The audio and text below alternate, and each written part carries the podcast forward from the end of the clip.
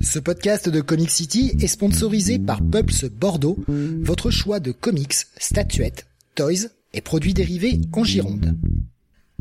Ouvert du mardi au samedi de 11h à 19h et le lundi de 14h à 19h, toute l'équipe vous attend 56 rue du Loup ou sur la page Facebook du magasin. Et n'hésitez pas à les contacter pour toute solution VPC. Pulps Bordeaux, le comic shop qu'il vous faut. Bonsoir à tous et bienvenue sur le 561e Comics Weekly. Nous sommes aujourd'hui le jeudi 25 novembre 2021 et au programme de ce soir les sorties comics de la semaine. Nous parlerons notamment ce soir de DC avec du Flash, du Destro KNC, Robin ou encore le tandem Aquaman Green Arrow. La partie Marvel avec pas mal de nouveautés, une nouvelle série consacrée à Black Panther, une nouvelle série consacrée à Hulk, la suite de Death of Doctor Strange, un numéro spécial sur X-Force, et puis le Thor, et enfin la partie indé avec Radiant Black, Marjorie Finnegan, ainsi que le retour de Bendis avec Joy Operations. Je suis Steve et vous écoutez le Comics Weekly.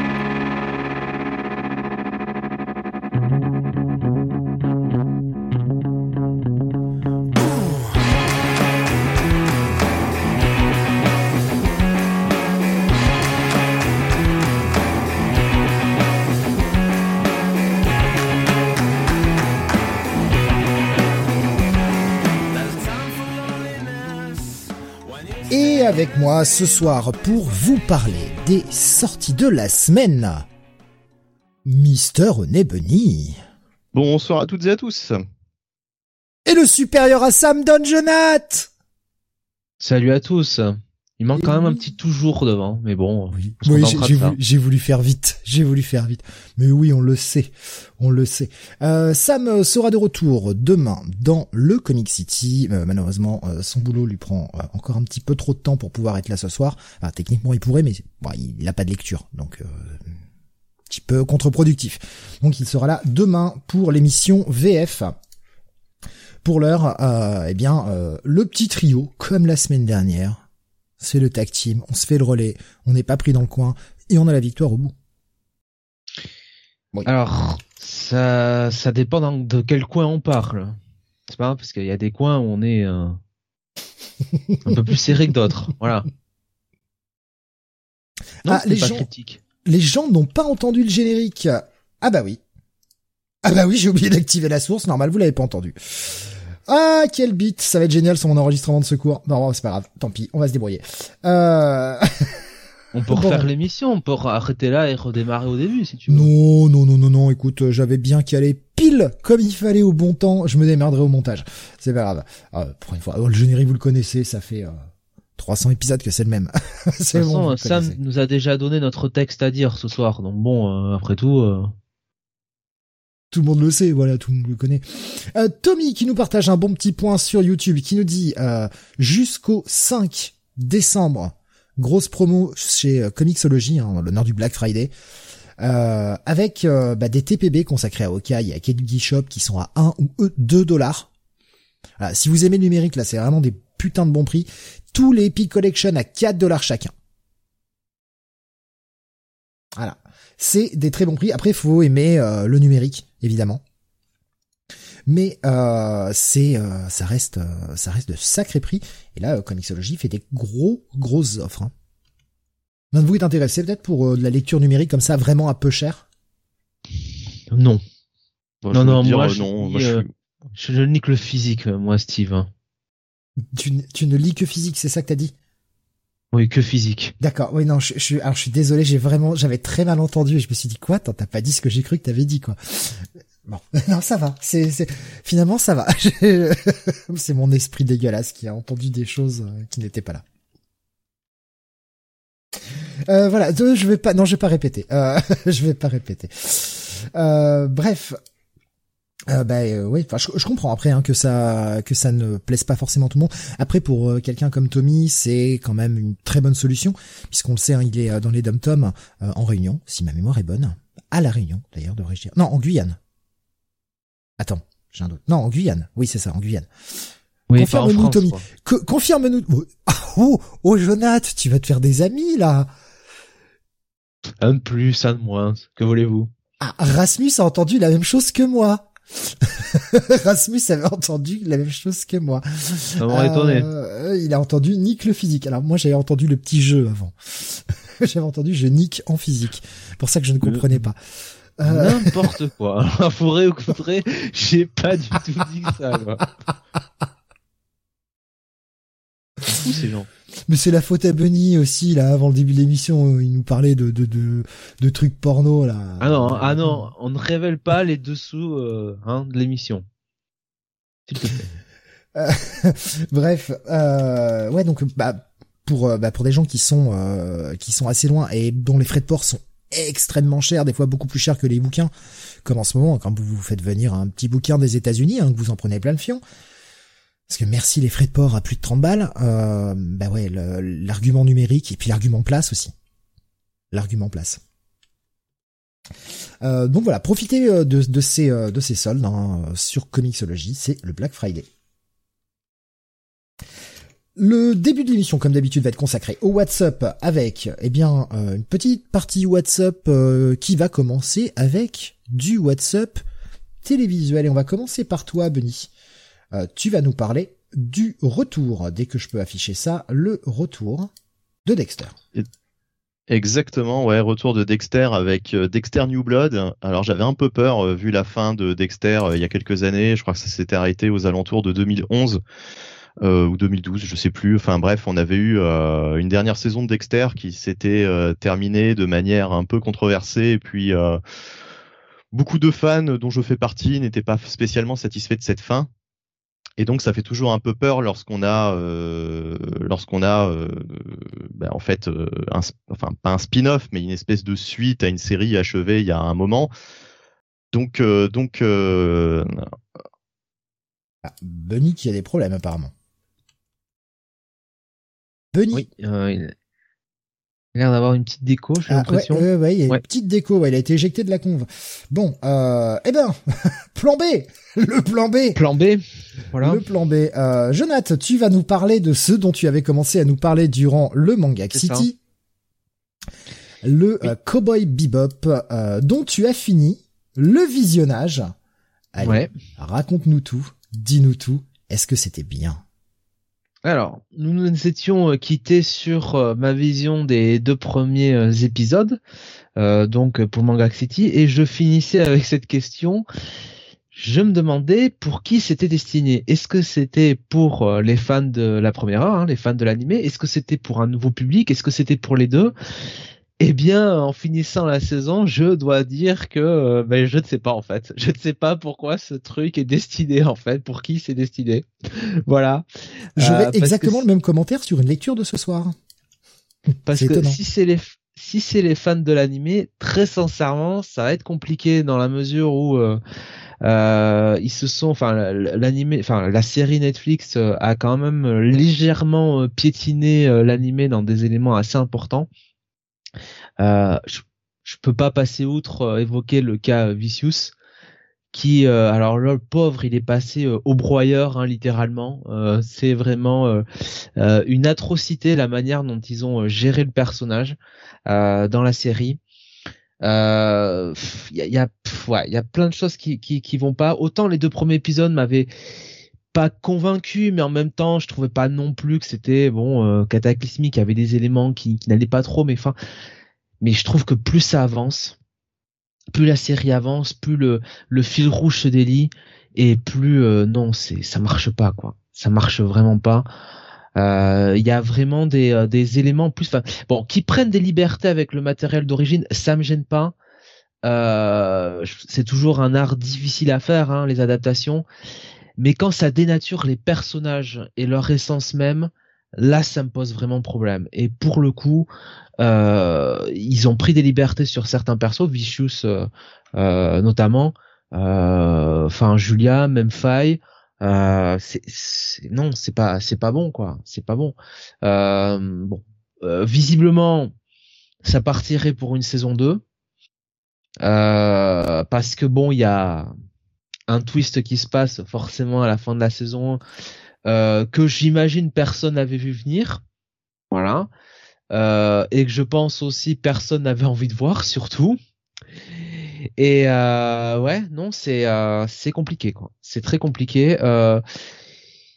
John Shaw fait de son mieux en Spike. Je dois dire que il il fait le max. Il il est vraiment investi dedans. Il est il met vraiment le paquet. Mais c'est ce que je disais au moment du Manga City, c'est-à-dire que j'ai quand même un problème avec lui, ben, ne serait-ce que physiquement.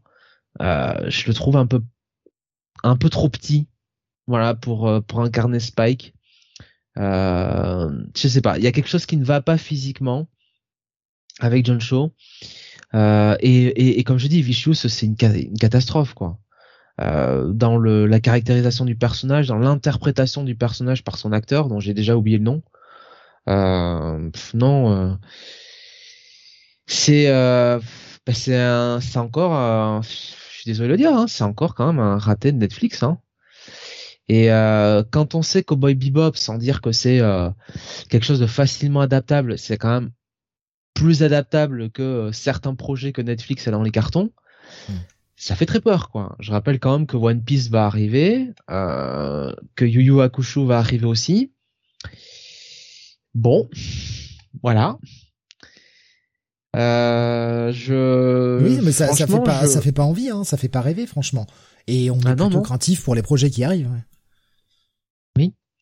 on est craintif et, c'est ce que je vous dis. Moi qui suis fan de, de l'animé de l'ambiance euh, euh, très jazzy euh, le côté un peu western voilà les stand-alone un peu enfin les épisodes qui sont en stand-alone le, côté un peu un peu ouais un peu blagueur un peu trash talker de Spike et en même temps avec sa, mélancolie enfin là c'est vrai bon moi je m'y retrouve pas quoi je m'y retrouve pas très clairement. Et même si je prends euh, tu vois si je me détache un peu en me disant bon écoute c'est une adaptation euh, euh, je peux comprendre qu'ils qu'ils altèrent un peu altèrent un peu les personnages un peu l'intrigue. Même avec ça ça marche pas non plus quoi. Enfin c'est pour ça que je te dis je ne sais pas à qui c'est destiné.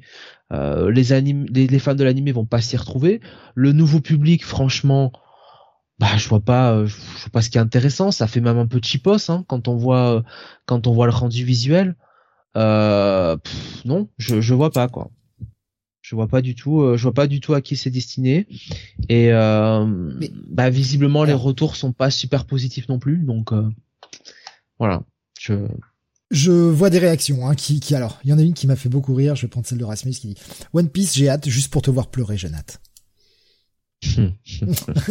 voilà, ça, ça c'est fait. Ah la guéguerre. J'ai toujours dit que Rasmus allait finir euh, pendu à des crocs de boucher. Voilà. euh, Vu que c'était lui le boucher au départ, je pense que attention, méfie-toi. Mais euh, mais c'est vrai que bon, euh, ne serait-ce que le générique, quoi. Tu vois, euh, moi je, je l'ai mis sur Discord, mais mais mais enfin, John Shaw qui essaie de recréer, tu sais, le moment où Spike est en train de courir et tu vois John Cho qui court, enfin, ça fait une démarche improbable, enfin, c'est, ça fait guignolesque, quoi. Tu vois, on a l'impression que c'est Batman 66, quoi. Donc déjà, là, euh, c'est chaud. Euh, Alors, euh, qu'est-ce que j'ai vu passer d'autre? Il y, a, y a Tommy qui nous dit Ed et son Spike. Voilà. alors moi, enfin, j'imagine que c'est vrai qu'à un moment où il le crie, hein, vu comment Tommy l'écrit, mais alors comme j'ai pas vu. Oh oui, oui, oui, oui. Bon alors c'est un peu du mini-spoil, mais effectivement, euh, euh, euh, ils ont effectivement une drôle, enfin Netflix a une drôle de, de comment dire, d'adaptation au niveau du personnage de Ed. Euh, c'est, ah c'est quelque chose, hein, c'est à voir, hein, la vache. Il y a euh, Bomas qui nous a dit j'ai pas vu la série, mais l'extrait qui a pas mal tourné sur Ed, c'est un putain de tue l'amour. Bah oui, oui, c'est ce que je dis. Euh, Nico Chris, il me dit pas d'accord avec toi, Jonathan. Pour les non-connaisseurs de l'anime, je pense que ça passe. ouais, mais tu vois, les non, les non-connaisseurs de l'anime, euh, ils vont aller vers des bonnes séries, quoi. Tu vois ce que je veux dire? Ils vont pas rester sur un truc qui ne les intéresse pas, quoi. Euh, là, honnêtement, je vois pas. Enfin, c'est pas une bonne saison, quoi, en fait. Tu vois ce que je veux dire? Donc. Euh... Il y a euh, qu'est-ce que j'ai vu passer encore euh, J'ai vu. enfin, pourquoi ils iraient voir ça et pourquoi ils iraient pas regarder, euh, je sais pas, mes successions quoi. Tu vois par exemple, pour rester sur des séries actuelles quoi. Beau masque qui nous dit on se rappelle du système de Netflix hein, qui rassure les fans, vous n'avez pas vu la série et confiance en nous, c'est pas un Dragon Ball Evolution, on bosse fort pour vous. Oui, non, mais après, effectivement, il euh, n'y a pas euh, euh, Sangoku avec les cheveux en pétard qui roule sur une Harley Davidson avec un bout de dinde, enfin une cuisse de dinde à, la bouche. Mais bon. Tommy qui nous dit en fait, quoi. N'oubliez pas que, que au départ, John Cho c'était un acteur humoristique, quoi, des petits rôles dans l'American Pie, Harold des Kumar, puis la série Off Center, hein, qui avait fait les bons joueurs de la 12 à l'époque. Bah après il, a quand même, euh, il a quand même changé de braquet euh, depuis un moment. Hein. Depuis les Star Trek, il a quand même enchaîné les projets plus. Euh, c'est ce qu'il nous dit justement. Après, il est devenu plus dramatique pour les Star Trek de J. Abrams, puis Searching notamment. Voilà, il En, fait, comment il s'appelle Jon Snow n'est pas. c'est pas le plus, comment dire, celui qui pose le plus de problèmes quoi dans l'absolu. Euh, Beau masque qui continue en disant pour One Piece, je reste curieux. La partie qu'ils vont adapter est relativement simple et le casting est top. Du côté de, euh, pardon, je t'en prie. C'est quelle partie euh, qu'ils adaptent? C'est East Blue, c'est ça? C'est le début? Parce que si si East Blue, bon, moi je veux bien, hein, mais ah, il y a pas encore trop de trucs grandiloquents, quoi.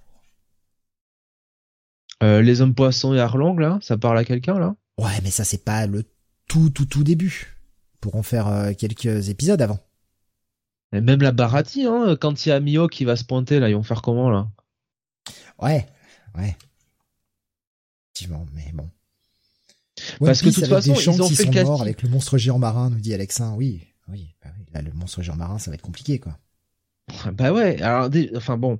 Euh... Déjà, comment ils vont interpréter euh, le passage avec Shanks, quoi, aussi? Quand euh, quand il fait son truc là, le monstre marin. Bon. Euh, et puis bon, vu qu'ils ont mis tout le casting, ça veut dire que bon, il y aura Sanji, donc forcément il y aura la Barati, donc forcément il y aura. Alexin qui nous dit Baggy, on va rire. Ah, putain ouais, Baggy, ouais. Mais Baggy, oui, voilà, rien que Baggy quoi. Enfin moi, moi je on va commencer à avoir un mec qui se découpe en morceaux là, ouais, ça va être, ça va être. Je sais pas, faut voir. Faut, voir aussi le fric qu'ils mettent dedans. Bah, si il nous a dit qu'au Boy Bebop, il y avait du, il y avait du, du, du, du, pognon derrière. Bon, il y a des épisodes, ça fait vraiment cheap, hein. Franchement. Et Cowboy Bebop, c'est pas ce qu'il y a de plus compliqué à adapter, enfin, en comparaison de, de, de One Piece. Mais, mais rien que Zoro avec les trois épées, quoi. Une épée dans la bouche, quoi. Moi, je veux bien, mais vous me dites comment vous faites passer ça à l'écran, quoi. Le mec est censé parler avec une épée dans la bouche, hein. Avec un sabre dans la bouche, hein. C'est vrai qu'en anime, ça passe. Enfin, en dessin, dit on va dire. Ça passe, parce que même dans le manga, ça passe aussi. En live action, j'ai bien peur que oui, ça fasse ridicule tout de suite. Le live action a pour ça de rendre la chose beaucoup plus réaliste. On a des, des choses qu'on peut accepter d'un dessin animé beaucoup plus grandes que ce qu'on pourrait accepter d'un truc euh, en vrai, quoi. Je sais pas, ça va... J'ai peur. Assez casse-gueule, hein, de toute façon. J'ai très très peur. Euh, je vais prendre quelques réactions que j'ai vues passer aussi sur euh, sur Discord. Un Gigos euh, qui nous disait j'ai testé le premier épisode, ça essaie trop de singer tout en ne comprenant pas la série. après, c'est loin d'être la catastrophe des autres adaptations d'animé. Oui, bah vu comme ça, non, c'est c'est pas c'est pas la catastrophe qu'on a vue sur sur d'autres adaptations, mais c'est quand même pas c'est quand même pas c'est quand même pas terrible, hein, faut être clair quoi. Qu'est-ce que j'ai vu passer d'autre euh, Pascal qui nous disait tout à l'heure One Piece, euh, Netflix ne pourra pas faire plus moche que le dessin animé avec leur tronche bubblegum et leurs dents en touche de piano. Euh, qui a dit ça? Pascal. Mais après, il parlait de l'animé, c'est ça? C'est le Cara Design hein, ouais, qui est comme ça. Hein. Après, si on n'accroche pas au Cara Design dès le départ, oui, effectivement, ça va être compliqué d'accrocher à One Piece tout court. Euh, Qu'est-ce que j'ai vu passer d'autre concernant euh, ce Cowboy Bebop Alors que Benny n'est toujours pas de retour, je crois qu'il va falloir qu'on zappe le WhatsApp et qu'on avance sur la review. On va pas avoir le choix du coup. Bah ouais, faut espérer qu'il qu revient. Hein. Euh, le... que nous disait, les, les hommes poissons, si le budget est là, c'est 5 mecs à bien animer, ça le fait. J'ai vu Suicide Squad cette année, si les fixes et la direction artistique est similaire, ça peut le faire. non mais bon, écoutez, si vous y croyez, hein, ma foi. Euh, bon, bah écoute, euh, on va on va essayer on va essayer d'attendre encore. Allez, on va dire quelques secondes. euh, pour euh, le, restant du WhatsApp.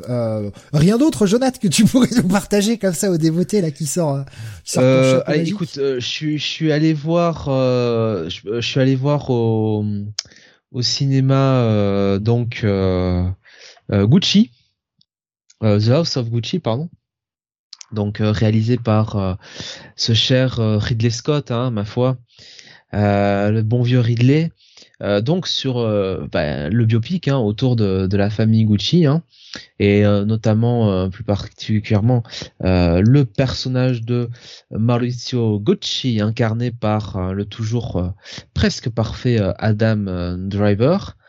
Et puis bon sa femme dans le film Patricia Reggiani incarnée par euh, Lady Gaga, donc ça, ça, comment dire, ça, ça s'intéresse voilà à l'histoire de ce couple euh, assez, euh, assez rocambolesque et de toute la, maison Gucci, hein, j'ai envie de dire, donc de la fin des années 70 jusqu'à, alors c'est pas un spoil, la mort de Maurizio Gucci, donc en 1995.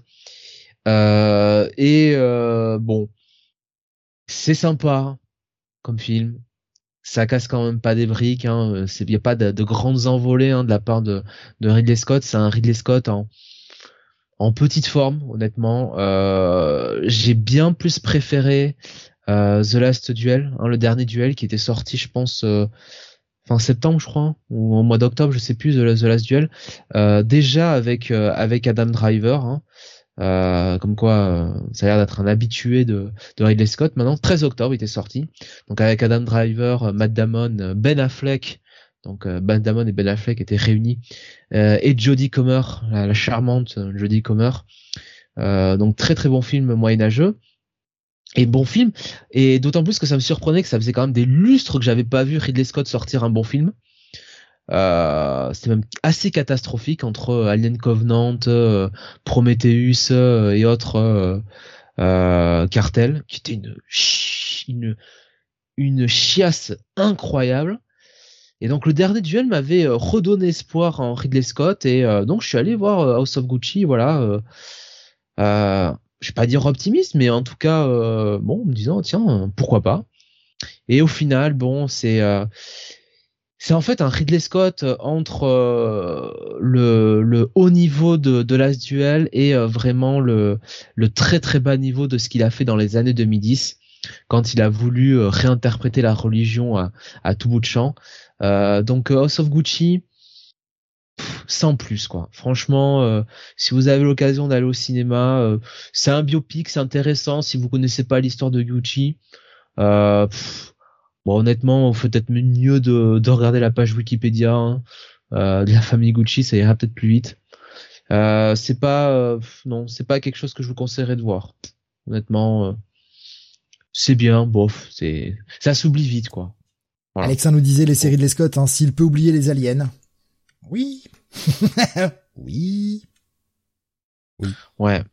Ah, très clairement, oui. il est bon le pauvre homme, euh, je, il s'est, euh, ouais, il s'est totalement caricaturé avec euh, avec ces trucs-là, quoi. Ça c'est sûr.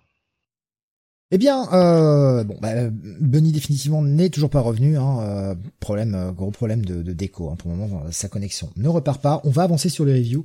Heureusement, les premiers reviews, on les a fait. Puis bah, on zappera. voilà, on réorganisera le programme à, la, en même temps. Voilà, on, va pas avoir à, à la volée, à la volée.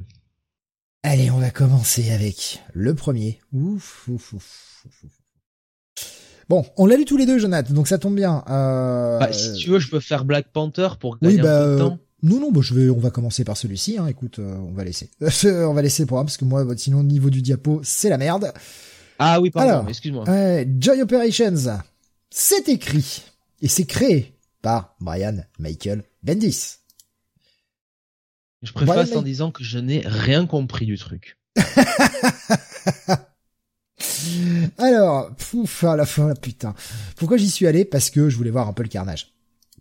Je vous avoue que je voulais un peu voir le carnage, j'étais curieux. Euh, alors, bah, bien reçu, hein? Ah ouais, là ouais, on a été bien reçu, ouais. Brian Michael Bendis est de retour avec son Jinx World, vous savez, sa branche à lui. Hein, euh, ses projets indés, euh, tout ce qu'il fait en indé sort sous ce label Jinx World, qui était à l'époque où il était chez Marvel, bah plus il est chez Marvel. Quand il est arrivé chez DC, et eh bah Jinx World est arrivé chez DC aussi. Hein. On nous a bien gentiment, bien tout republié avec un joli logo DC, histoire de bien euh, marketer le truc. Et puis bah là, je sais pas, avec DC, c'est moins, il doit moins bien s'entendre. Et bah maintenant, Jinx World est arrivé chez Dark Horse. Et d'ailleurs, dans sa postface, le mec, gentiment, nous annonce que tout va ressortir chez Dark Horse. Hein, tout. Il a tout réimprimé chez Dark Horse. Alors des éditions un peu grosses, à pas trop cher, ouais, comme c'est le faire Dark Horse, ouais. Mais voilà, encore, on réimprime tout, quoi. On change de distributeur, boum, allez, enfin on change d'éditeur plutôt, boum, on réimprime tout. La méthode Bendis. Très bien, très très bien. Alors c'est coécrit avec Steven Byrne, qui euh, visuellement rend un travail qui est pas malhonnête. Hein. Franchement, j'ai trouvé ça plutôt pas mal, assez dynamique dans les ce qui était scène d'action. Je sais pas ce que t'en as pensé, Jonathan, du coup, de ce côté-là. Pour la, partie action, en tout cas, parce qu'après, il y a énormément de gros plans du visage. Hein. C'est du Bendis, on aime bien faire des gros plans de visage. J'ai pas grand chose à reprocher à la partie action, effectivement, et même, je dirais, à la partie graphique euh, en général. Voilà. C'est au niveau du scénar que ça pêche. Qui c'est qu'on a également dans ce truc? On a euh, bah Steven Bird qui fait tout. En fait, j'ai en train de regarder le colorisme, mais il fait également la colorisation. De quoi ça parle? J'en sais rien. Franchement, j'en sais rien. J'ai moitié rien compris, quoi. Enfin, on a une meuf qui s'appelle Joy, hein, d'où le nom Joy euh, Operations, qui euh, est dans un monde à la trône. Voilà, c'est Tron, enfin, une espèce de réalité virtuelle euh, assez dégueulasse, franchement. Euh, c'est un peu, je trouve que c'est pas ouf en termes de, design du monde. Elle commence par se battre avec une espèce de gelée, hein, une gelée qu'on nous dit oh là là, c'est une gelée niveau 7. Voilà, euh, elle se parle toute seule et pour finalement apprendre. Alors, au détour de quelques bribes de conversation, on commence à comprendre plus ou moins. Et on insiste sur d'ailleurs le moins que le plus. Comment marche ce monde Il y a différents royaumes, différentes réalités qui sont tous gérés par des gens qui les gèrent. Hein. et elle, elle fait partie des gens qui doivent protéger la chef de sa réalité. Hein, c'est ce que j'ai cru comprendre. Je suis peut-être dans le tas, je suis peut-être dans le faux. Hein. Une certaine Lady, euh, une certaine Catherine menteuse. En français dans le, texte, hein, menteuse, Madame menteuse. Euh, qui euh, a le bon goût d'ailleurs de euh, changer de couleur de peau en fonction des, des cases. C'est étonnant. Une case elle est blanche, une case elle est noire. C'est un drôle concept. C'est bien Steven Byrne de se coloriser, mais il faut avoir de la consistance aussi. Un moment. Enfin, bon. Et euh, bah, elle entend des voix dans sa tête, un hein, autre Joy, et elle apprend qu'un mec d'une autre réalité s'est infiltré en elle pour euh, une mission que je vais pas vous détailler, hein, mais qui a à voir bien sûr avec la chef de cette réalité, qui n'est peut-être pas ce qu'elle semble être. Alors le problème, c'est que c'est complètement écrit avec le cul. Il va lui falloir un dialoguiste à ce monsieur. En fait, j'ai espéré, je ne sais pas pourquoi, j'y ai cru, naïvement peut-être, que Brian Michael Bendis, quand il faisait un projet à lui, allait se sortir les doigts et allait nous proposer quelque chose d'un peu plus qualitatif au sortir de ce truc, déjà la moitié j'avais envie d'arrêter, mais au sortir de ce truc, je me suis demandé pour qui c'est écrit. Je ne comprends pas quelle est la cible de ce projet. Les enfants de, de, de 10 ans? Parce que l'écriture est nulle à chier. Ouais. C'est incompréhensible d'écrire aussi mal en fait, et d'avoir le droit de, de publier tes travaux qu'on te fasse des ponts d'or comme ça, en écrivant comme une queue à ce point il ne sait plus écrire. Vraiment, il ne sait plus écrire des dialogues. Toute la partie dialogue intérieur, l'espèce de, voix qui lui parle. Mais personne ne parle comme ça dans la vraie vie. Personne. Le mec, il doit, doit parler comme ça, je pense, dans sa vie. Brian Michael Benny, ça va être, ça être insupportable. Le mec doit parler comme ça dans sa vie, mais c'est, c'est cliché man. Il te fait des phrases il te fait des dialogues qui essaient de te faire de l'exposition, mais tu sens que c'est forcé, que ce n'est pas naturel. Et après, il te fait des répétitions, il te place fuck partout, bah parce qu'il peut. Hein, donc dès qu'il peut placer un fuck, il en place. Ce qui n'a aucun sens. En plus, je veux dire, les situations parfois n'appellent pas à jurer dans ces situations-là. Je sais pas, je, ne comprends pas. Je me, je, me suis cogné la tête sur les murs en lisant ce truc. Jonathan, dis-moi ce que tu en penses. Euh, moi, je te dis, euh, je, en fait, le, truc qui est marrant, c'est que pendant le premier tiers de l'épisode, je pensais avoir compris ce que j'étais en train de lire. Et puis, en fait, je me suis rendu compte que les fameuses bulles vertes, je pensais que c'était les voix intérieures de, de Joy, moi, au départ. Ah bah oui, c'était le but. Voilà, mais non, c'était un autre personnage. Donc, euh, donc j'ai rien compris. C'est vraiment écrit, mais mais c'est laborieux au possible. Euh, toute la première partie, on a l'impression qu'elle est euh, en train d'espionner, euh, tu sais, quelqu'un qui est censé être la grande méchante ou, ou le big bad du truc. Et en fait, on te fait comprendre que non, elle travaille pour cette personne-là. Ouais, ouais. Enfin, je, ne sais pas, je ne sais pas euh, ce qui passe par la tête de Bendis là-dessus. Est-ce qu'il s'est relu, relu, pardon? Visiblement non. Franchement, je te dis, c'est allez les scènes d'action et le dessin qui relèvent le truc. Et encore, et encore, parce que c'est pas non plus euh, ouf ouf quoi. Franchement, j'étais, euh, je vais pas dire que j'étais déçu parce que, allez, comme tu le disais, on y allait pour avoir voir l'accident de voiture, quoi. On y allait pour la curiosité malsaine. Mais putain, euh, je pensais pas qu'on on allait, on allait tomber sur un truc pareil, quoi. C'est punaise. Et pourtant, on est sur de l'indé, donc en théorie, c'est dans, c'est dans un secteur qui devrait enfin en tout cas chez des éditeurs qui devraient donner, qui donnent plus de liberté entre guillemets euh, aux auteurs euh, de pouvoir euh, laisser libre cours à leur talent. sans les contraintes de la continuité comme chez DC ou, ou, Marvel. Là vraiment, Bendis il peut faire ce qu'il veut quoi. Et ben même avec ça, il en fait pas grand chose quoi. Et franchement, j'aime autant te le dire que le numéro 2 je vais je vais y aller pour probablement pour pour lui chier dessus et pour le détester mais c'est tout, hein. Ah, tu vas quand même aller aux deux? Ah, c'est... Euh, j'ai review Amazing Spider-Man hein, ce soir. c'est vrai. c'est vrai. J'ai oublié d'annoncer en intro. Euh, Bunny est de retour. Heureusement, ta, ta connexion a décidé de te laisser reparticiper. Oui, oui, euh, pardon, oui. Euh, bah, J'ai eu peur. J'ai eu peur que ça non, non, non, non, non, non, Je, du coup, euh, du coup, oui, oui, je suis, je suis bien là. Euh, alors, je fais quoi? Je repars sur. Euh, non, bah, je donne mon avis sur. Oui, sur, Joy Operations et puis on fera, on fera le WhatsApp en fin d'émission. Voilà, exactement, exactement, logiquement. donc oui, bah, euh, moi, alors par contre, quand j'entendais Jonath euh, en revenant me dire, euh, enfin dire aux auditeurs que lui, il avait compris la première partie, moi, je le dis clairement, sans aucune honte, je n'ai rien compris à ce que j'ai lu du début à la fin de ce truc. J'ai dit que je pensais avoir compris. Oui, non, mais bon, moi, moi, je pense vraiment, enfin, je, je, certifie que je n'ai absolument rien compris du début à la fin, mais en même temps, c'était vraiment écrit comme de la merde.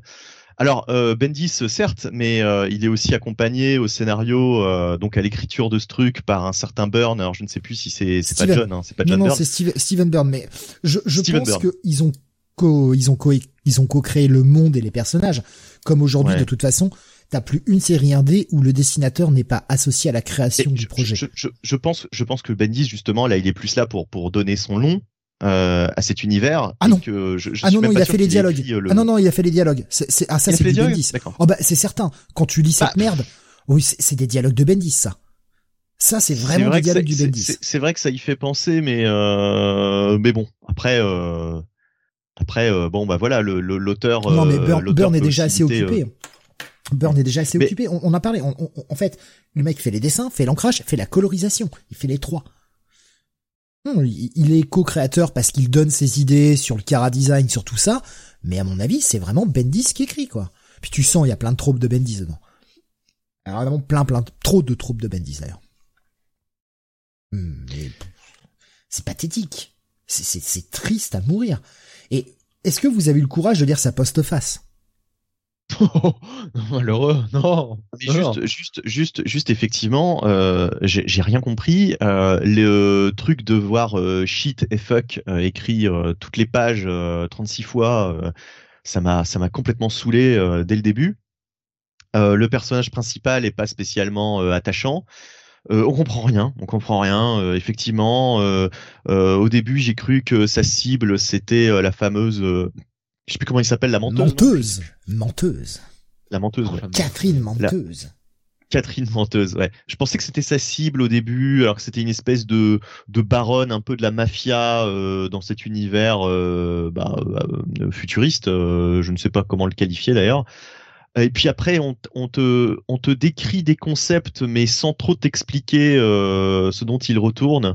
On comprend pas trop. Elle affronte cette espèce de créature angelée. Enfin, ça part vraiment dans tous les sens. Et, c'est vraiment euh, la sensation désagréable de lire un truc que, enfin, dans une langue que tu que tu comprends, que tu maîtrises, mais tu ne comprends rien. Tu ne comprends rien. Ce que tu lis, tu tu tu, tu as beau relire 36 fois les mêmes phrases, ça n'a aucun sens je sais pas s'il faut avoir fait euh, Ben 10 plus 10 pour euh, pour euh, pour justement comprendre déchiffrer ça.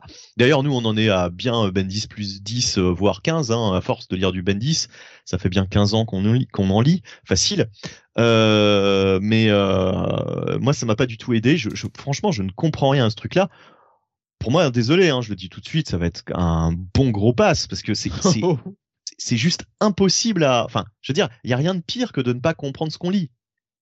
Je, je, je, vais ah, certainement pas aller voir le 2 puisque déjà le premier je ne comprends pas et, euh, et je vois pas l'intérêt en fait. Je vois pas l'intérêt. Euh, en plus, les, cet univers me semble être une espèce de de comment dire de d'assemblage de, de, concepts déjà vus et revus euh, maintes et maintes fois euh, dans un univers futuriste. Enfin, il y avait, tu sais, il y a rien en plus de visuellement euh, très attrayant ou très très novateur, quoi. Tu vois, aussi bien dans le design des personnages que que dans que dans les décors. Enfin, je veux dire, il y a, voilà, c'est c'est vraiment c'est vraiment très très pauvre. Alors au début, je me suis dit peut-être que c'est un spin-off à quelque chose, à quelque chose. Peut-être que dans le fameux Jinx World, mais le Jinx World, en fait, c'est la définition de du des, de l'univers de, des comics créés par Bendis.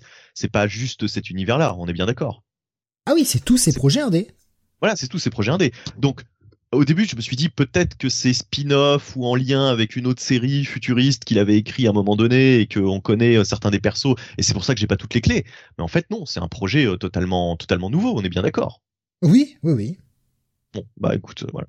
Donc incompréhensible pour un premier numéro, c'est c'est déjà c'est déjà bien problématique. Quand tu as un premier numéro et que tu ne comprends pas l'histoire, bah voilà, c'est c'est un passe quoi. Alors, je vais prendre quelques réactions avant de passer à la post-face, parce que ça aussi, et c'est là que je vais donner mon avis final sur Bendis. Euh, alors, Pascal nous disait si en plus Bendis fait du Momo, c'est-à-dire on ne comprend rien, comme euh, dirait Jay. Il a détruit la carrière de Ivan Reese, avec Jeff Jones aussi, soyons francs, euh, qu'on en lui a refilé Cyborg la série. Et euh, bon, c'est oui, effectivement, c'est c'est c'est un carnage. Et je crois que personne a osé euh, tenter d'aller lire ce truc-là, à part nous, parce qu'on est vraiment tarés. Je sais pas, je sais pas ce qui nous prend. Oh, mais moi j'avais espéré euh, qu'il puisse nous montrer quelque chose d'un peu plus, bah, de différent de d'habitude en fait, de de plus qualitatif, de moins bloqué peut-être par des éditeurs, par une continuité, par quelque chose, de pouvoir laisser aller sa créativité. Non, en fait, Bendis, voilà ce que je pense de Bendis. C'est un vieux qui se prend pour un jeune. Il a pas plus honteux que ça. C'est un mec qui a 50 ans et qui croit qu'il en a encore 20. Qui essaye de parler jeune, qui essaye de faire des blagues de jeunes, qui essaye de parler à, des gens jeunes qui aimeraient s'entourer de, jeunes ados, de jeunes adultes, tu vois, pour être cool, pour être hype, et non, en fait, t'es juste un vieux. T'es un vieux croulant. Et tu ne sais pas ce que tu fais si vous lisez sa postface, oh là là, c'est une lettre de c'est une colonne de lettres, enfin la, la lettre colonne, hein, voilà. Qu'est-ce que c'est? C'est une ancienne forme de communication, machin. Pathétique as fuck. Il y a rien qui va dans sa dans sa dans son truc. Et le mec dit "Waouh, putain, et j'ai 30 ans de carrière, il y a des gens qui étaient même pas nés hein, vous vous rendez pas compte hein. Ouais, quand j'étais jeune et que je voyais 30 ans de carrière, je me disais "Oh là là, c'est beaucoup mais c'est de la merde." Le mec est pas foutu d'écrire un comic, il est pas foutu d'écrire une postface. Faut qu'il s'arrête, faut vraiment qu'il prenne des vacances. Il y a vraiment rien à sauver. Euh... Non, il, il, est, il est triste. J'ai de la peine pour lui, vraiment. Je pense que là, son désir de jeunesse est pathologique. Désir de jeunesse ou euh, son, euh, vois, son irrépressible envie d'écrire pour ses enfants, quoi? Ouais, c'est possible, c'est possible. Mais euh... je sais pas. Le mec, le mec est fort. Bendis a détruit la Légion. En plus, il va continuer avec l'accord de décès. Mais Pascal, tu, tu n'as même pas idée. Il s'en moque de ça, mais ouvertement. Il se moque de ça dans sa post-face en disant ouais euh, je suis le mec euh, qui a détruit les Avengers, qui a détruit euh, Marvel et puis regardez après on m'a donné Superman et j'ai fait la Justice League, la Legion of Super Heroes parce que je pouvais, hein, voilà et je vais faire la Justice League et attention hein, je, vais faire tous les groupes et je, vais bientôt faire Inferior 5 et en fait oh, j'aimerais bien. Le mec se moque ouvertement de faire de la merde. Il en est conscient. C'est très grave. C'est très très grave. Le mec est conscient que les gens lui gueulent dessus en disant qu'il écrit de la merde, mais il continue et il en est fier. À quel type de gars on a affaire là? Je vous dis, c'est pathologique. Vraiment. Il lui faut une bonne thérapie à ce monsieur. Alors je sais qu'il est passé près de la mort, je sais qu'il a eu des, problèmes de santé, je sais qu'il a des enfants euh, qu'il a adoptés, je crois, euh, des enfants jeunes alors que bah, lui est un peu plus âgé. C'est très bien c'est pas pour autant que tu dois te prendre pour un mec de 16 ans. Assume ton âge. Et écris pour des adultes. De toute façon, on le sait très bien, les gosses n'achètent plus de comics. Donc arrêtons d'écrire pour des enfants de 14 ans. Ça suffit. Évidemment, c'est un passe. Je voulais faire d'autres. C'est un passe. C'est...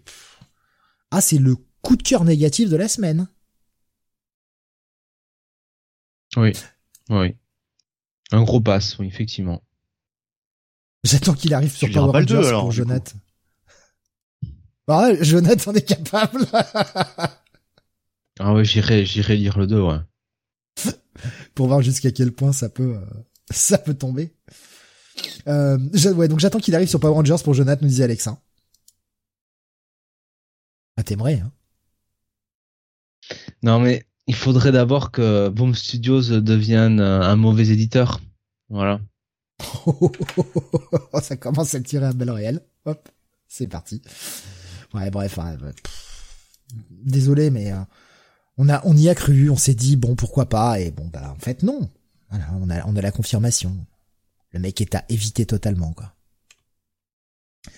Allez, on continue avec toi, Jonathan. Tu vas nous parler de Black Panther, nouvelle euh, série chez euh, Marvel.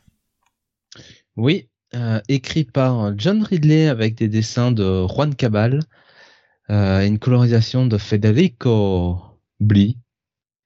donc on retrouve bah, finalement Black Panther alors qui est dans un rôle alors j'avoue ne pas avoir suivi hein, tout ce qui tout ce qui qui avait attrait au personnage de Black Panther avant euh, avant ce run ni sur les Avengers.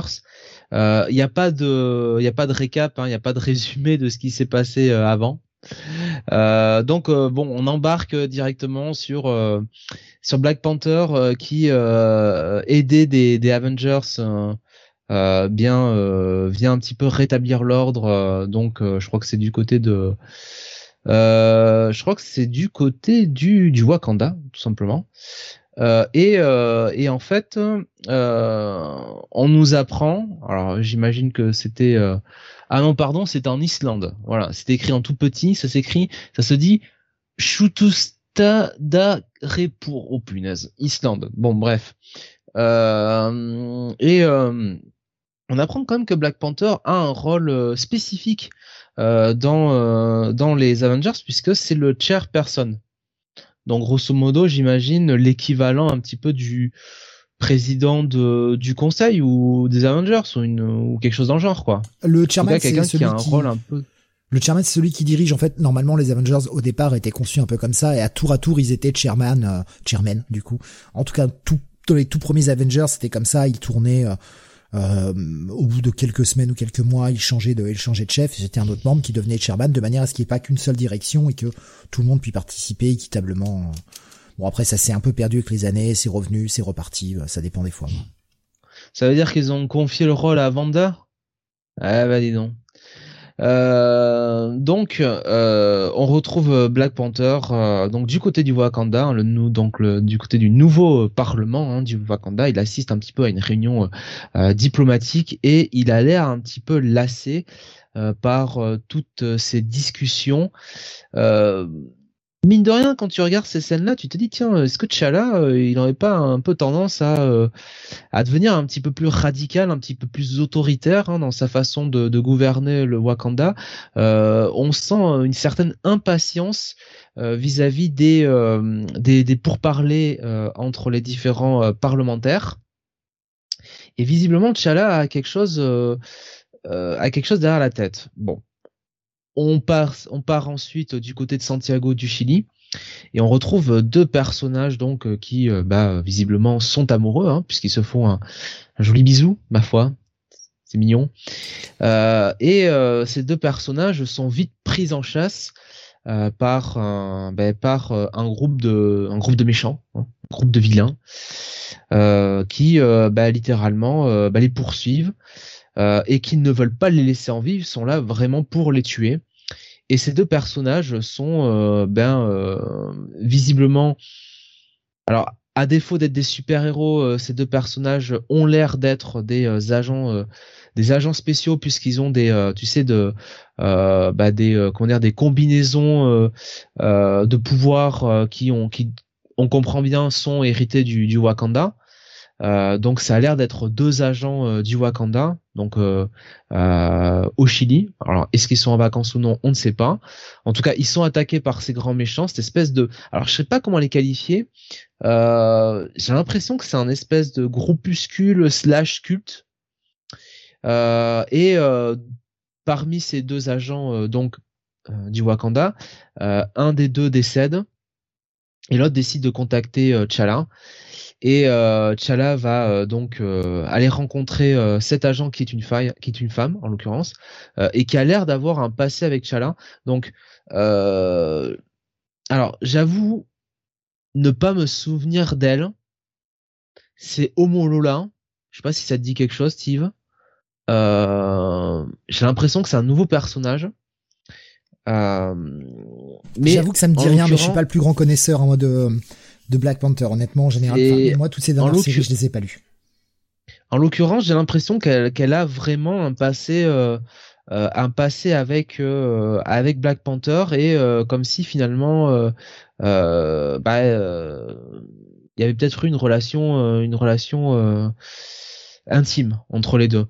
et de toute façon, bon on sent qu'il y a plus voilà que simplement une relation simplement de euh, comment dire de, de, euh, à euh, à sujet quoi si je puis le dire comme ça. Et donc ces deux personnes bon bah vont vont voir le corps discutent un peu tout ça et surtout c'est là vraiment que débute enfin que débute. Je vais pas dire que débute l'épisode mais en tout cas que débute l'intrigue j'ai vraiment l'impression de cet arc. C'est que T'Challa nous expose un petit peu tout ce qu'il a mis en place euh, ces derniers mois pour contrer ce qu'il estime être des menaces euh, vis-à-vis du Wakanda, puisque derrière son côté, on ouvre le Wakanda euh, aux autres pays, on essaye de faire dans la diplomatie. Mine de rien, T'Challa, comme je le disais plus tôt, semble être un petit peu se radicaliser et être un petit peu être dans la méfiance, ce qui fait que bon ben il a posté finalement des agents à lui un peu euh, un peu à travers euh, un peu à travers le monde des agents qu'il a euh, fait passer pour morts et ben ça fait que on se demande bien pourquoi ces agents ces agents là semblent être visés. Et par la même occasion T'Challa. T'Challa va partir dans son enquête donc avec Homolola et, et en fait voilà on, on ne sait pas trop on ne sait pas trop qu'est-ce qui se trame et euh, alors, je ne sais pas si c'est une preview ou pas de ce qui nous attend, mais la dernière page semble un petit peu nous indiquer euh, ce qu'on pourrait avoir euh, sur euh, euh, la suite, la suite de ce run. Ouais, ouais, ouais. C'est une page. Je, viens de la regarder effectivement. C'est une page comme comme on a parfois dans certaines séries, tu sais, qui te montre les intrigues à venir.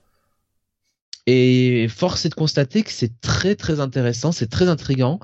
Euh, je dois dire que j'ai beaucoup apprécié ce premier numéro. honnêtement. Le début en mode euh, T'Challa euh, qui arrive, leader des Avengers, bon, bon, ça m'a un peu laissé quoi, hein, je dois dire, je m'en fichais un peu. Mais dès qu'on est rentré vraiment dans cette scène du conseil avec ce T'Challa un petit peu impatient, euh, j'ai l'impression qu'il nous l'écrit différemment, il nous l'écrit moins, bah, moins diplomatique, tu vois, plus plus autoritaire. Euh, et euh, ouais, je, honnêtement, je, là, j'irai voir le numéro 2, mais pour les bonnes raisons. D'accord. Euh, en plus, euh, c'est quand même bien dessiné par Juan Cabal, franchement, ça y a rien à dire. Euh, donc ouais, j'ai envie de mettre un bail, quoi, honnêtement. Moi, je t'avoue que bon, le, principe hein, de la page, on en a déjà parlé, on avait vu le cas dans Destro NC, qui d'ailleurs est la, prochaine review, mais on l'a vu aussi dans d'autres séries hein, ces derniers mois. C'est un truc qui revient un peu à la mode. Bah, c'était dans Venom, je crois aussi qu'on l'avait. Euh, je crois, ouais. ouais euh, récemment, euh, ce côté, regardez ce qu'on va vous faire, quoi. Un peu comme, tu sais, à la fin du premier épisode d'une série télé, on fait plus tard dans la saison, vous aurez ça. Chacun ses goûts. Pour moi, je trouve que c'est de la merde. C'est ne pas avoir assez confiance dans l'écriture de son premier numéro pour donner envie aux gens d'aller voir le 2. On est obligé de te montrer ce qu'il va y avoir dans l'ensemble de la saison, ou en tout cas des, petites, euh, des petits moments choisis de l'ensemble de ce qu'il va y avoir dans la saison, parce qu'on sait très bien, les comics Marvel, ce ne sont que des saisons finalement, chaque run est une saison. Parce que ouais, le numéro 1 est pas assez engageant pour aller voir le 2. Pour moi, c'est un aveu de faiblesse, quoi. Alors, heureusement, le reste du numéro a l'air très bon de, ce que tu en dis, et, tant mieux. Mais je trouve que avoir euh, recours à cette euh, façon de faire, c'est un peu comme euh, quand tu sais pas commencer ton histoire, tu, tu me fais euh, bah, et puis après c'est 48 euh, heures plus tôt, trois jours avant. Et... C'est la même chose. C'est vraiment des tropes que je ne supporte plus. Je suis d'accord avec toi et en même temps, j'ai envie de dire que euh, dans cet épisode, tu peux déjà voir ces fameuses storylines déjà. Tu peux déjà voir les graines, quoi. Tu vois? Euh, notamment euh, bon les relations entre T'Challa et les Avengers, euh, sa relation avec le Wakanda. Enfin, si tu veux, je suis en fait, oui, c'est un peu forcé, c'est un peu dans ta gueule, mais en même temps, si t'as bien lu le numéro, t'es pas surpris non plus quoi. ça valide un peu ta lecture quelque part. Oui, bah, je, vois ce que tu veux dire. Moi, après, c'est vraiment un ressort que, je n'aime pas. Voilà, tout comme le, le, début avec le flashback, quoi. Je pense qu'il, oui, je pense qu'il aurait pu s'en passer. Je pense qu'il n'avait pas besoin au vu de ce numéro. Euh, euh, ce qu'il avait fait était suffisant, quoi. Baboussa qui nous dit c'était déjà le cas dans JLA et JSA post Infinite Crisis, les storylines à venir. Ouais. Après, il y avait le jeu, euh, bah, notamment avec la série Booster Gold, où on avait des petits indices cachés euh, dans le fond sur un tableau, ce genre de choses-là. Même Bendis l'avait utilisé, ça aussi. Et ça, je préfère. Tu vois, c'est moins in your face, un peu plus. Faut chercher, faut essayer de décoder les trucs. Je préfère ça plutôt que me montrer des images de euh, dans les prochains numéros, enfin dans les prochains arcs, parce qu'on n'est plus dans un numéro, une histoire, on, on, le sait bien. Dans les prochains arcs, vous aurez ça. Ouais, moi j'aime moins. Bon après, euh, si, si les gens je trouve, ils trouvent ça efficace, tant mieux. Et euh, voilà, je donne juste mon ressenti par rapport à ça. Euh, il y avait, pardon, Suro qui nous disait magnifique cette cover. C'est vrai que la cover est très très belle. Alors sur YouTube, je voulais couper hein, pour pas qu'elle foute en l'air le, le, diapo, mais c'est une double page qui est franchement très très belle. Il y a, y a rien à dire. Oui. oui. Pascal nous espérons que l'auteur sait où il va, au moins, sinon on ne sait pas où ça va. Bon, après, euh, tu as l'air d'avoir euh, quand même une idée de, de, de ce côté peut-être un peu plus radicalisation, un peu tout ça. Ah oui, non, mais franchement, vu la lecture, euh, je je crois qu'il sait très bien très bien où il va, quoi. Alexandre nous dit si Shuri ne prend pas le titre, c'est bizarre avec le film qui arrive. À voir, à voir. On peut très bien voir un premier arc ou finalement premier arc ou deux avec, ou avec Black Panther qui va être mis sur la touche et puis Shuri qui reprendra la suite j'ai quand même l'impression que euh, non non on va suivre euh, on va suivre largement euh, Black Panther hein. c'est c'est le point focal de de de la série hein. pour l'instant enfin, sur ce que j'ai vu là hein. Chala va devenir le nouveau Cyclope Pascal va aimer nous disait Alex ah, on sait jamais peut-être qu'un seul coup il va y avoir une visière en vibranium et tirer des rayons on sait pas mais en, tout cas, ah bah, l'écriture était satisfaisante, l'écriture de John Ridley ou pas? Écoute, c'est un auteur que je ne connaissais pas. Hein. Je, je, je m'en excuse. Scénariste de film. Mais euh... hein, comment? Scénariste de film, je crois. D'accord. Mais là, pour le coup, sur ce premier épisode, rien à dire. Hein. C'est qui l'auteur du coup? Romancier, John Ridley. John Ridley. John Ridley, c'est pas celui qui avait fait Batman Future State? I Am Batman, oui, oui, je vois ça, ouais. Ouais, bah c'était de la merde. Ah qui, a écrit, qui a écrit notamment 12 Years a Slave. Euh, c'est celui qui a fait le, le, le fils de, de, de, de, bah, je sais plus comment il s'appelle là. Si c'est I Am Batman, ouais. Euh, Luke Fox. Le fils de Lucius Fox en Batman. Ouais, bah, euh, I Am Batman, c'était de la merde. Le zéro m'a suffi, moi. Je, franchement, je trouvais ça très mauvais. Oh, moi, j'ai dû en lire un et ça m'a pas passionné. J'ai tout de suite arrêté. De toute façon, Future State, j'ai quasiment rien lu. Et effectivement, il a travaillé en tant que scénariste, notamment sur 12 euh, Years a Slave, euh, qui est quand même un très, un très grand film. Il a aussi travaillé sur Bénur, euh, qui est une chiasse absolue. Donc voilà. Alexandre disait le nouveau fils de Lucius Fox qui est plus vieux que celui qu'on connaissait. Le ressort du fils caché, oui. Donc en tout cas, ça a l'air d'être un, bon bail, euh, Jonathan, ce Black ah oui. C'est un bon bail, tout à, à noter que sur la cover, vous pouvez le voir, c'est écrit Legacy Number numéro 198. Préparez-vous à, dans deux épisodes, avoir un numéro double. Un numéro 200. Qu'est-ce qu'on ferait pas chez Marvel pour essayer de gratter des doubles épisodes hein, pour vous les vendre plus cher? Qu'est-ce qu'on ferait pas quand même? Allez, on va continuer. On va passer chez DC, et justement, j'en parlais juste avant, Destro le troisième épisode de cette série. Alors, c'est écrit par Joshua Williamson, et on a au dessin euh, le, pas toujours très bon, je trouve, Howard Porter, malheureusement. Même si là, sur cet épisode-là, ça va. Ça va. C'était moins désagréable que certaines fois. Il y a quand même des planches qui sont un peu, et des cases qui sont un peu limites.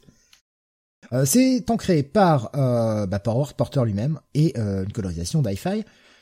Cette fois-ci, on va voir un Destro qui est une Black Canary qui vont devoir se séparer. Hein. Je rappelle qu'ils sont en tandem pour la nouvelle, cette nouvelle organisation, le Trust. On y croit, évidemment, qu'il y a un nom comme ça, on y croit. pour lesquels ils vont aller récupérer des super vilains et les remettre aux autorités compétentes, les mettre hors d'état de nuire, tout ça. Hein, donc ils vont les récupérer pour ça.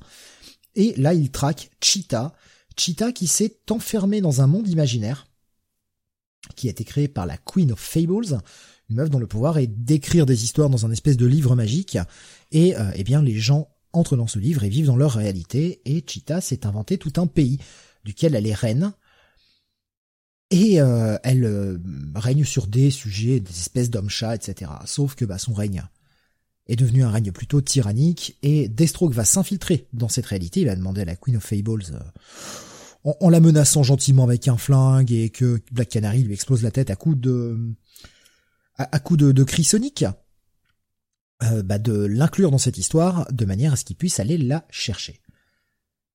Le, les sujets se sont rebellés parce que, bon, bah, enfin, se rebellent. En tout cas, ils essaient de se rebeller parce qu'elle est devenue très tyrannique, alors qu'au départ, elle était euh, relativement bonne avec ses sujets.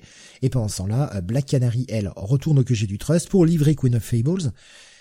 Et elle commence à enquêter de plus en plus sur le Trust parce qu'on sent qu'il y a quelque chose qui pue.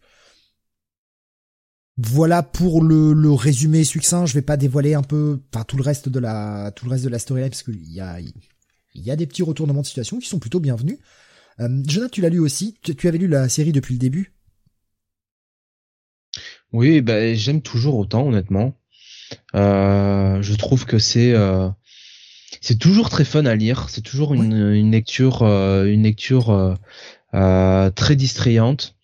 il, il travaille bien sur le personnage de Deathstroke parce que bon.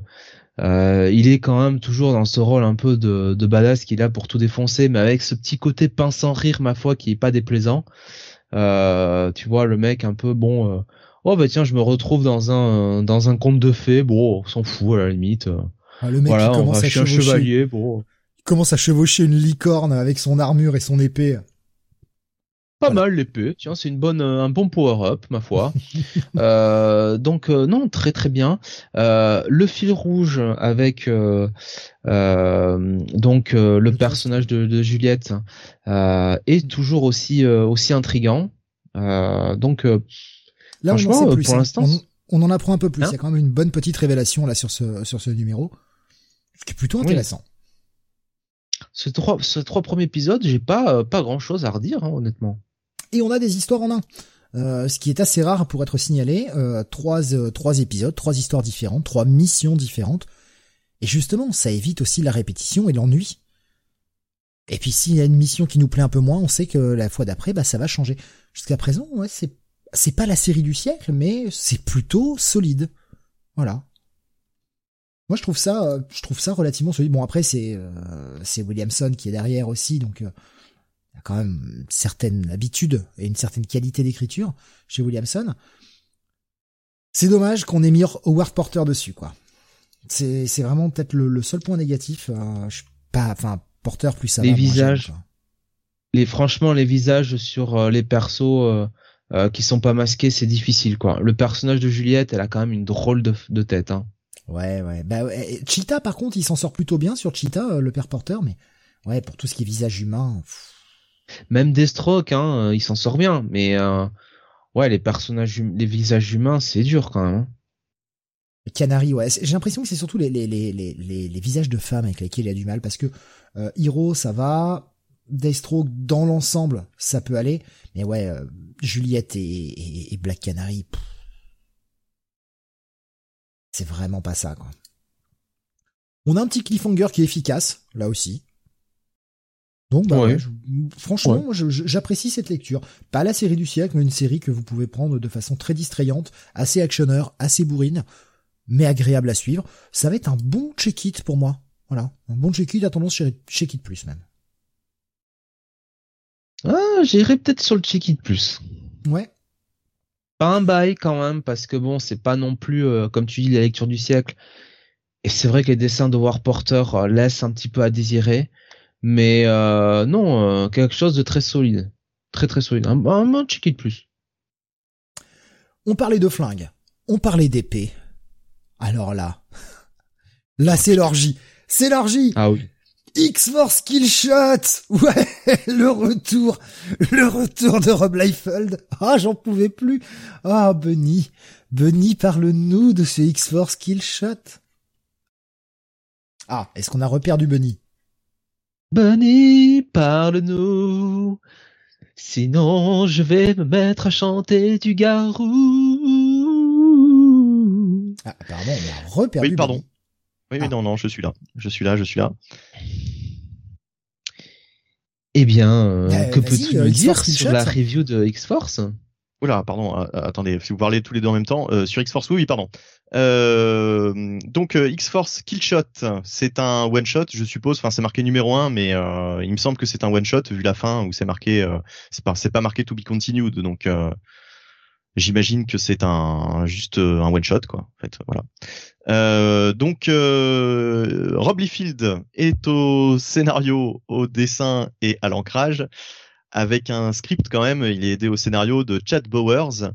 Euh, alors à la colorisation, ils sont plusieurs. Il y a Brian Valanza, Federico Bli et Mirza Mirawan, euh, Virawan, pardon.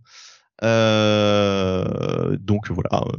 alors euh, euh, cet épisode donc d'X-Force par Rob Liefeld, eh bien, on retrouve le Rob Liefeld euh, que l'on connaît, hein, le Rob Liefeld qu'on aime, c'est-à-dire le Rob Liefeld nanardesque, avec un, un, scénario qui, bah, franchement, j'ai pas boudé mon plaisir. Moi, ça m'a fait, ça m'a fait marrer ce, ce, scénario. Donc là, on a Cable qui veut aller euh, buter euh, Strife, hein, toujours, hein, c'est toujours un peu la même histoire. Euh, mais pour cela, il va rassembler euh, toute une équipe de versions alternatives euh, issues de, de, différents univers.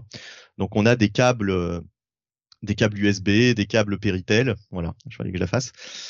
Euh, on a des câbles, des câbles assez différents, euh, voilà, qui viennent de différentes euh, dimensions. On a différents Major X, différentes versions de Shatterstar, différentes versions de Domino et de Deadpool évidemment, et puis d'autres d'autres personnages.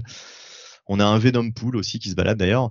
et donc, bah voilà, Cable monte toute sa toute sa fine équipe. Alors euh, les références sont faites à, Krakoa, à ce qui se passe actuellement dans l'univers mutant. Donc ça, ça, ça m'a plutôt plu. J'ai, je me suis demandé euh, si Rob allait parler un petit peu du statu quo actuel.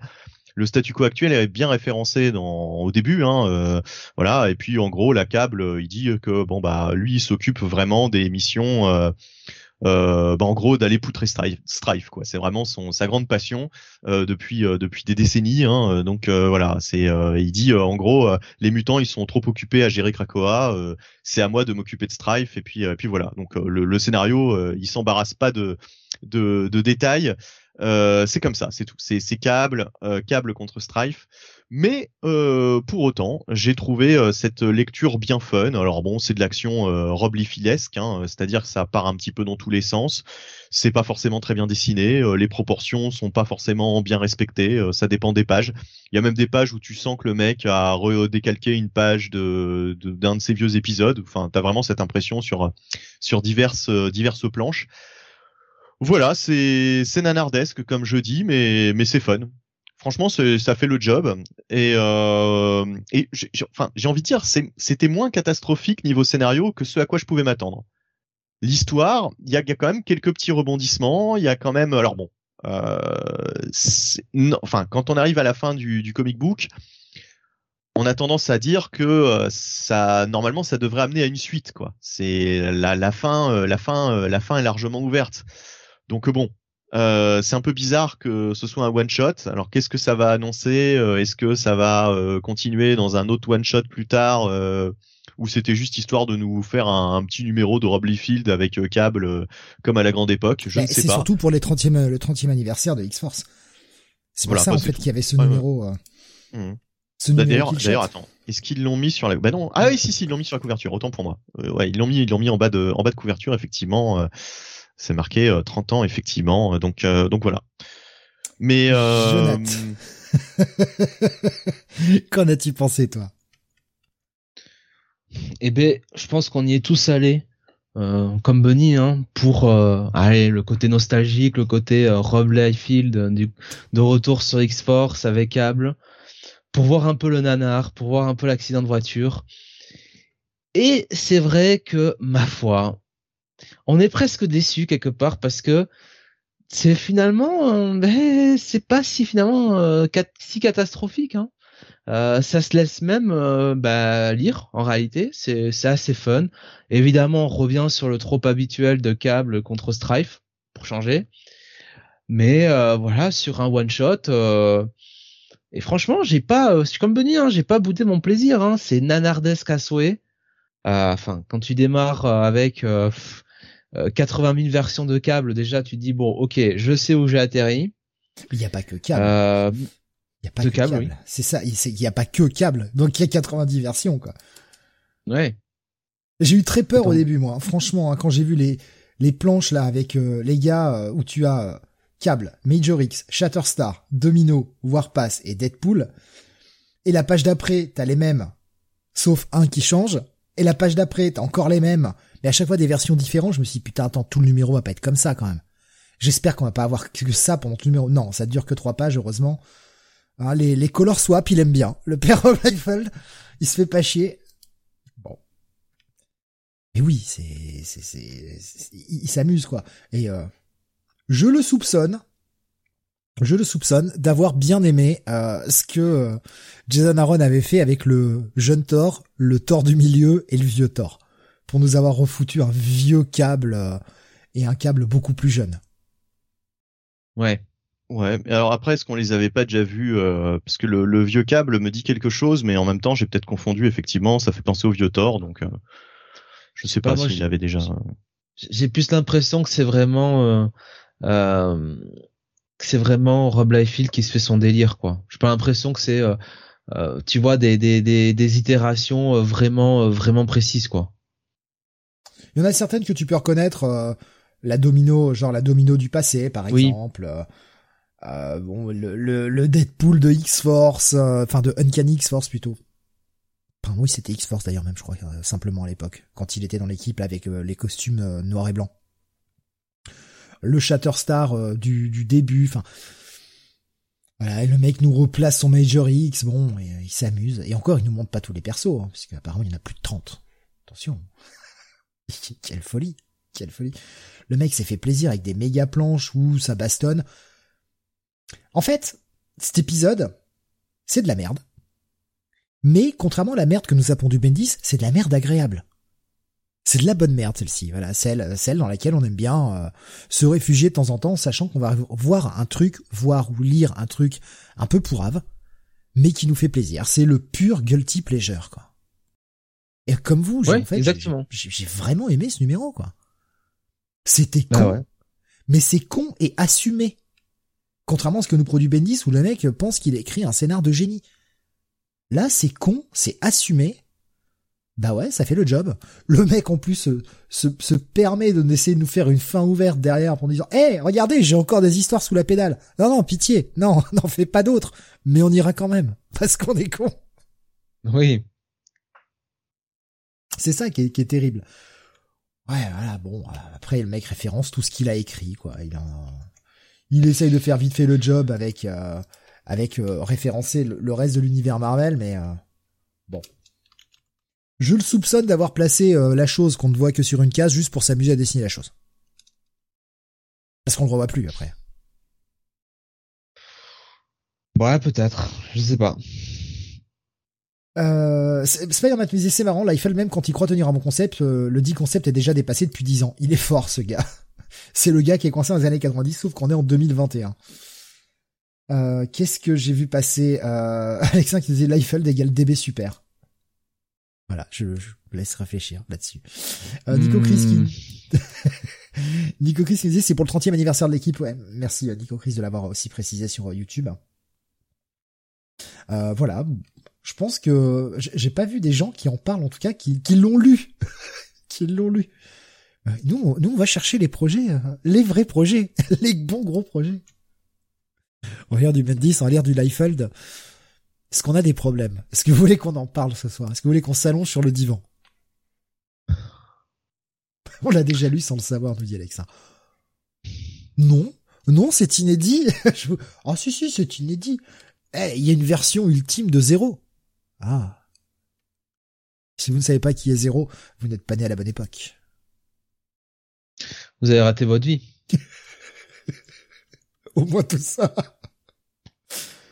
Non, franchement, c'était. Euh, je m'attendais à ce que ce soit bien pire que ça, et ça va.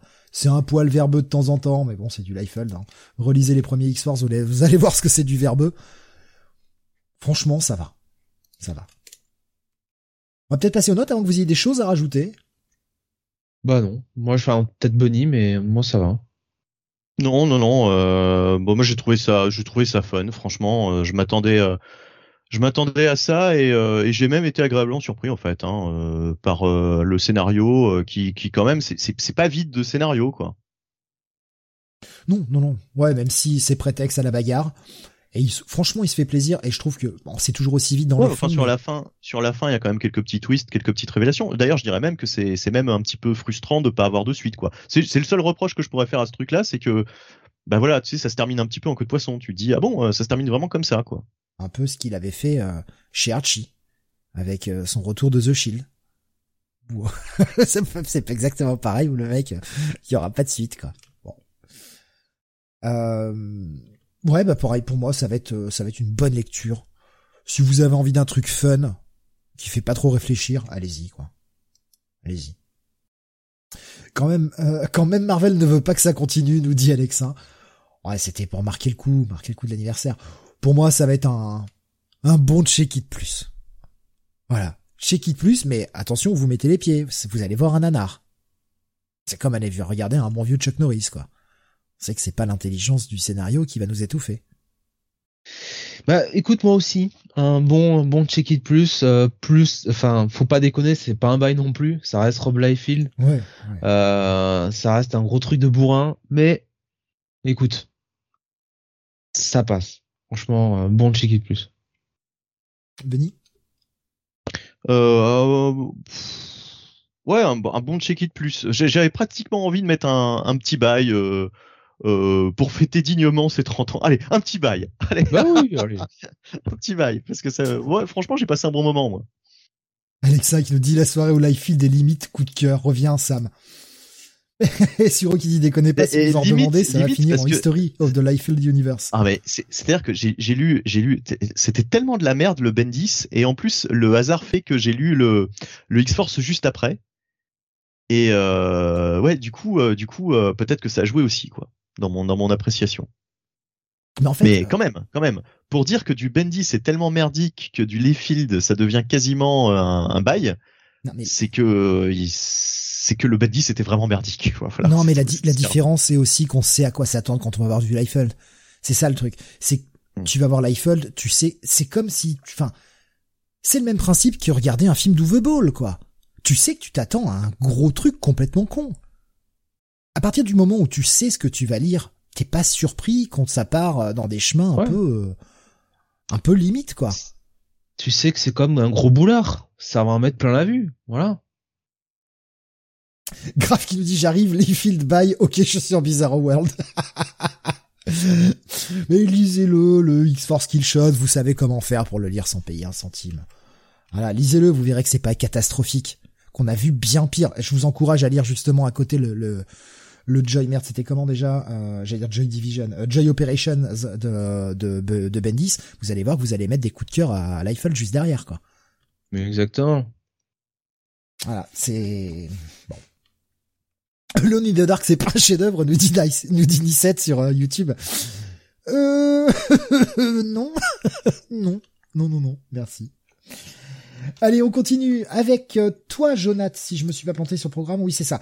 Euh, Jonath, parle-nous de ce huitième épisode de Robin. Oui, euh, Robin euh, qui arrive un petit peu, j'ai presque, enfin, ouais, quand même vers la fin de son arc, mine de rien. Donc c'est toujours écrit par Joshua Williamson avec euh, des dessins de Monsieur Melnikov, hein, dont je n'ai pas le prénom en tête. Euh, je vais vous le trouver ça, Gleb Melnikov et Max Dunbar aussi.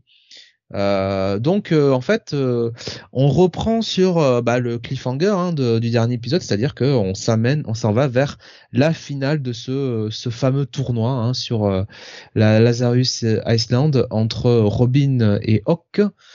Euh, et bah grosso modo, euh, ce numéro 8, c'est quand même un petit peu, bah, j'ai presque envie de dire, euh, la bataille façon shonen. Hein. On reste un petit peu dans cette thématique un peu manga, hein, qu'a cet arc finalement très shonen. Donc c'est un combat entre entre Robin et, et Hawk avec le public euh, euh, qui est derrière. Alors j'ai hurlé de rire, euh, Steve, sur cette page avec le public, tu sais, qui, qui applaudit et qui a, tu sais, qui fait presque les, les commentaires de, de match de catch. Ben oui, il y avait le That was awesome en plus. ouais, voilà. Et moi aussi, je me suis dit putain, les mecs, ils viennent d'assister. Ça m'a fait penser, franchement, au, au ricochet Willow Spray. This is gonna be a barn burner. ça m'a fait vraiment penser, tu vois, ce match ultra euh, ultra chorégraphié où les gens sont là oh qu'est-ce qu'on vient de voir là? Ouais, mais c'était euh...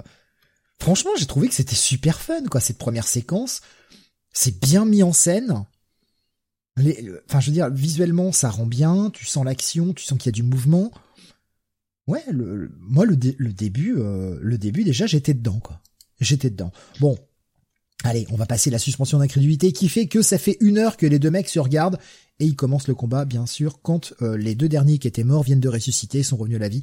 Comme ça, tout le monde peut voir. Allez, on va dire que, bon, ça tombe bien, quoi. C'est le hasard comme par hasard. bah de toute façon, euh, il fallait bien qu'on ait euh, ce numéro de, de plus de baston, hein, j'ai envie de dire, parce que c'était quand même sur ça que ça qu'était construit euh, l'arc euh, sur les derniers numéros. Donc c'était un peu, bah, c'était le moment ou jamais hein, de vraiment faire ce gros combat entre Robin euh, et Hawk. Et comme tu dis, la mise en scène est très réussie hein, sur la première partie de l'épisode.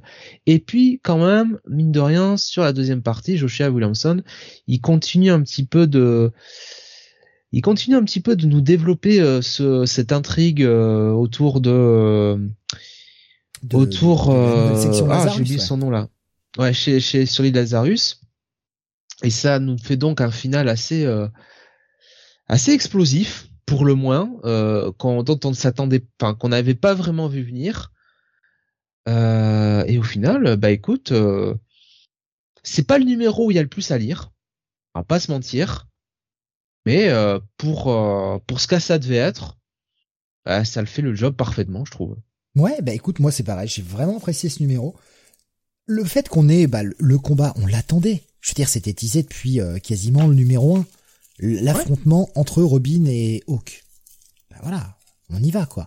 L'affrontement est jouissif. Comme tu as dit, c'est du très bon shonen. Et Williamson bah, reste dans le thème hein, d'un, d'un Damian qui lit des mangas. Donc euh, il y a vraiment cette approche-là. Qui, tu vois que le mec a un peu réfléchi à sa façon de faire quand même. Le combat bien mené. La finalité est plutôt logique. Et les révélations qui nous sont faites derrière, même si on s'attendait à certaines de ces révélations, on a quand même un bon petit twist. Plutôt intéressant, même j'ai envie de dire deux twists intéressants. Ouais, et en fait, l'arc... Est-ce que l'arc est vraiment fini?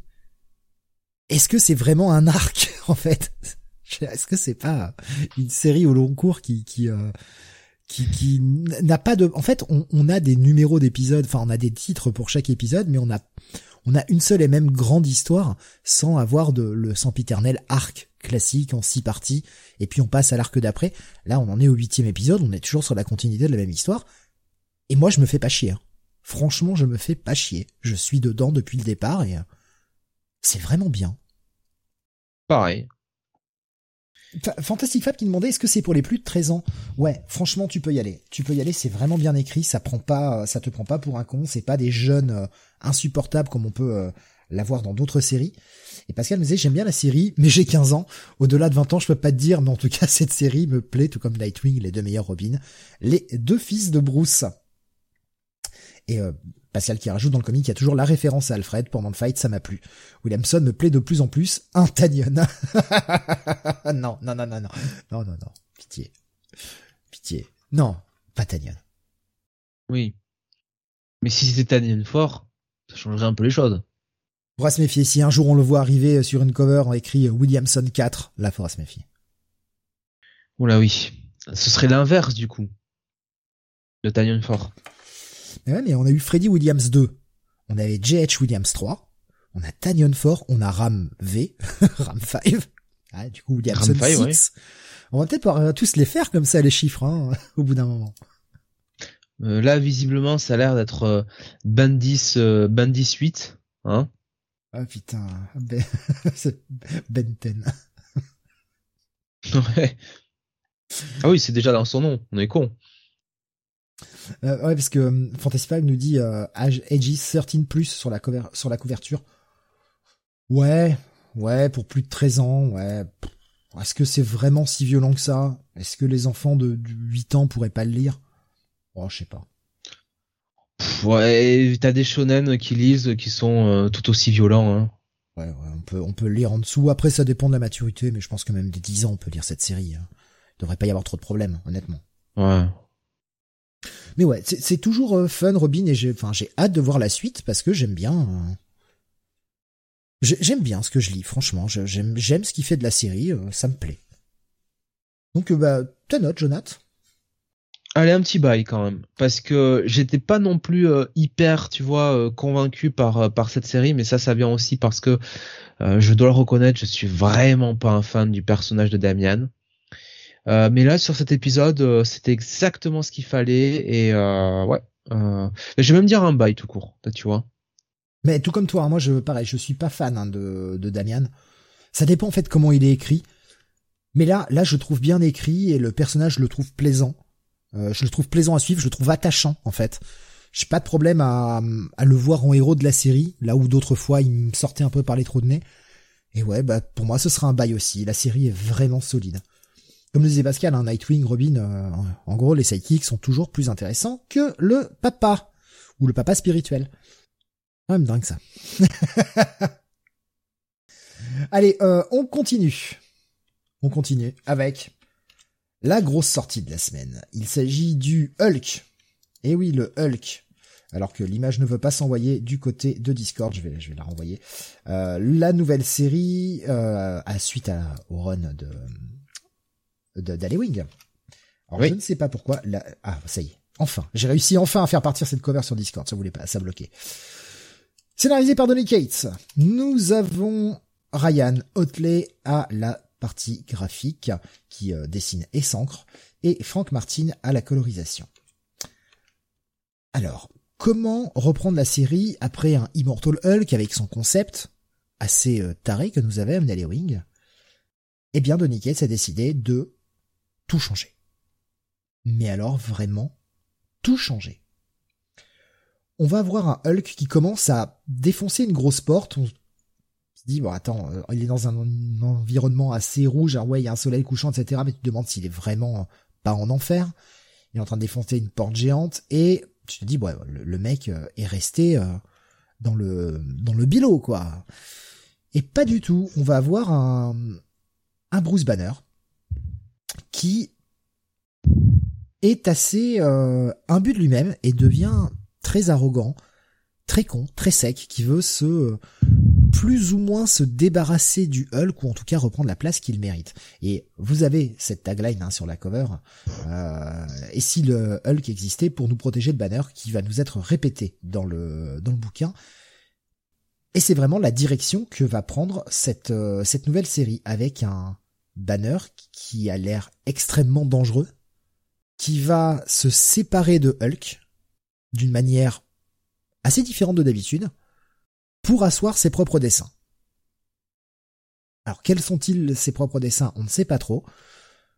On va avoir beaucoup de gens qui vont essayer de se liguer contre lui, et notamment les Avengers, avec un Doctor Strange qui est euh, bah, bien vivant. Là par contre, euh, il est bien vivant, je sais pas. Donny Cates a décidé de pas référencer euh, Death of Doctor Strange, ou peut-être que Death of Doctor Strange n'a que le nom, et Doctor Strange ne va pas mourir.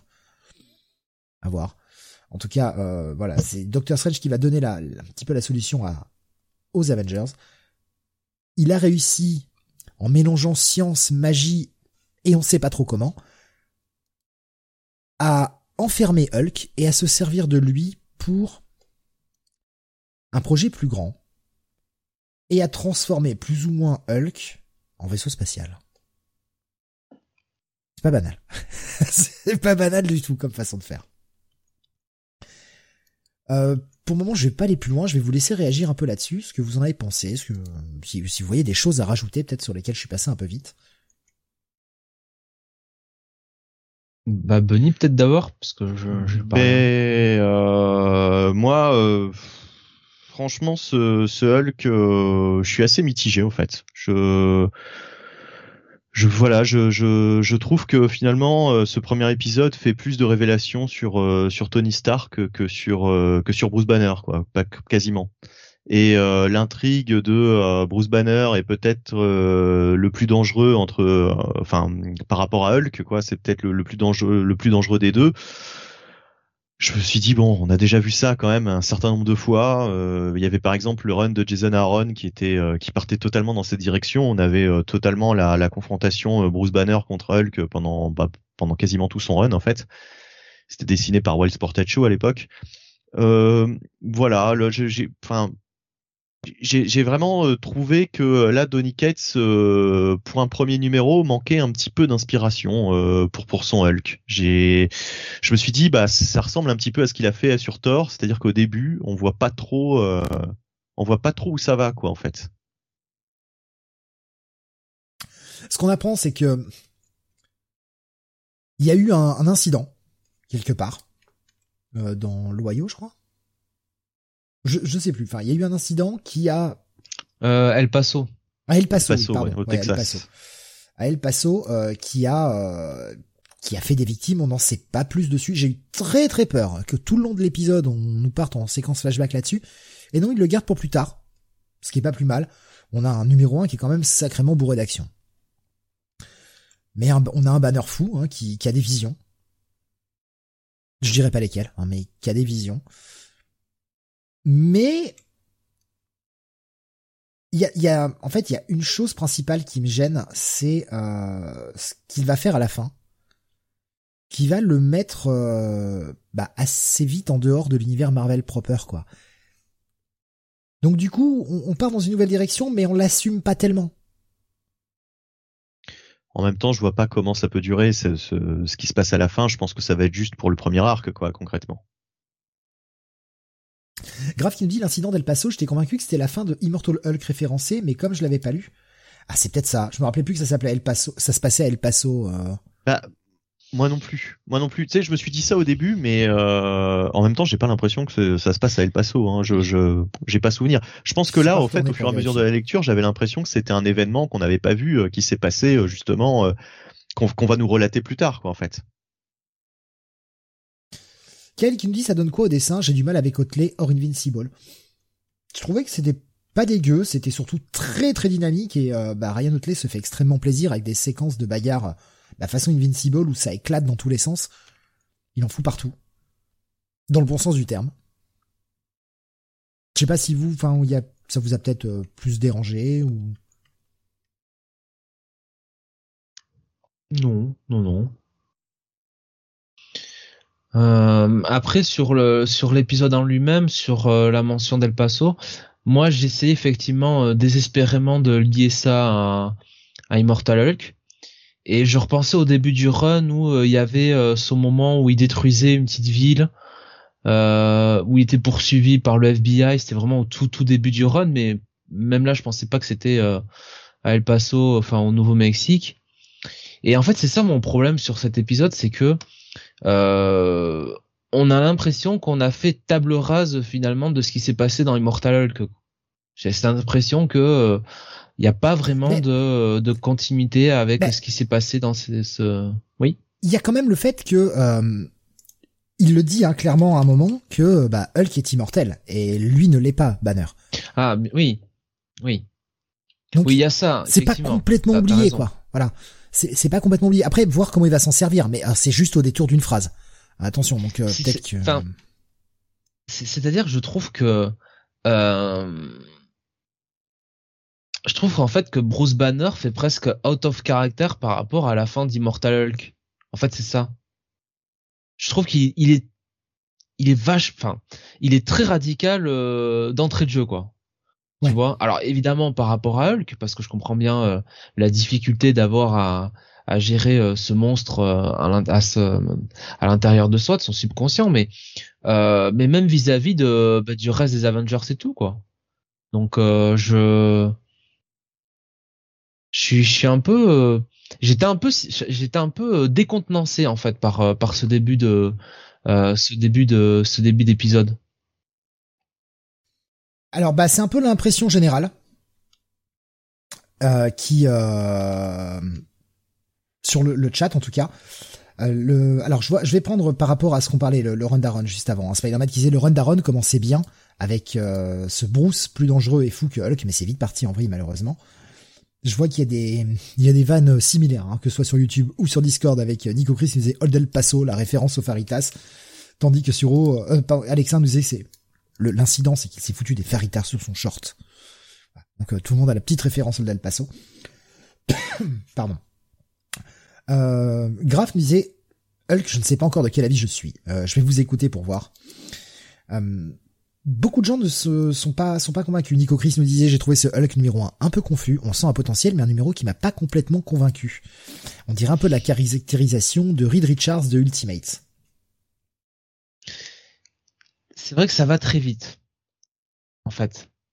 Euh, notamment avec la finalité quoi. C'est-à-dire qu'on a l'impression que euh, en fait, Donny avait euh, besoin en fait, euh, en fait que, que Hulk aille euh, là où il est allé, quoi. Enfin, tu vois ce que je veux dire, quoi. Que il avait besoin un petit peu de d'expédier, on va dire, Hulk dans le contexte de bah, des Avengers, de la Terre 616, tout ça, quoi. Bah, c'est surtout qu'on a l'impression qu'il a, qu'il fait table rase très vite de, de tout le run d'Halloween, quoi. C'est-à-dire que on t'en parle, on t'en parle vite fait, mais euh, je veux dire, si, si tu, si tu l'avais pas lu, euh, c'est tout juste si tu te rendrais compte qu'il y a eu, euh, qu'il y a eu ces 50 numéros juste avant, quoi, en fait. Alors ça peut être pris d'une manière positive dans le sens que c'est un bon jumping point pour les nouveaux lecteurs. Mais effectivement, quand tu as lu les 50 numéros d'Halloween, qui en plus quand même était un, dans la globalité quand même un très bon run, hein, malgré tout. Oui. oui, C'est vrai que bon, t'es es, peut-être un petit peu t'es peut-être un petit peu déçu, quoi, parce que Wing avait fait quand même un travail autour de, du personnage de Hulk et peut-être plus finalement le personnage de Hulk que, de, que de Banner. Et euh, bon, tu, tu le retrouves pas forcément, quoi. Bon. Bah c'est, c'est peut-être aussi pour ça que Donny Cates va essayer de se concentrer, en tout cas c'est l'impression qu'il donne au sortir du premier numéro, plus sur Banner, qui a été un peu plus mis de côté durant le dernier run. Peut-être, j'en sais rien. Euh, est-ce que ce qui me dérange pas hein, au, demeurant hein. Enfin, j'ai même envie de dire que j'ai presque peut-être plus envie de travailler sur le personnage de Banner que, que sur le personnage de Hulk, hein, dans, dans, dans la mesure du possible. Mais euh, bon, euh, c'est vrai que la passer du dernier numéro d'Halloween à ça, c'est bon, c'est pas évident quoi. Je, je, vous rejoins un peu, hein, et je rejoins aussi les commentaires que je vois sur sur Discord. Hein. Par exemple, disait au-delà des considérations continuité, il n'y a pas assez à se mettre sous la dent pour moi. Là, j'aurais préféré voir un peu plus loin. Euh, J'aimerais que Donny Cates ait un pass et Leifeld d'un bail ce soir. Là, je saurais vraiment, nous dit Fantastic Fab. Non, ce sera pas, enfin, en tout cas, pas pour ma part, ce sera pas un pass. Euh, Nicette qui nous demandait est-ce que Donny Cates, ça y est, ça s'essouffle? Je sais pas. Je dirais qu'il est un peu tôt pour juger sur ce Hulk il pose une situation, il se sert de son numéro 1 pour se poser une situation, mais moi ma crainte c'est que ce soit vraiment déconnecté du reste de l'univers Marvel, euh, de par la situation à la fin de cet épisode. Je suis assez d'accord sur le fait que ouais, il n'y a pas grand chose à se mettre sous la dent, il y a pas mal d'éléments qu'on nous place comme ça, sûrement des choses qu'on n'a pas encore bien comprises. Normal, hein, on est vraiment là aussi au centre de l'action dès que ça commence. Je je suis pas euh, refroidi je suis pas trop méfiant non plus. Moi, j'ai pas accroché à son tort, par exemple. Euh, j'ai assez vite laissé tomber. Là, je suis déjà un peu plus impliqué que son premier numéro de tort qui m'avait laissé un peu froid quand même. Euh, bon, je, je, je sais pas trop. Je suis curieux pour la suite. Je suis pas ultra emballé. Je suis pas aussi emballé par exemple que je l'avais été lors du premier numéro d'Alley qui nous plaçait vraiment quelque chose de totalement différent. Et là, on pourra pas dire que Donny Cates sait pas de faire quelque chose de différent. Est-ce que ça a du sens? Est-ce que ça va nous plaire au final? Je sais pas, mais au moins il tente. Euh, Spider-Man qui dit de... Pardon, excuse-moi Jonathan, vas-y. Non, non, non, vas-y, vas-y. Euh, Spider-Man nous dit, Spider-Man, pardon, nous disait Donny Cates, faut le mettre sur Spider-Man pendant qu'il en est encore, encore temps. L'humanité en a besoin. Et Grave nous dit, là, Spidey n'a qu'une seule réplique. Tu allais dire, Jonathan, je t'en prie. Euh, je sais plus ce que je voulais dire en fait. ouais non. Euh. Nico Chris sur euh, YouTube nous dit est-ce qu'il n'essaierait pas d'injecter du nouveau dans Hulk comme il l'a fait pour Venom? Même recette. Il y a un peu de ça. Il y a un peu de ça, je pense. Euh... De toute façon, il y a beaucoup de choses à expliquer parce que la situation même dans laquelle est euh, la série quand elle commence, avec ce chamboulement de pouvoir, avec cette séparation mentale en trois, voilà, je vais pas en dire, je vais pas en dévoiler plus. Hein, lisez le, reste de l'histoire pour comprendre. en tout cas, il y a un lien, euh, il y a un lien, j'ai l'impression, avec euh, aussi un truc qu'on avait vu peut-être dans Silver Surfer Black. Je sais plus. Je sais pas si c'est euh, si c'est un lien ou si c'est moi qui me fais des idées. Alors j'ai pas vu le lien. Du coup, je vois pas trop de quoi tu parles, mais. Bah, l'espèce de parce que c'est vraiment tout au début l'espèce d'énorme portail là. je me demande si on n'avait pas déjà vu ce portail soit dans Silver Surfer Black, soit dans un autre un autre truc de Donny Cates en fait. Peut-être, que je, je refeuillette euh, Silver Surfer Black. Parce que le, design, en fait, le design de ce grand portail me, me parle, quoi. Tu vois, quand je, quand je l'ai vu, je me suis dit, ah, euh, Donny Cates réutilise un truc qu'il avait déjà placé quelque part. Bah, Peut-être que je me trompe, hein. Au départ, j'avais l'impression que c'était la Green Door, mais qui était fermée, quoi. La, la Green Door qu'on avait dans le, dans le run de précédent de The Wing. Ouais, ouais ben je, je, pense pas que ce soit ça parce que franchement niveau design euh, j'ai pas l'impression que ce soit ça du tout quoi ou bien alors il la représente totalement différemment ce qui serait un petit peu embêtant si on nous disait c'est du boom boom mais moins insipide que je le pensais, il y a matière à écrire quelque chose d'intéressant mais c'est difficile euh, après Wing. Et Alexin qui dit qu'on va voir le King in Green. Oh déconne pas, lui donne pas d'idée, ne lui donne pas d'idée Alexin, non. Bah, ça va être compliqué de repartir là-dessus parce que c'est vrai qu'Alewing a largement euh, euh, développer le côté un peu euh, tous les Hulk possibles imaginables. Donc euh, bon. Et après on fait des Sentai, de, on fait Sentai des King pour Jonath. Tenez-moi Hulk très éloigné des Sentai, s'il vous plaît. Bah, est-ce qu'il en est si éloigné que ça quand tu le vois quand il affronte Iron Man là? Petite armure hein, quand même, la petite armure. il, est, plus proche de Sensei hein, qu'autre chose. Hein. Le chevalier du Hulk, la fameuse constellation du Hulk. la constellation du Hulk. euh, Est-ce qu'on se ferait pas un énième planète Hulk? Tiens, nous dit Suro. C'est ma crainte. C'est vraiment ma crainte euh, au sortir de ce de ce premier numéro quoi. C'est c'est ce qui m'embête un peu. Euh, le côté jusqu'au boutiste me plaît parce que c'est une direction un peu différente donc pourquoi pas mais ah. bon. Il y a Alexin qui me dit Scar qui reprend le titre derrière. Ah putain alors là ce serait couillu par contre. là ce serait sacrément couillu. Ouais, je, je sais pas. Est-ce que vous voulez rajouter des choses peut-être sur ce numéro euh... Non, Bonnie peut-être? Euh, non, non, non. Euh, je, je, là, je vois pas d'autres trucs à ajouter, quoi. Et bon, on va passer aux notes. Euh, pour ma part, ce sera un. En train de checker de plus, c'est un petit bail. Je, c'est pas mauvais, mais ouais, ça va pas être le coup de cœur du tout, quoi. Non, c'est ça, hein. c'est ça le problème. Euh, pour moi, ce sera un, un bon, euh, un bon check-it, mais euh, mais effectivement, j'ai limite eu plus de plaisir à lire le, le X-Force, c'est dire, que, que de lire cet épisode, quoi, qui est pourtant un numéro 1 par Donny Cates. Tu vois, je devrais être vraiment hyper enthousiaste, quoi. Ça aurait dû être le coup de cœur de la semaine. Bah, ça l'est pas. C'est juste, c'est juste correct, mais mais sans plus. Jonathan. Ouais, un bon check-it un bon check-it et c'est vrai que par rapport au Black Panther numéro 1 euh, c'est quand même je trouve inférieur euh, c'est euh, moins bien maîtrisé et c'est plus nébuleux sur ce que va être le run par rapport à Black Panther où vraiment on a vraiment déjà dès le premier numéro toutes les pièces qui sont mises mises sur l'échiquier hein. Euh, check it pour Nico Chris. Euh, Graf nous disait après voyons où ça va. J'ai encore un peu confiance en Kate. Mais moi aussi, hein. Moi aussi, c'est pour ça que je suis quand même assez intrigué. Je suis pas friand de la direction, mais pourquoi pas? Faudra voir. On en est qu'à l'épisode 1, donc on va laisser euh, quand même encore un peu la chance au produit. C'est pas repoussoir euh, comme a pu l'être Joy Operations, quoi. Où on a vraiment tous rien compris et non, ouais. tous pas voir le 2. Bon, sauf Jonathan, mais ça c'est son côté euh, masochiste. Oui. Le Venom tabassé dès le premier numéro, nous dit Graf. Euh, oui, c'est vrai, oui. C'est vrai que le, Venom tabassait pas mal euh, dans le premier numéro. Là, c'est le cas aussi, effectivement.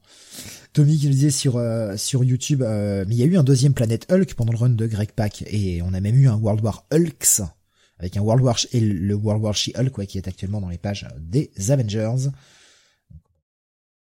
Oui, on sait qu'ils aiment recycler. Justement, Donny Cates, on va y rester, Benny, puisque nous allons parler de Thor numéro 19. Et oui, alors Thor numéro 19 par euh, Donny Cates et euh, Nick Klein euh, au dessin. si je ne m'abuse, alors attends, j'essaie de retrouver quand même la page des crédits parce que là je le fais par rapport à la couverture. Voilà, elle est en plein milieu du comics. Donny Cates, Nick Klein comme artiste effectivement et Matt Wilson à la colorisation. Euh, donc, euh, bah déjà graphiquement, euh, c'est très sympa. Il a un petit peu un trait à la celui qui était sur le White Knight là. je sais plus comment il s'appelle. Sean, Sean Murphy, ouais. ouais, ouais. Ouais, je trouve qu'il a un style un petit peu à la Sean Murphy, mais justement en plus, enfin les, les, les, personnages dessinés par Sean Murphy sont un petit peu moches, pointus. Enfin, je sais pas, ils ont ils ont des têtes de... dégueulasses ils ont des têtes, on va dire, un peu plus triangulaires, je ne sais pas comment le dire, un peu plus pointues. Là, c'est là, ce serait du Sean Murphy, mais qui, qui, qui, avec les proportions, quoi, les proportions euh, qui vont bien, quoi. Euh, alors pour ce qui est de, de cette de ce récit, bah, c'est le début d'un arc, hein, euh, le début d'un d'un nouvel arc qui s'appelle God of Hammers et justement euh, bah, Thor est à la recherche de, de Mjolnir euh, et euh, puisque euh, puisque puisque le, son, son marteau était en panne, hein, il, il déconnait depuis un certain temps. On lui a volé. là, il a son espèce de hache. Alors, je ne sais plus d'ailleurs comment elle s'appelle hein, cette hache. Enfin bref, donc il part, il part à l'aventure. C'est pas et, une garde ou un truc comme ça? Ouais, un truc comme ça. Donc, mais dans le doute, je sais plus. Wingard ou peut-être, peut-être. Moi j'aurais dit Jormungard, mais euh, je me trompe peut-être. Yann Born. je sais plus. Alors, Yann Bjorn nous dit euh, Graf. Pour la oh, bon, d'accord. Ok, bon. Yann Bjorn. Ok. Et Alexandre euh... propose Wingardium Leviosa. Bjorn Borg, le joueur de tennis. Ah, mais en tout cas, en, tout cas, en tout cas, euh, donc, euh, alors assez étonnamment, on ne retrouve pas du tout toute l'équipe qui avait été constituée dans le dernier épisode. Euh, je pensais retrouver Srog, donc la, la, grenouille. Et, et, toute sa, cette, son équipe de, de Pet Avengers. bon, bah, j'imagine qu'on les retrouvera un peu plus tard dans, dans, ce, dans cet arc. là, c'est juste Thor qui, qui, qui, se met en quête et, et qui rend visite au fait à son père qui est toujours sur cette espèce de planète justement qui rappelle euh, la planète de, bah, de Planet Hulk où, euh, où, ils font des combats, euh, des combats d'arène. Euh, et d'ailleurs, c'est une planète. En fait, c'est la main d'un céleste, hein, tout simplement. Euh, donc, donc voilà, on retrouve un petit peu cette, cet univers qu'on avait déjà vu. Enfin, cette planète qu'on avait déjà vu dans un numéro précédent. Et euh, bah du coup, euh, Thor et, son père vont partir, euh, vont partir ensemble à l'aventure et ils vont faire quelques découvertes. Voilà, il s'est passé des choses assez intrigantes. donc bon, l'ensemble, l'ensemble, ça, se lit relativement rapidement. Hein. C'est, c'est vraiment une première partie assez efficace. Ça va à l'essentiel, on va dire. Euh, là, on n'est plus dans la mise en place, on est vraiment dans le, bah, dans le, ça y est, euh, Thor, euh, part vraiment euh, rechercher son, son, son, marteau et ça faisait un petit moment d'ailleurs que il, faisait des préparatifs, etc. On se demandait quand est-ce que ça allait vraiment commencer les choses sérieuses et bah là, ça commence dans cet épisode.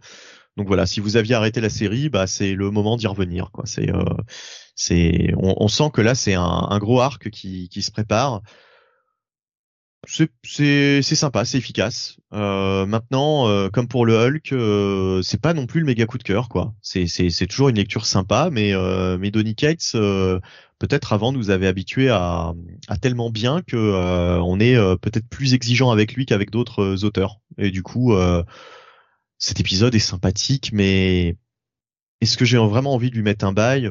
Ah, Peut-être. Allez, un, un, un, ouais, alors un, petit bail, quoi. Voilà, c'est à la limite entre le, petit bail et le check it plus. Après, il faut toujours des épisodes un peu plus calmes aussi pour que les montées en puissance soient efficaces. Tu peux pas, tu peux pas faire du high level tout le temps, sinon tu vois plus la Là, ouais, bien sûr. Là, là, c'est pas que ce soit tellement calme. Il y a, ça dépend des scènes, mais euh, disons que euh, je sais pas, Donny Cates, on l'a connu tellement inspiré sur sur une série comme Venom que c'est vrai que euh, quand il est passé sur Thor, on s'attendait à un truc énorme et euh, finalement, euh, pour le moment, son run sur Thor est correct, mais il est pas il est pas forcément très mémorable quoi. Déjà, ses gardiens avaient bien déçu. Hein. Hmm. Ouais, bah ces gardiens, je les avais pas lus, donc. Ouais, bah le fais pas. Économise du temps.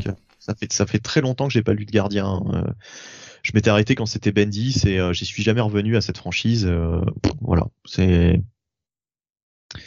Mais je, euh, peut-être le côté Star Lord. Sam, on a dit beaucoup de bien de, du run d'Alley Moi, j'ai pas accroché. Franchement, j'ai décroché très vite, mais le run d'Alley est vraiment consistant. Bon, là, les gardiens sont arrêtés maintenant, on le sait. on ne sait pas quand ils reviendront. Un jour peut-être. Mais voilà, Sam a dit beaucoup de bien du, du run d'Alley et le run de Cates, par contre, on est on est raccord là-dessus. Autant le premier arc se laisse bien lire, le deuxième est vraiment chiant.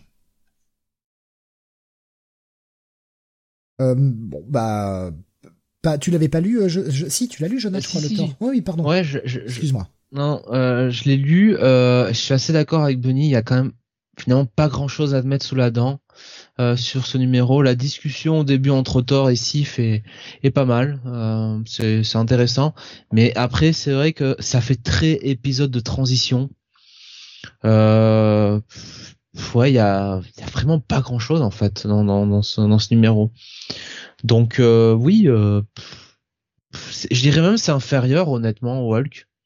En réalité, bon même si c'est peut-être moins comparable. Ouais, je, je sais pas. Pour moi, enfin, je donne ma note ou euh... je, je fais quoi? Oh oui, vas-y, oui, puisque de toute façon, euh, Benny a donné la sienne, donc euh, ouais, vas-y, pas de problème. Bah alors, euh, bah un check it, mais pas beaucoup plus, honnêtement, ce numéro. Et donc un tout petit bail à la limite du check it plus pour toi, Benny. Hein. Oui, oui, euh, oui, voilà, c'est ça. Ouais. On continue euh, alors je vois Liefeld, meilleur comics de la soirée, j'aurais pas parié, me dit Alexin. Ah, attends, la soirée n'est pas finie, euh, Alexin. J'ai un coup de cœur à venir. Hein. J'ai un gros. Qu'est-ce qu'il a dit euh, Quel le meilleur comics de la soirée? Que pour le moment, Liefeld était le meilleur comics de la soirée. Ah, c'est celui sur lequel on a eu des notes le, plus. Euh... Quoique, bah, t'as eu une très bonne note hein, sur le Black Panther. Hein. Ah ben j'ai mis un bail, oui, sur Black Panther. Donc moi, j'oserais plutôt Black Panther. Hein. Mais ça va peut-être changer avec ce numéro qui suit. Euh, le Radiant Black numéro 10, Jonathan. Voilà. Radiant Black chez Image, évidemment, avec euh, ce cher euh, Kylie Higgins au scénario, accompagné au dessin de Marcelo Costa et une colorisation de Igor Monti. Et on rajoutera au lettrage Becca Carré, peut-être de la famille de Maria, je ne sais pas. Euh, souhaitons lui de, souhaitons elle de, souhaitons lui pardon de mieux finir. Ou de la famille de Mike. Euh, ou de Mike Carré, ouais, ouais. Bon, là, autant, autant, autant le dire tout de suite. Hein. Les artistes, là, faut les citer. Ils ont fait un boulot fabuleux oui. sur ce numéro.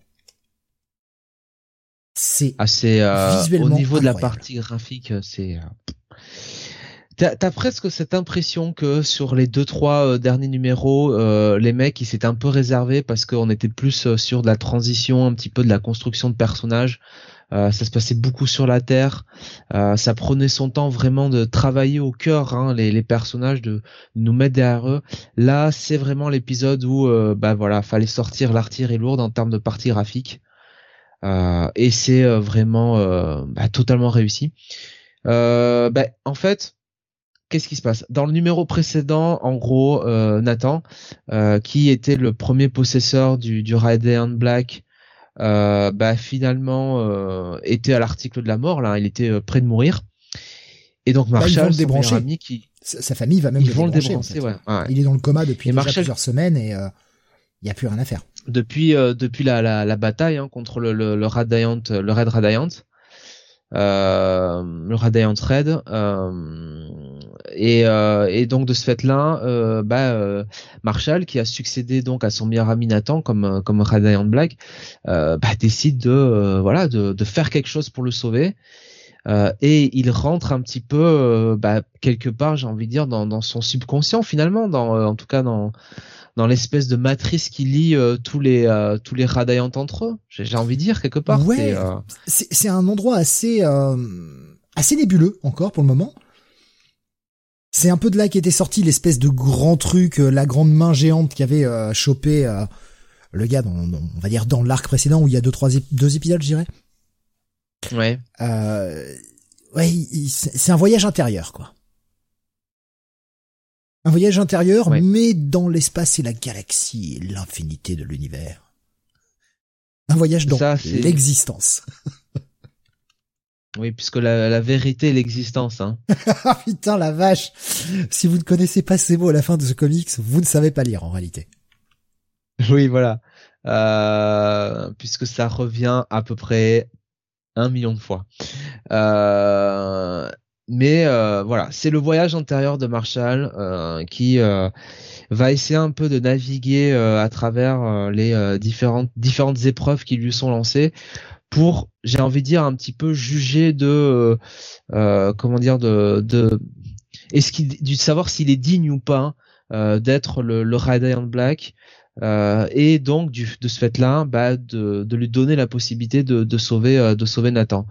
Euh, et donc c'est vraiment le, le, le, tout le travail autour de ce personnage de, de Marshall qui n'était pas amené hein, au début du, du comics à être le, le, le protagoniste. Hein, on le rappelle, hein, au début, euh, c'était vraiment euh, Nathan hein, qui était le, le, protagoniste de, de la série. Euh, et d'ailleurs, Kelly Higgins l'avait vraiment, avait vraiment passé du temps à développer ce personnage de Nathan, à nous attacher à lui, à nous faire comprendre ses douleurs, sa, sa difficulté à vivre. Et c'est presque Marshall finalement qui est arrivé le cheveu sur la soupe. Donc c'était un joli twist. C'est le sidekick euh, rigolo qui devient le, le héros finalement de, de la série. quel gros twist Plus que le sidekick rigolo, c'est presque plus le sidekick cynique, tu vois, quelque part, au départ. Il est un peu, il est un peu plus. Il est, il est, c'est vrai qu'il a le, côté plaisantin, mais il est un peu plus cynique, quoi. Tu vois que, que Nathan, qui déjà de base n'est pas énormément positif, quoi. Hein, on va pas se mentir. Euh, donc c'est, c'est quand même toujours très bien écrit. Euh, on nous réintroduit effectivement le, personnage qui avait essayé un petit peu de qui avait bah, qui s'était confronté hein, aux différents Radiant précédemment mais d'une autre d'une autre manière et je vais pas vous en dire plus mais franchement c'est encore c'est encore un super numéro quoi. et et ce qui est étonnant, c'est que euh, vu le concept de départ et vu le côté très Sentai finalement que que donne euh, Kelly Gins à cette série, on s'attend pas à un numéro comme ça en fait. Enfin, on s'attend pas que le numéro 10 soit euh, soit ce genre de, de voyage intérieur. Ah mais euh, je, je, je ne sais pas ce que j'ai lu en fait. J'ai pas lu un numéro de Radiant Black là. Le mec essaye des concepts à chaque fois. C'est un épisode, sans déconner, qui aurait totalement sa place dans un Ice Cream Man, par exemple peut-être pas aussi poussé que Ice Cream Man, mais non, ça reste, ça reste plus, on va dire, sans, sans mauvais jeu de mots, un peu plus mainstream, en tout cas un peu plus facile d'accès. Mais on a quand même un voyage intérieur, on a des, des finalités, des réflexions même sur Marshall et sur sa propre existence. Ce qu'il n'ose pas s'avouer, la, la, la vérité, enfin, en termes d'introspection de personnage, ça va super loin. Le jeu graphique en plus euh, qui accompagne tout ça, on est sur un titre où le mec en fait expérimente quoi. Il se fait plaisir en faisant quelque chose. Là, là où il nous faisait une série un petit Sentai avec des combats de, côté super pouvoir machin et tout, il va nous faire un truc ultra intimiste d'un coup, tout en étant grandiloquent. Alors ça c'est quand même fort aussi d'arriver à nous faire un truc ultra grandiloquent avec euh, le cosmos, l'espace machin, mais tout en étant ultra introspectif. Quel numéro incroyable. Et je suis, euh, enfin, j'ai été très emmerdé après la lecture de ce numéro parce que j'ai grosso modo deux coups de cœur cette semaine. C'est rare quand j'en ai deux comme ça, mais celui-ci en fait partie. C'est mon premier coup de cœur de la semaine. Il est, euh, ce, numéro m'a laissé sur le cul en fait. Ouais, il est excellent. Euh, il développe très très bien Marshall à travers la quête pour pour sauver son pour sauver son meilleur ami. Euh, on s'attache de plus en plus au personnage de Marshall. Et souviens-toi ce que ce que je t'avais dit dans dans une discussion euh, mmh. post émission.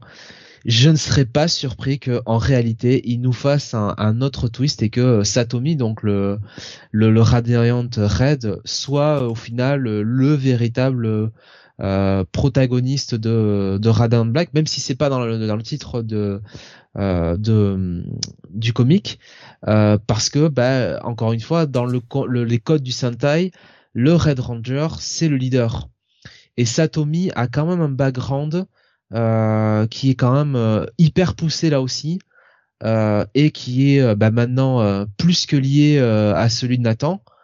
donc je serais vraiment pas étonné non plus que euh, elle revienne euh, frapper très fort à la porte euh, et que finalement bah, Nathan et même Marshall prennent prennent un backseat. non franchement c'est c'est excellent. En fait c'est Kylie Gins si tu veux qui est sur une série une série indé qui fait ce qui lui plaît comme il le faisait sur sur Power Rangers quoi. Voilà. et et franchement moi je peux que vous engager à lire euh, Radiant Black parce que autant sur Power Rangers, je peux comprendre que c'est peut-être un peu plus difficile d'accès parce que euh, effectivement, euh, bon, il y a, il y a la, franchise, derrière. Qui doivent rester là, quoi. Même si bon, le premier épisode, bon, en fait, euh, une fois que t'as lu le premier épisode, t'as pas besoin de plus. Et en fait, tu comprends très vite que t'es sur un le statu quo du premier épisode et tout ce qu'il y a derrière au niveau de la série euh, de Power Rangers, tu t'en fous, la série euh, télé. Sur Radiant Black, ça sera plus simple d'accès, évidemment, quoi. Parce que c'est un tout nouveau concept, quoi. Donc franchement, il euh, y a rien à dire, quoi. Et ça vient après un numéro, le numéro 9, qui était plus tranche de vie, quoi, finalement. Avec finalement Marshall qui bah, revenait un peu à son quotidien, essayait de faire un peu, bah, je vais pas dire presque même pas le deuil de de, de, Nathan mais était était vraiment dans le déni quoi. Euh, et euh, et avec cette euh, et avec cette discussion aussi avec ah putain j'ai oublié son prénom maintenant avec Satomi, Satomi ouais.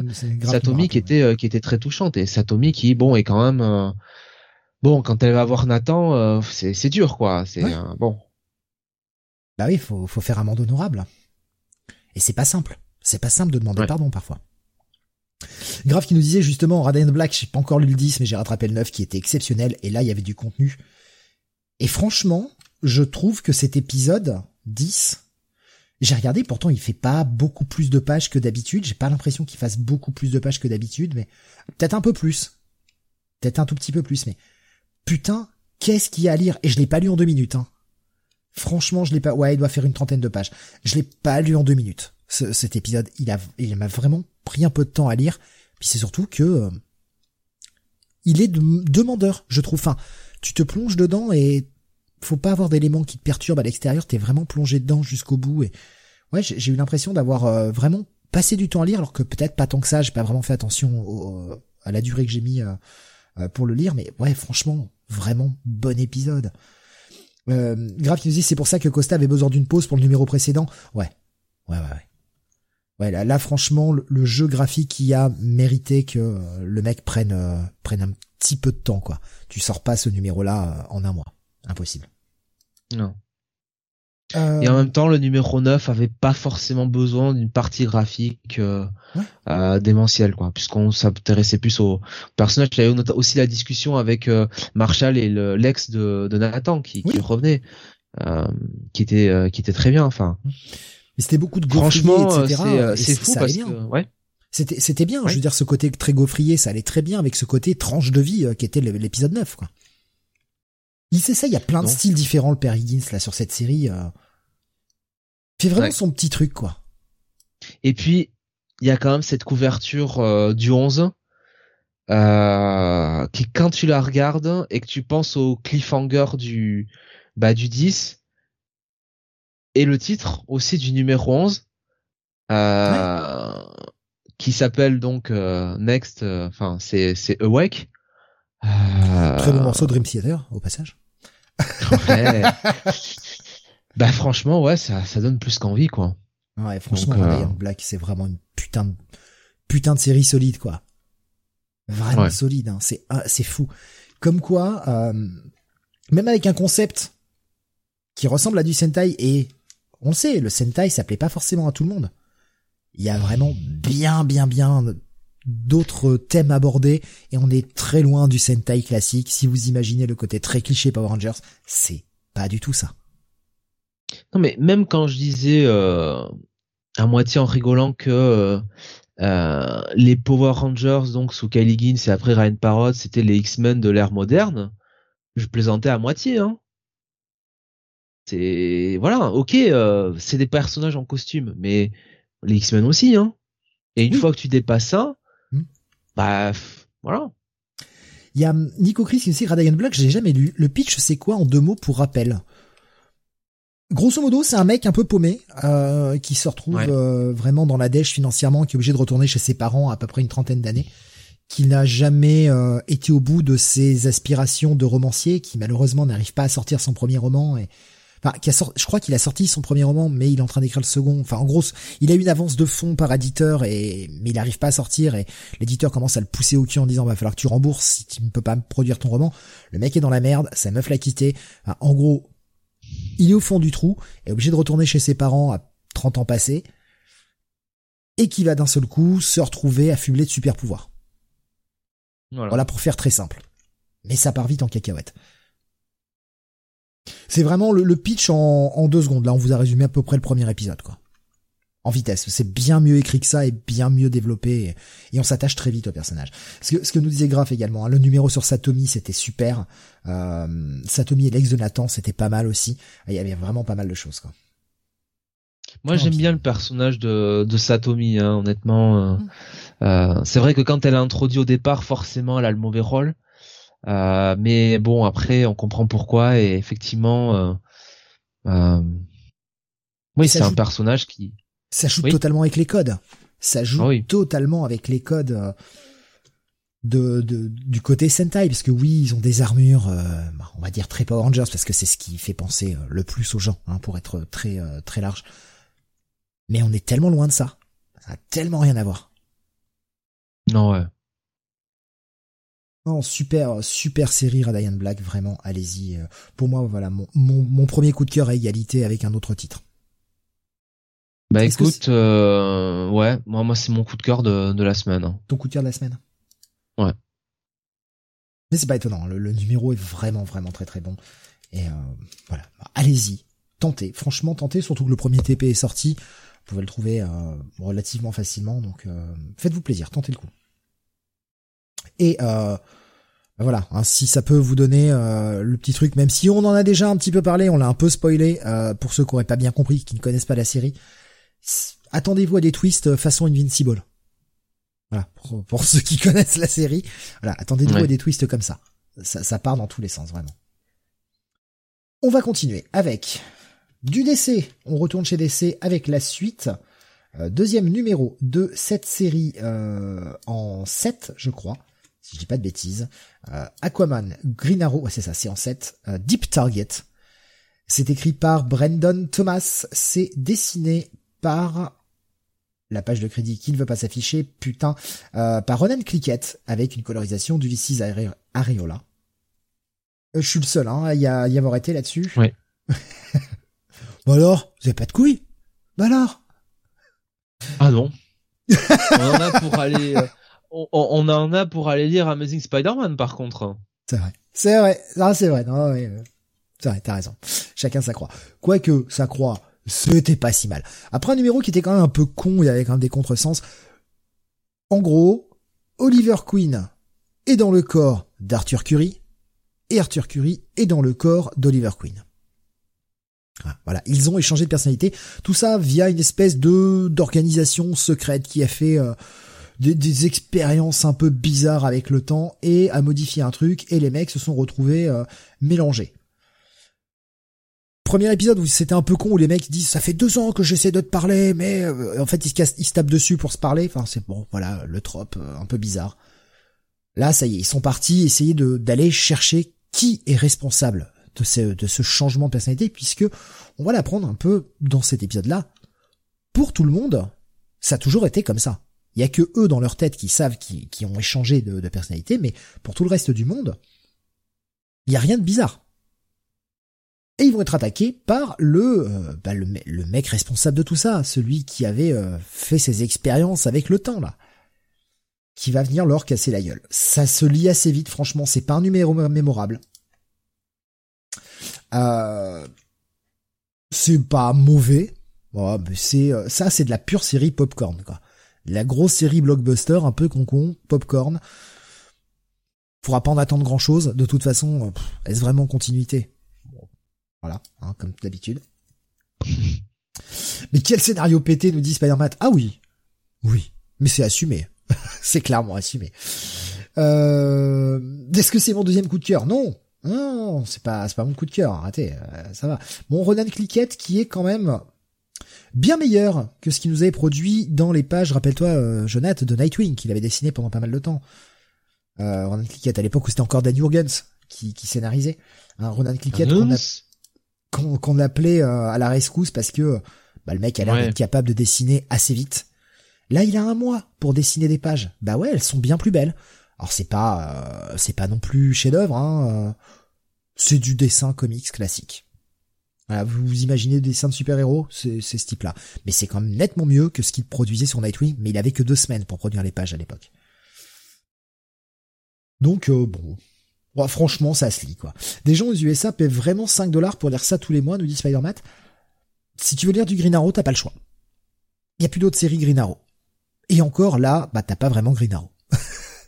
Et au départ, on savait pas trop à quoi s'attendre, hein, évidemment. Une série euh, Green Arrow Aquaman. Les mecs ont pas l'habitude trop de faire des tandems. Bon. Bon. Arthur avec la moustache, quel enfer. Ah ouais, il s'est laissé pousser la, la moustache façon, euh, façon, bah, façon Oliver Queen, puisque c'est Oliver Queen. Donc on a Arthur euh, Curry, donc Arthur Queen et Oliver Queen qui devient Oliver Curry quoi.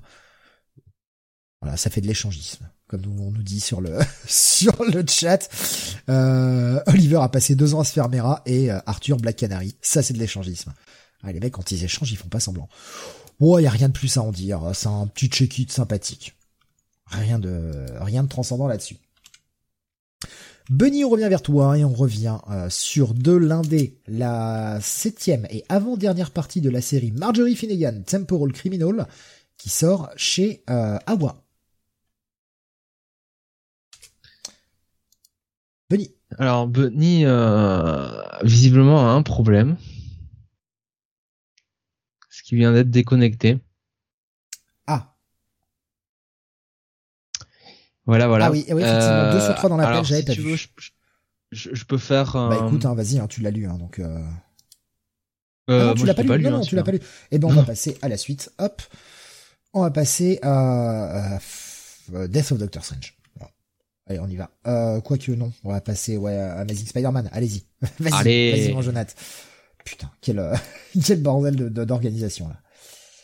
Euh, vas-y, vas-y, je t'en prie. Le Amazing Spider-Man. Amazing Spider-Man 79, écrit, euh, avec des gros guillemets, par euh, Cody Ziegler.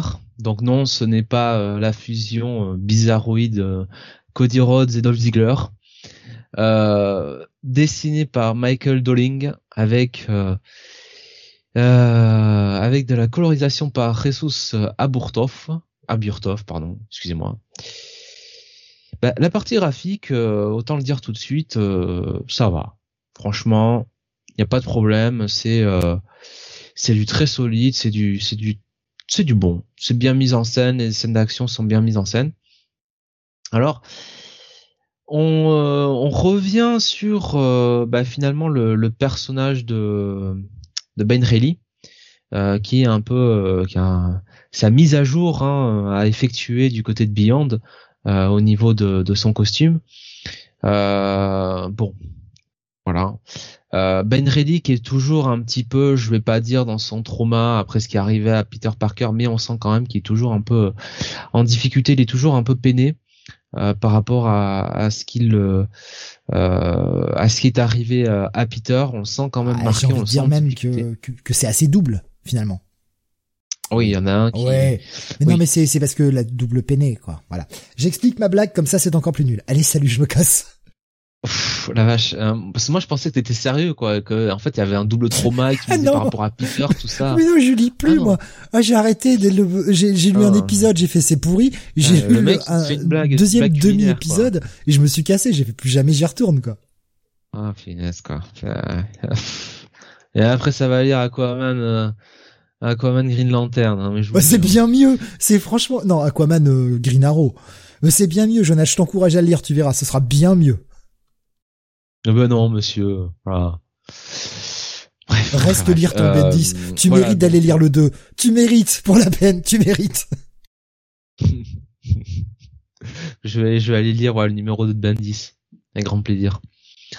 Euh, donc euh, donc voilà donc euh, Ben qui bah, se sent un peu toujours toujours en difficulté qui va rendre visite quand même à Peter et à, Mary Jane donc ça sent l'atmosphère semble s'être détendue entre Ben et, et Mary Jane ben qui va quand même continuer, qui va parler un petit peu avec Peter, puis après qui va euh, qui va repartir dans sa patrouille et c'est là un petit peu que euh, l'action et je dirais le début de ce nouvel arc se lance puisque finalement un ensemble de membres de Beyond et enfin de, personnel de, Beyond est attaqué.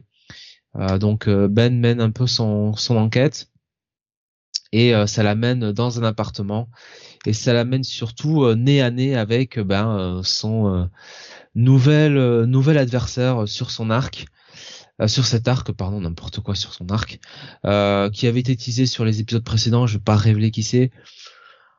J'avoue que j'avais peut-être pas envie qu'on revienne dessus parce qu'il avait quand même été largement utilisé par Nick Spencer sur le run précédent, quand même dans un run très très important. ça me gêne un peu, enfin, ça me gêne un peu toujours autant cette caractérisation de, de Ben Reilly euh, parce que là euh, bon là euh, déjà déjà le côté arrogant de Ben Reilly sur sa première apparition était quand même était quand même assez out of character et on avait quand même du mal à s'attacher à lui. Là, le côté un petit peu du Ben Reilly qui se morfond sur lui-même et qui est un peu voilà qui qui se sent pas très bien. Bon, c'est c'est en adéquation avec ce qui s'est passé avec Peter, mais en même temps, on se souvient quand même de Ben Reilly dans ses grandes heures de la Clone Saga où bon, il était quand même un petit peu plus confiant en lui, plus plus rentre dedans et c'est vrai que bon, ça tranche un peu, faut s'adapter avec ça. Et euh, on arrive presque à se dire bon, euh, si vous si tu si vous voulez écrire Peter Parker, finalement, bah euh, pourquoi vous avez pas pourquoi vous avez introduit Ben Reilly quoi finalement? Euh, donc au final, ça, reste ça reste assez incompréhensible hein, ce choix éditorial Beyond la merde dans laquelle ils se sont foutus, je ne comprends pas quoi. C'est ça, c'est ça. Donc au final, écoute, c'est pas catastrophique. Hein. C'est franchement, c'est pas comme l'épisode de la semaine dernière là euh, avec euh, Daughters of the euh, Dragon, le, point Bay, le point Bay. Et Colin Wing qui était quand même en plus avec les blagounettes à deux balles. Enfin, quelle horreur, quel enfer. là au moins ils nous ont épargné ça. Après ça reste, ouais, ça reste un check it. C'est c'est pas le pire que j'ai lu depuis le début de cette de ce depuis le début de ce run, honnêtement. J'ai presque envie de dire que c'est la fourchette haute mais euh, bon, on n'est pas, euh, on n'est pas sur, euh, on n'est pas sur du grand Spider-Man, non très clairement, pour l'instant. Et en plus, on n'a pas vraiment non plus développé. Alors, tu me si on le développe quand même via via l'antagoniste qui s'attaque au groupe Beyond, mais on ne développe pas trop non plus le, le, le, plot autour de Beyond et leurs réelles intentions, notamment bah, de Maxine. donc c'est un peu c'est un peu dommage quoi. Bon. Euh, Graf nous disait, mais la véritable question c'est, est-ce que Demateis va faire quelque chose de bien à partir de ce relaunch? Alors, normalement, bien normalement, si je me rappelle bien des sollicitations que j'ai lues, euh, la mini-série euh, sur euh, sur Ben Reilly va plus ou moins expliquer euh, ce qu'a fait Ben Reilly avant qu'il reprenne le costume là dans cette nouvelle direction de Chias. Mais avec la nouvelle continuité bien ou je sais pas quoi, je, comprends rien. De toute façon, je suis con, je vais aller lire, c'est de Mathéis et Bagley, donc je vais y aller. Quoi. Mais bon. Et Graf nous disait également, sachant que j'ai appris l'identité de la nouvelle Red Goblin, et j'ai vomi. Ah, c'est intéressant ça. Voilà. Euh, Nico Chris nous dit Amazing Spider-Man en roue libre, digne de Batman chez DC. Euh... J'irai pas jusque là non plus. Euh, parce que vraiment euh, l'épisode de la semaine dernière c'était oh, non non. J'irai pas non plus que c'est. Parce, parce qu'aussi bon la semaine dernière c'était la fin du run donc c'était vraiment là euh, c'était vraiment le grand n'importe quoi là on est un peu sur le, le début du nouveau run et c'est pas fini il y a le Omega il y a le Fear State Omega, Jonathan. Oh putain, j'oublie toujours ça. j'oublie toujours le, le. C'est le dernier coup de couteau, tu sais. Quand t'es déjà à terre, ensanglanté, en train de cracher tes dents dans le caniveau, hop, on revient pour te remettre un petit coup de couteau. Par contre, je veux bien, c'est grave qu'il connaît la nouvelle identité du, du Red Goblin. Ouais, euh, euh... Kyle vient lui demander, euh, vient lui demander en spoil si c'est possible. Donc n'hésite pas à nous le mettre en spoil, grave si tu peux. Euh, voilà. Allez, grave, dépêche-toi, on attend que ça. Euh, bon, c'est spoilé dans les sollicitations, nous dit-il. Euh, d'ailleurs. Merci, merci hein Marvel. L'identité est spoilée dans les sollicitations. Merci Marvel. Oui. Alors j'ai l'impression que Graf est en train de nous troller, veut pas nous le mettre. Bah, euh, c'est pas bien. Juste le temps qu'il écrive le message. Enfin quand même, merde. pas, une demi-heure pour écrire un message quand même. Je sais bien que Graf, euh, avec son son icône de Hawkeye à la con là, il il vaut rien. Mais bon, alors, tu sais quoi pour mettre les bannières, c'est deux fois la touche, euh, le, droit, le, le, tiré droit, donc ce que tu peux faire en faisant Alt et euh, la, la, chiffre 6. Pipe. Euh, ouais, pipe. Je sais pas comment ça s'appelait, tiens, tu vois, j'aurais dit la barre, la barre droite. En réseau, en réseau, tu vois, souvent il y avait des commandes comme ça pour sur les routes, sur les merde, ouais, sur la programmation des routeurs et c'était pipe. Entre c'est euh, c'est le, le, le, underscore vertical. Voilà, c'est comme ça qu'on va l'appeler. Voilà. Red Sonia Goblin nous propose. Nico Chris. Euh, Red Sonia, bah ce, serait bien. Bah alors Graf, ce que tu peux faire, c'est euh, tu tu nous l'envoies, enfin tu me l'envoies en MP, voilà, comme ça, ça c'est euh, comme ça c'est fait. Euh, oui non, au final, écoute, ah ça y est, tu voir. Ah ouais, d'accord. Ouais. Je clique. C'est de la merde Ah putain, c'est de la merde Écoute, écoute, en même temps, ça a du sens avec le début du run. Ça a du sens avec le début du run parce que c'est un petit peu, un petit peu teasé, un petit peu teasé comme ça. Mais effectivement, ouais, c'est euh, bon. Déjà, est-ce qu'on avait besoin du Red Goblin? Mais euh, ouais, ouais, d'accord. Au secours. Ah, tout le monde, c'est de la merde, nous dit Graf. Savon du rêve, nous dit Kael. Euh, c'est non mais c'est dingue quoi. Non mais c'est comment tu justifies quoi en fait? Bon. Il y a forcément des trucs, hein, mais tu, peux pas, tu peux pas, enfin, tu peux pas. C'est peu vu, vu le personnage en question, c'est c'est pas possible. Ou alors, euh, si tu veux, aller manipuler, mais encore un personnage qui se fait manipuler, c'est formidable, on n'en sort jamais, quoi. On va nous faire, euh, en fait, euh, on va nous faire, si tu veux, Shadowland éternellement, quoi, dans toutes les séries possibles imaginables, quoi. Donc, c'est quand même, c'est quand même terrible, quoi. Et si c'est de son propre, son propre chef, bah oui, t'as envie de te dire, mais pourquoi en fait? Apparemment, c'est spoilé sur une des couvertures variantes, nous dit Graf. Ah, putain. Qui sont cons? Mais qui sont cons, putain? Quand même pas possible d'être débile comme ça. Bon, bref. Donc, c'est bon, après, c'est un, personnage que j'aime bien au demeurant, hein, ma foi. Euh, Mais bon, ouais. Voilà. Parce qu'on a envie de l'avoir comme ça, quoi. Donc du coup, c'est euh, c'est un personnage qui a été suffisamment maltraité dans les films, euh, donc euh, avec les comics mettent. Et ben finalement, un check it, voilà. c'est toujours mieux qu'un passe. non, voilà, honnêtement, c'est une petite remontée sympathique. Franchement, par rapport à la semaine dernière, c'est le jour et la nuit. Hein.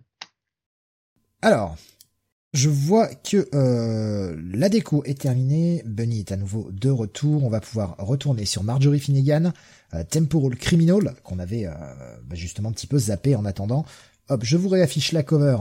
Euh, septième épisode sur 8 de cette série qui sort chez Awa. Donc Bunny, hop, voilà, tu vas pouvoir passer à la review. J'espère que ta connexion va tenir. Oui, ouais, là ce soir c'est c'est un festival. Euh, donc euh, oui, euh, je me lance. Hein, j'espère que je m'entendez toujours parce que là j'ai très peur du coup quand j'ai un blanc. ok, ok. Donc Garcenis au scénario, Goran, Goran Suzuka est au dessin. comme je disais l'autre fois, donc d'un point de vue graphique, Goran Suzuka c'est assez proche de Goran Parlov justement, l'autre l'autre Goran. Euh, et euh, Jenny euh, Finnegan, Marjorie d'ailleurs, je sais pas pourquoi je l'appelle Jenny, Marjorie Finnegan, Temporal Criminal, c'est cette série où eh bien on la suit dans une aventure complètement timbrée où elle traverse, le temps. Et surtout elle est opposée à une espèce de diable euh, et elle se trimballe avec une espèce de tête aussi euh, depuis le premier épisode. On sait pas trop d'ailleurs euh, d'où vient cette tête et quelle est l'histoire de cette tête. Et justement, cet épisode, cet épisode 7, nous raconte en fait les origines de cette tête. voilà. donc on a, on sait d'où elle vient, à qui elle appartient et comment comment elle s'est retrouvée à trimballer cette tête portable.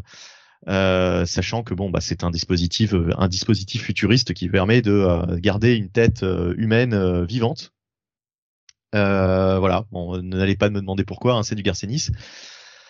Et bah encore une fois, c'est du grand Garcenis, c'est du grand n'importe quoi, c'est totalement totalement irrévérencieux, assez trash par moment, mais assez jubilatoire. là, très franchement, voilà, c'est un épisode centré autour de cette tête. C'est l'avant-dernier épisode d'ailleurs, hein, euh, je leur précise, euh, la série euh, est en 8, en 8 parties.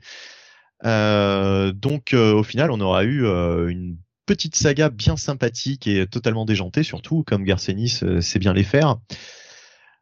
que dire, que dire de cet épisode plus précisément? Bah, clairement là on voit que à la fin euh, à la fin de l'épisode bah, on est euh, on est sur le, le, comment dire la dans la dernière ligne droite quoi en fait ce que ce que ce que décide de faire l'héroïne euh, c'est un petit peu le le, le, point final si je puis dire de ce qu'elle entreprend depuis le depuis le début de cette mini c'est alors c'est peut-être un peu moins un peu moins trash que le que les que les épisodes précédents. D'ailleurs, il y a il y a moins de de de de de, scènes de scènes gore, de scènes comment dire un petit peu over the top. Là, on est plus dans la psychologie et dans le dans le développement de personnages. Euh, notamment bah, le personnage de, de, de, Marjorie. Euh, donc voilà, donc on est, euh, on est vraiment là-dedans. très bon épisode. Maintenant, c'est pas forcément le meilleur de la, de la mini. Mais c'est toujours sympathique. Enfin, franchement, ça fait le job. Euh, Garcenis est en forme et très franchement, c'est c'est ce qui compte quoi. C'est c'est vraiment du Garcenis. c'est pas du Garcenis fatigué quoi. C'est c'est vraiment du, du très bon Garcenis. Alors on n'est pas non plus au niveau d'un Preacher ou d'un The Boys, mais euh, quand même, euh, enfin voilà, ça restera une lecture euh, sympathique. Est-ce que le build-up est bon pour le dernier numéro?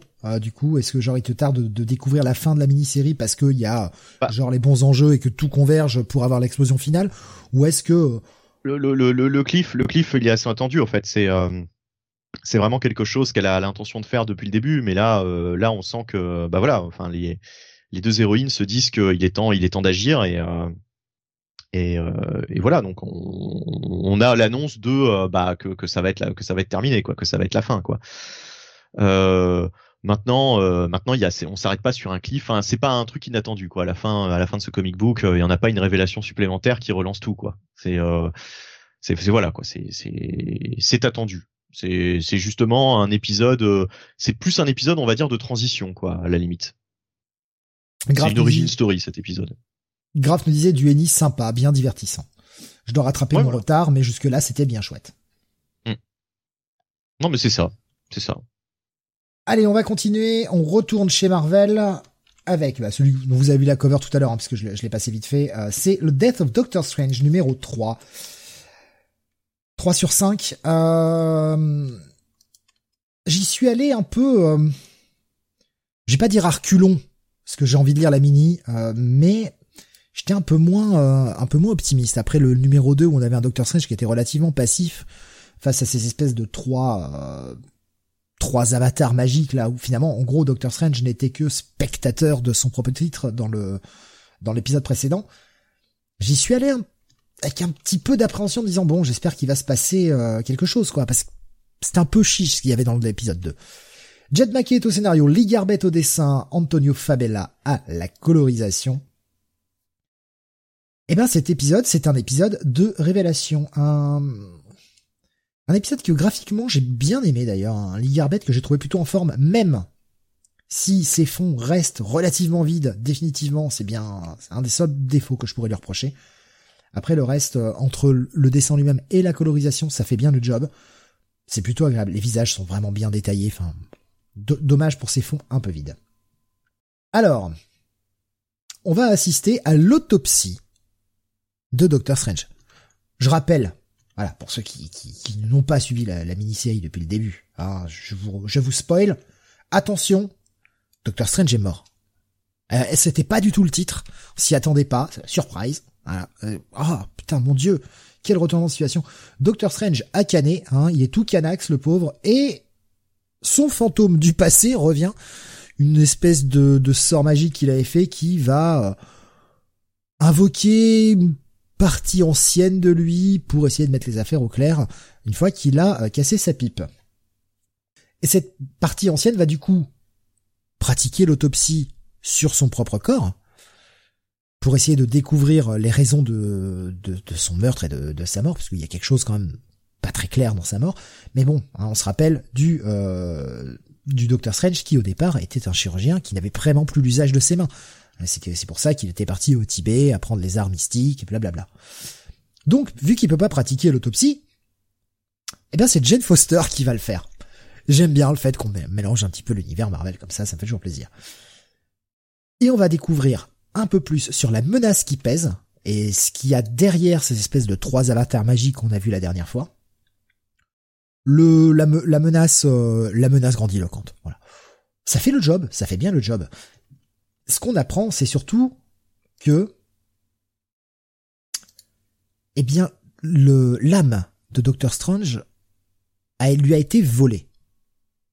Et donc vu que son âme a été volée, que son âme n'est pas réellement décédée, euh, elle n'est pas elle est pas passée dans l'autre monde en quelque sorte, C'est un peu c'est un peu nébuleux la façon dont c'est raconté, mais en gros, son âme a été volée au moment de sa mort et son âme n'est pas réellement morte. Du coup, son âme n'étant pas morte, toutes les possibilités magiques qui sont euh, liées à son âme ne repartent pas dans le dans le monde, enfin dans l'univers en général. Et en gros, il ne peut pas y avoir de nouveaux sorciers suprêmes tant que l'âme de, de Strange ne sera pas définitivement morte. Donc, ça nous laisse entrevoir l'espoir éventuellement que peut-être, je dis bien peut-être, son âme pourrait être réimplantée dans son corps ou je ne sais pas. Quoique là, on lui a quand même bien charcuté la gueule, hein, vu qu'on l'a un petit peu autopsié, donc je sais pas trop qu'on va le remettre dedans, mais bon, c'est l'univers Marvel, ils ont des bons guérisseurs, quoi. Hein, ça devrait, ça devrait passer. Ou peut-être va-t-on vers un final où l'âme de Strange va s'implanter dans ce double du passé et avoir une version plus jeune de Doctor Strange, je sais pas trop. Graf nous disait, euh, mais Strange est vivant dans Hulk, effectivement, et c'est ça le problème, c'est qu'on ne sait pas trop quand euh, ce nouveau Hulk se passe, ce qui est censé se passer avant ou après euh, la mini-série Death of Doctor Strange, et ce qui spoil les événements de la fin de Doctor Strange, de Death of Doctor Strange, on sait pas, il n'y a pas d'édito, il n'y a pas de note, ces événements se passent avant ou trucs comme ça, on n'en sait rien, et c'est ça qui est un peu problématique et qu'on aurait eu très facilement dans des séries il y a 20 ans des petites notes de bas de page. Bon, c'est plus le cas. Et donc, on va avoir un Strange et une Cléa qui vont devoir marcher ensemble avec un Strange qui ne connaît pas encore Cléa et une Cléa qui a retrouvé tous les souvenirs de sa vie avec Strange.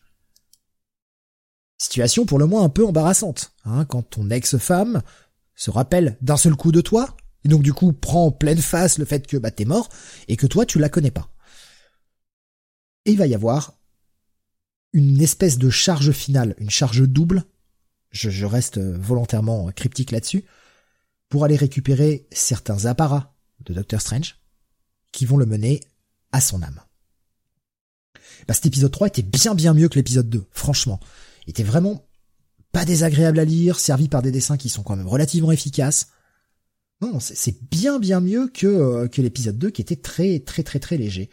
Donc ça va être un Bon petit bail, je crois que je suis le seul à avoir été lire euh, ce, titre-là, hein, euh, malheureusement. Euh, oui. je vérifie. Pas lu. Ouais, ouais, ni, l'un ni l'autre. Ouais, ouais, non, non. j'ai absolument pas lu parce que j'ai totalement arrêté moi depuis le. Bah, je crois que c'était le numéro 2 hein, dont on avait parlé avec Sam, avec ces espèces de créatures là, les trois là. ouais, ouais, tout à fait. Le, 2 m'avait m'avait totalement désintéressé en fait de, toute cette mini. Donc euh, ravi de voir que ça reprend du, poil de la bête au, numéro suivant, mais bon. Mais mine de rien, Jen Mackey euh, qui fait aussi des bons trucs sur Moon Knight. Euh. Hmm bah, sauf dans le point Bay. Le point Bay, il bah, bah. Bah non, mais là c'était là franchement là c'est un numéro sur deux quoi du coup. Le premier était bien. Le premier m'a donné envie de lire le second et le second m'a pas du tout donné envie de continuer quoi. Donc là apparemment le troisième la troisième partie remonte. Bon, enfin voilà quoi. C'est, je dirais que pour le moment, c'est un auteur qui c'est vraiment en dents quoi, ce qu'il propose. C'est un petit faiseur, un petit faiseur très sympathique, je trouve. de Maquet. Bon bah il y a des ratés, hein. Euh, enfin, de toute façon, il vient, il vient, de, enfin il vient, j'allais dire quasiment de débuter, mais euh, c'est vrai qu'il est là depuis pas très longtemps quoi. Ça fait quoi? Ça fait deux trois ans qu'on le voit. Ouais, ouais. Il avait fait cette mini autour de Daredevil avant le run de Chip Zarsky et puis euh, je crois que c'était la première fois qu'on le découvrait quoi, quasiment. Il a peut-être fait d'autres projets chez Marvel, mais moins moins en vue. Moins mainstream. Enfin, moins en vue, ouais. Ouais, ouais, je sais pas. Euh, Nico Chris me disait le numéro 2 m'avait achevé. Ouais, ouais, mais je comprends, le numéro 2 était quand même franchement euh, bien inférieur. C'est bien dommage d'ailleurs. Là, là, ce numéro 3, moi je l'ai trouvé bien mieux. Ou alors peut-être que mes attentes, je les avais revues à la baisse. Après un premier épisode qui était bien efficace et un numéro 2 qui était quand même vraiment pas bon. Euh, là ouais, ce, numéro, euh, ce numéro 3 en tout cas m'a bien séduit j'ai envie d'aller voir la suite. Il y a parfois, c'est parfois un peu confus dans certaines, dans certaines approches. Niveau dialogue, pas toujours très très juste. Voilà. Mais c'est efficace. Bon, bah voilà, je, j'en attends pas plus. J'en attends pas plus. Donc bah ça va être un, bon check-it, voire check-it plus même. J'ai bien apprécié la lecture, mais je le recommanderais pas en tant que bail. La déception du 2 joue. J'attends de voir la suite. Et puis bon, il y a quand même, hein, on l'a dit, hein, pas mal de euh, à cette espèce d'event, de mini-event qui est Death of Doctor Strange. On aura euh, notamment Death of Doctor Strange Spider-Man.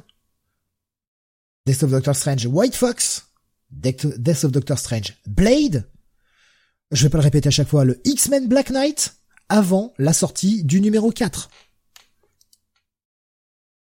C'est beaucoup, beaucoup. Moi, je vous avoue, je vais pas tout lire. Hein. Je, non, non, ça va. J'ai fait, euh, j'ai fait les deux précédents, là, les deux tie précédents avec euh, le la Strange Academy et puis le Avengers.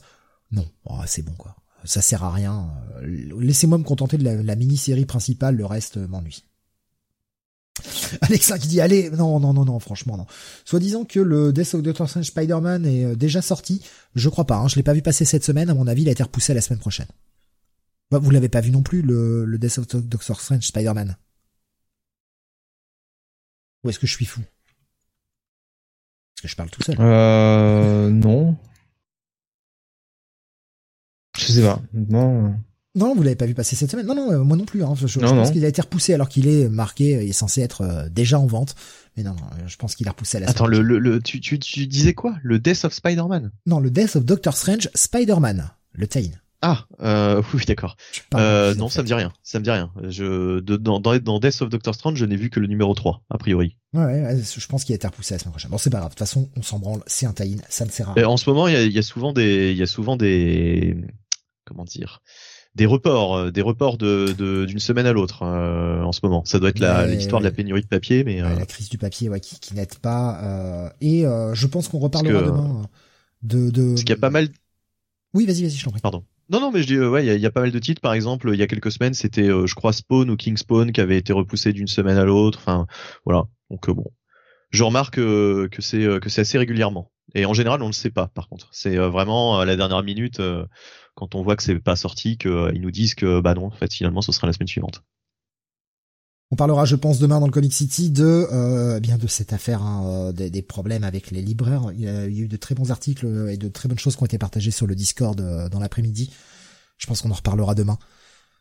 Ça, mérite qu'on s'y attarde un petit peu en termes de news. Ouais, ouais, ouais, pourquoi pas, pourquoi pas parler un petit peu de d'autres choses que des que des reviews. Pourquoi pas. Ça mérite qu'on en parle un peu, je pense. Il y a voilà, la situation. Bah, surtout que ça, ça, concerne totalement, euh, ça concerne totalement le, le sujet de l'émission de toute façon. En plus, ouais. Mais la situation est pas est pas au beau fixe en ce moment. Euh, on continue. Donc euh, check, it. Voilà, check it. Euh, bon, bon petit check it, pas plus. Allez, le dernier épisode.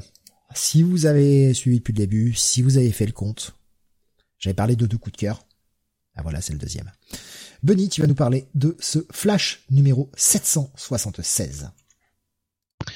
Oui, alors le Flash 776 par euh, Jérémy Adams. Je crois, que c'est Jérémy, hein. j'ai un doute d'un seul coup. Oui, c'est ça, c'est euh, Jérémy. Voilà. Euh, et alors attends, du coup, est-ce que Fernando Pazarine au dessin? Et on a, euh, alors j'ai pas les, j'ai pas les crédits sans doute sont-ils sont sur la dernière page en fait? Euh, Ryan, euh, on a un certain, on a un certain Ryan à l'ancrage. Euh, oui, bah je pense qu'ils se sont si, trouvés à la fin. C'est ça, Matt, Matt, Ryan, ouais, ouais, je le voyais pas. Matt Ryan. Matt Ryan, Jeremy Cox à la colo. Voilà. Euh, donc euh, épisode de Flash effectivement euh, on s'était arrêté sur cet épisode double la dernière fois qui nous avait un petit peu déçu de par son côté remplissage parce qu'au fait, on avait estimé que euh, sur une cinquantaine de pages, il y avait 25 pages qui étaient vraiment bien, et puis 25 qui faisaient un petit peu étirage en long artificiel, quoi, en fait, un petit peu étirage en longueur. Euh, et ben là, plus du tout, on n'a plus du tout cette impression. Bon, on revient à un format classique, euh, évidemment, euh, mais euh, l'épisode s'appelle Fate of Flash. Enfin, en tout cas, sur la couverture, c'est marqué Fate of Flash, mais parce qu'il y a le Docteur Fate, hein, en fait. Euh, voilà, le Docteur Fate, en fait. Et il y a ce tandem qui s'était formé à la fin du, du dernier épisode. Et Flash va voyager avec le Docteur Fate. Et là, on va avoir le droit à un épisode. Alors, on avait déjà vu l'auteur briser un petit peu le quatrième mur sur la première le premier arc qu'il avait fait quand il avait ressorti par exemple des personnages issus de, des animés d'essai. Donc on voyait vraiment euh, les designs tels qu'ils étaient dans l'animé. Donc l'animé euh, euh, s'invitait dans les pages du comics. Donc il y avait une espèce de, de fusion comme ça d'univers assez assez délirant qui, qui donnait vraiment l'impression de casser le quatrième mur. Là, c'est même plus du cassage du quatrième mur. Là, il il, il l'enfonce à chaque page le quatrième mur, puisque le Docteur Fate. Alors, est-ce que je le dis d'ailleurs ce que fait le Dr Fate sur la deuxième page?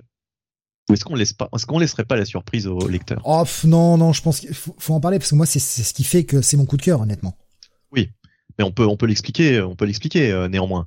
Sans, sans, sans en avoir à, à spoiler, à spoiler ça. Bon, comme tu veux. Dès, la première page, dès la première page, ils le disent. Ils sont dans une dimension, dans une dimension en fait, ou en tout cas dans un espèce de monde en deux dimensions. Hmm. Si déjà ça vous met pas la puce à l'oreille le, le Dr Fate dès la deuxième page euh, s'adresse à nous en fait, nous les, les lecteurs euh, de, de, de, de, ce livre quoi en fait, que le, le, le destin, euh, leur destin repose entre nos mains. Et ça va être un livre, pourrait-on dire, plus ou moins interactif, puisque euh, l'auteur va jouer avec avec la composition des cases, avec le sens des pages. on va être amené, alors ça, ça, me saoule toujours un petit peu, hein, je dois dire, euh, surtout quand on lit des trucs en numérique, c'est pas toujours très pratique. On va être amené à tourner certaines pages, etc., etc. Mais il joue tellement bien là-dessus que, euh, franchement, ça reste une lecture très plaisante, très fun. Il joue avec tous les codes possibles et imaginables de la de la mise en page, en fait, suivant de l'art séquentiel. Pardon. Suivant ton lecteur, suivant ton lecteur de, de comics, petit clic droit, page movement control. et puis euh, voilà. rotate, rotate, 90 euh, clockwise, counterwise ou 180. Euh, et tu utilises quoi comme lecteur de comics De toute façon, ça on peut le dire. Euh, Comic Crack. Euh, oui, c'est ça. Attends, je dis le Crack. Comic Crack, oui. Non, non, pas Comic Crack, pardon. Comic Crack, c'est pour. Euh... Euh, Comic Crack, c'est pour euh, la, la gestion. c'est display. J'utilise ces displays sur mon PC. Pardon. D'accord. Qui, n'est pas mis à jour depuis 90 ans, mais je trouve que en termes de gestion loop, etc., pour moi c'est meilleur et c'est plus rapide. Ouais, alors euh, pareil, c'est display quand c'est sur sur PC. Moi, il se trouve que là, je l'ai lu sur tablette. Sur tablette, j'utilise Perfect Viewer euh, puisque bah c'est gratuit, hein, donc euh, euh, et puis il est pas il est pas si mal. Euh, par contre, j'en ai un autre dont je me souviens plus du nom, mais pour débloquer. Euh, Perfect Viewer, c'est ce que j'utilise sur ma sur ma tablette également, parce que bah, en configurant un peu ton réseau quand t'es euh, quand t'as quand t'as deux doigts. Euh, bah, enfin, perso, moi, de, depuis mon lit, avec ma tablette, j'accède à tout ce qu'il y a sur mon disque dur, ça me gagne du temps, quoi. Voilà. Comme ça, j'ai pas besoin de lever mon cul euh, pour, tu sais, brancher sur ta tablette, charger. alors, je veux lire ça, ça, ça et ça, puis tu vois, quand je suis à la maison, c'est très pratique. Hmm. Euh, donc il y a un autre un autre programme comme ça de, de lecture de comics qui est qui est, qui est, qui est pas mal euh, parce que euh, contrairement à Perfect Viewer où tu vois simplement les icônes, tu ne vois pas les couvertures sur ta tablette. Euh, peut-être, enfin, sauf si tu peut-être si t'achètes une version plus complète euh, payante donc. Là j'ai un autre programme dont je me rappelle plus du nom où tu vois ça t'affiche toutes les couvertures donc euh, tu, tu vois, euh, c'est plus sympa en fait de sélectionner tes lectures comme ça. Le truc c'est que il y a des pubs, euh, il y a des pubs et effectivement il faut payer la version euh, complète pour pour virer les pubs. Donc c'est un peu saoulant parce que même si d'apparence il est, il est il est plutôt plus sympa, Aptoid. toutes les 8 pages. Aptoid. Voilà, j'en dirai pas plus. Aptoid. Ok. euh, ah ok d'accord, ok d'accord, ok bah écoute, j'irai voir ça. Je t'expliquerai, je t'expliquerai euh, après l'émission. Ouais, ouais non mais j'ai compris, j'ai compris, j'ai compris, j'ai compris. Euh, mais en tout cas, euh, en tout cas, euh, voilà, c'est effectivement la version que j'ai actuellement. Si tous les huit pages, par exemple, t'as as un truc de pub que tu dois que tu dois zapper, ça devient très vite très très très chiant. Tiens, donc voilà. Pendant pendant qu'on en est à parler des, des, des lecteurs, Nico Chris nous dit euh, Comics Flow, euh, Comics Reader ou manga, euh, manga Storm CBR. nous dit nous dit Nico Chris sur YouTube. Alexandre c'est pareil, Perfect Viewer. voilà. Après, après, ça va dépendre aussi si vous êtes sur euh, Android ou si vous êtes sur euh, du Apple. Ça va dépendre si vous êtes sur ah, téléphone ou sur tablette ou sur PC. Enfin, moi, sur, sur, Apple, je, je sais pas. Je, je pense que ça doit être possible, mais en jailbreakant ton phone et être la vraie merde. Par contre, sur Android, ouais, c'est très simple. Schizophile qui nous disait tonton Aptoid, le mari de Tata Ziti. C'est ça. c'est exactement ça. Non, mais j'ai compris, j'ai compris. Faites gaffe, hein, par contre, sur Aptoid, euh, téléchargez pas n'importe quoi. Soyez prudents, hein, parce qu'il y a de la, il y a de la vérole, hein, quand même, sur Aptoid. Ouais, ouais. Bah, vérifier les notes et surtout le nombre de, de téléchargements et de euh, et regarder un petit peu les commentaires, quoi, tout simplement. Euh, c'est vite capté, hein, les trucs où il y a où il y a pas beaucoup de téléchargements, où il y a où surtout il y a pas beaucoup de notes, parce que finalement, euh, voilà, si si vous avez euh, un millier de, de commentaires, un millier de notes, bah c'est bon. par contre, si vous avez une très bonne note, mais qu'en fait il y a que deux personnes qui ont voté pour l'appli, ça pue un peu quoi. Donc voilà. oui, c'est vrai qu'il faut faire, attention. Dernière petite recommandation, parce qu'on a cité comme hein, en termes de gestion, il y a aussi Yak Reader, hein, qui est pas trop mal en termes de. Il y, en a énormément en fait. Il y en a énormément. je parle sur PC en termes de gestion de bibliothèque et de lecteur. Yak Reader est pas est pas dégueu. Hmm. sur, iPad, euh, sur iPad, iPhone, pas de pub, nous dit euh, Nico Chris. Il y a énormément de, de, de, systèmes maintenant pour lire ses bandes dessinées, euh, que ce soit sur tablette ou sur PC. Hmm. J'avoue qu'il y en a certainement, peut-être même des, des meilleurs que je n'ai jamais essayé parce que, bah, comme toi, Steve, on reste un petit peu sur nos je pas sur, sur, sur les trucs qu'on utilise depuis des années quoi. Perfect Viewer ça fait depuis que j'ai une tablette que j'utilise donc euh... pareil c'est le meilleur que j'ai trouvé en termes de gestion parce qu'il me permettait de pouvoir accéder à mon à mon PC euh, en réseau. Et puis euh, pour pour ces displays hein, le lecteur que j'utilise principalement sur PC euh, j'utilise depuis je sais pas 2003 2004 par là je crois et j'ai jamais changé j'ai jamais réussi à trouver un programme qui me permet de configurer comme je le souhaite aussi bien en tout cas avec un truc très con très con mais euh, alors, bon, je l'utilise plus depuis très longtemps. Euh, je l'utilisais au départ. Maintenant, je mets tout en fond noir. Pour les yeux, c'est plus reposant, mais ça s'adapte à la couleur de la page. Ce qui fait que tu peux avoir un fond qui s'adapte à la couleur de la page pour euh, voilà, ça peut ça peut être pratique. Ça prend la, teinte dominante et ça, ça te, et ça, te fait des bandes sur le côté qui sont de la couleur dominante de la page. Alors, ça fait un peu arc-en-ciel quand tu changes de page, mais ça, ça donne une certaine continuité. Viewer est pas mal sur PC, nous dit Spider-Man. Tiens, je connais pas. Je crois que j'essaie d'aller voir. Oh, le petit... Euh, toujours Comic Flow sur mon vieil iPad 1 qui me sert plus qu'à ça. J'avoue que ma tablette me sert quasiment qu'à ça moi aussi. la lecture. revenons pardon sur euh, Flash. Excuse-moi Benny. Non mais du coup je disais euh, il joue beaucoup avec les codes les codes de la mise en page, l'art séquentiel, etc. Enfin tout est tout est torturé, tout est tout est comment dire euh, mélangé euh, pour nous désorienter euh, nous lecteurs et s'amuser donc du coup avec les, les, deux protagonistes que sont Dr Fate et Flash. Et, et franchement c'est fun quoi. Franchement c'est c'est très très très fun.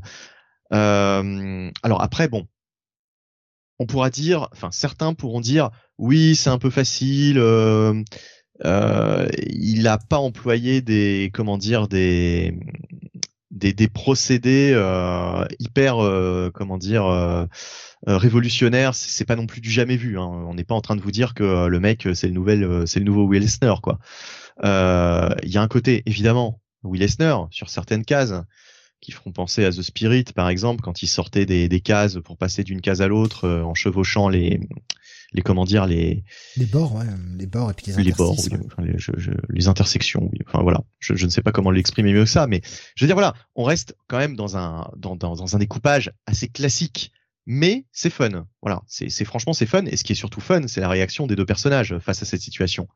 Euh, un Flash complètement dépassé euh, qui comprend rien à ce qui se passe Dr Fate qui lui est bien au courant de la de la situation et puis en plus, on a un, un petit cliff, euh, ma foi, euh, très sympathique. Ouais. Très efficace. Donc il euh, y a tout quoi. Enfin, y a, ça, ça, ça, coche toutes les cases quoi. On a une lecture bien fun, une expérience de lecture différente de d'habitude, et puis et puis un cliff sympa qui augure encore d'un épisode intéressant à venir. Non, franchement, Jérémy Adams depuis le début de son run. honnêtement, quand on va avoir tous ces épisodes compilés, je pense qu'il y a moyen que ce soit un run de Flash encore qui soit euh, assez mémorable. Bah, ça en prend le chemin. Et puis il nous tente, il tente pas mal de choses, il nous fait des trucs différents. Euh. Ouais. Après, est-ce que tu t'es amusé et, en, en, plus, je sais pas, j'ai pas, j'ai pas tellement insisté là-dessus, mais, mais graphiquement aussi. Ah ben Fernando euh... Il envoie le steak. Hein. Voilà, c'est ça. Ouais, c'est quand même, c'est quand même très très beau en plus, pour ne rien gâcher quoi. Donc, euh... Franchement, ouais, le, le, mec, le mec s'est fait plaisir sur les planches. Tu vois qu'il s'est vraiment amusé et ils nous rendent un travail super propre. Est-ce que tu t'es amusé à, à, rechercher les symboles dans l'ordre? Ouais, J'en dis pas plus. Bon, moi perso, j'ai fait euh, sur la fin? rien à foutre. Sur la fin? Ouais, rien à foutre, mais. Euh... euh, non, pas du tout. Je me suis pas amusé à chercher les symboles, voir s'ils étaient vraiment cachés dedans. Euh, j'ai pas cherché, m'en fous. de toute façon, l'argument il est simple, hein, pour démonter ce comique de merde, euh, qui est mon coup de cœur quand même. Euh, de toute façon, c'est déjà imprimé sur les pages, ce que vous ferez ne changera rien. Voilà, monsieur rationaliste, monsieur rabat Non mais j'ai aimé le jeu, je, je m'attendais pas à ça. Les mecs ont fait un truc assez taré en mêlant Dr Fate. C'était fun. Les planches sont belles. Ouais, non, moi ça m'a plu quoi. Ça m'a plu de ce côté voyage un peu euh, un peu différent de ce qu'on pourrait avoir d'habitude. Bah, typiquement, franchement, euh, je me dis si j'avais été euh, un gosse et que j'avais j'étais tombé sur cet épisode de Flash, j'aurais j'aurais adoré quoi. Enfin, tu vois, ça aurait été un, un souvenir de lire des mangas? Euh, ouais, je serais allé dire euh, Naruto plutôt. Euh, non, non, mais ça aurait été un souvenir de lecture assez assez mémorable parce que ça, franchement, quand t'es quand t'es gamin, c'est super c'est super efficace quoi. C'est le coup de le lecteur le lecteur et acteur en fait du récit quoi. Nico Chris qui nous dit j'ai toujours eu du mal avec le Dr Fate. Est-ce que vous aimez ce perso? C'est pas le personnage que je préfère. J'aime bien, j'aime bien en second couteau en fait. Ah, c'est-à-dire que moi je me dis je le connais, je le connais très peu le Dr Fate, mais là, euh, là justement dans cet épisode, euh, c'est la fête et euh, c'est tout. Enfin voilà, c'est fun quoi. Je veux dire là dans cet épisode c'est particulièrement fun. Après le Dr Fate en lui-même, il y avait une mini, enfin pas une mini, si peut-être une mini d'ailleurs, un truc hyper indé avec le Dr Fate à l'époque du DCU. Je sais pas si vous vous rappelez avec un chat. D'Iran? Avec des dessins très très euh, très très indés. Euh, euh, il y avait une histoire de chat, je sais, je sais plus. Hein, je, je, je, vraiment, je vous, fais, je vous fais ça de mémoire. je sais pas si ça vous parle. Oui, c'était Doctor Fate, mais c'était pas une mini, hein, c'était une série complète, hein, écrite par Paul Levitt. Écrite par Paul Levitt, c'est 18 épisodes. Enfin, c'était au tout début ah du, du, du, du, New 52 et pour après, par contre. Non, non. Alors attends, attends peut-être que je confonds avec euh, une autre euh, mini-série, euh, enfin un autre, une autre série Doctor Fate, plutôt à l'époque du DCU, tu sais, quand on avait euh, Prez et compagnie, quoi. D'ailleurs, je crois que ça s'appelait Fate tout court, peut-être. Là, je retrouve pas, mais possible, possible. Je, je la retrouve pas. quelque chose à quelqu'un. On a eu Death of Doctor Fate aussi, je crois, pas plus récemment, ou un truc dans le genre. Je sais plus, mini. Mais c'est pareil, je n'ai pas, pas forcément lu tous les projets associés à Doctor Fate. Si ça parle Lui aussi, il est mort. Oui, oui, oui. qui n'est pas mort Qui n'est pas mort Miles Morales peut-être, et encore, pas sûr. mais, mais voilà, enfin en tout cas, ah, euh, euh, comme Nico toi. Chris qui confirme, hein, ça lui dit quelque chose. Ouais, moi ça me, ça me dit rien comme ça. Ouais. Bah t'y étais peut-être pas allé, hein. C'était vraiment un truc euh, très très secondaire j'avais dû essayer le premier épisode et puis euh, et puis voilà quoi, j'y étais pas retourné sans doute. Euh... Ah tiens, j'ai trouvé un symbole. Euh, Jonathan, envie de tenter ce numéro du coup après la, la review qu'on en a faite ou euh, bon toujours pas plus intéressé que ça par ce run. Euh, je l'ai un peu feuilleté quand même. Euh, je suis pas, je suis pas allé au bout. J'ai peut-être pas, je sais pas. C'était, euh, j'ai peut-être pas, euh, j'ai, je, je l'ai peut-être pas, je lui ai peut-être pas suffisamment donné sa chance. Mais après votre review, euh, bah écoute, euh, ouais, j'ai, j'ai quand même euh, bien envie d'aller le voir, quoi. Ça a l'air d'être d'être un bail pour vous, donc a priori, ça devrait être bien, quoi. Ouais, moi c'est. Bah moi, ça n'a pas été une semaine. ouais, pardon, Steve. Non, je disais, c'est, c'est mon deuxième coup de cœur en fait. Avec le Radiant Black, c'est mon deuxième coup de cœur.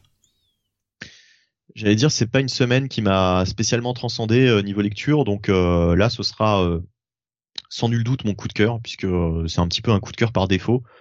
Mais enfin, même quand bien même, si ça avait été une bonne semaine, ça aurait pu être quand même mon coup de cœur, parce que honnêtement, honnêtement, c'est bien fun, quoi. Donc voilà, bah, on termine sur bah, cette bonne note.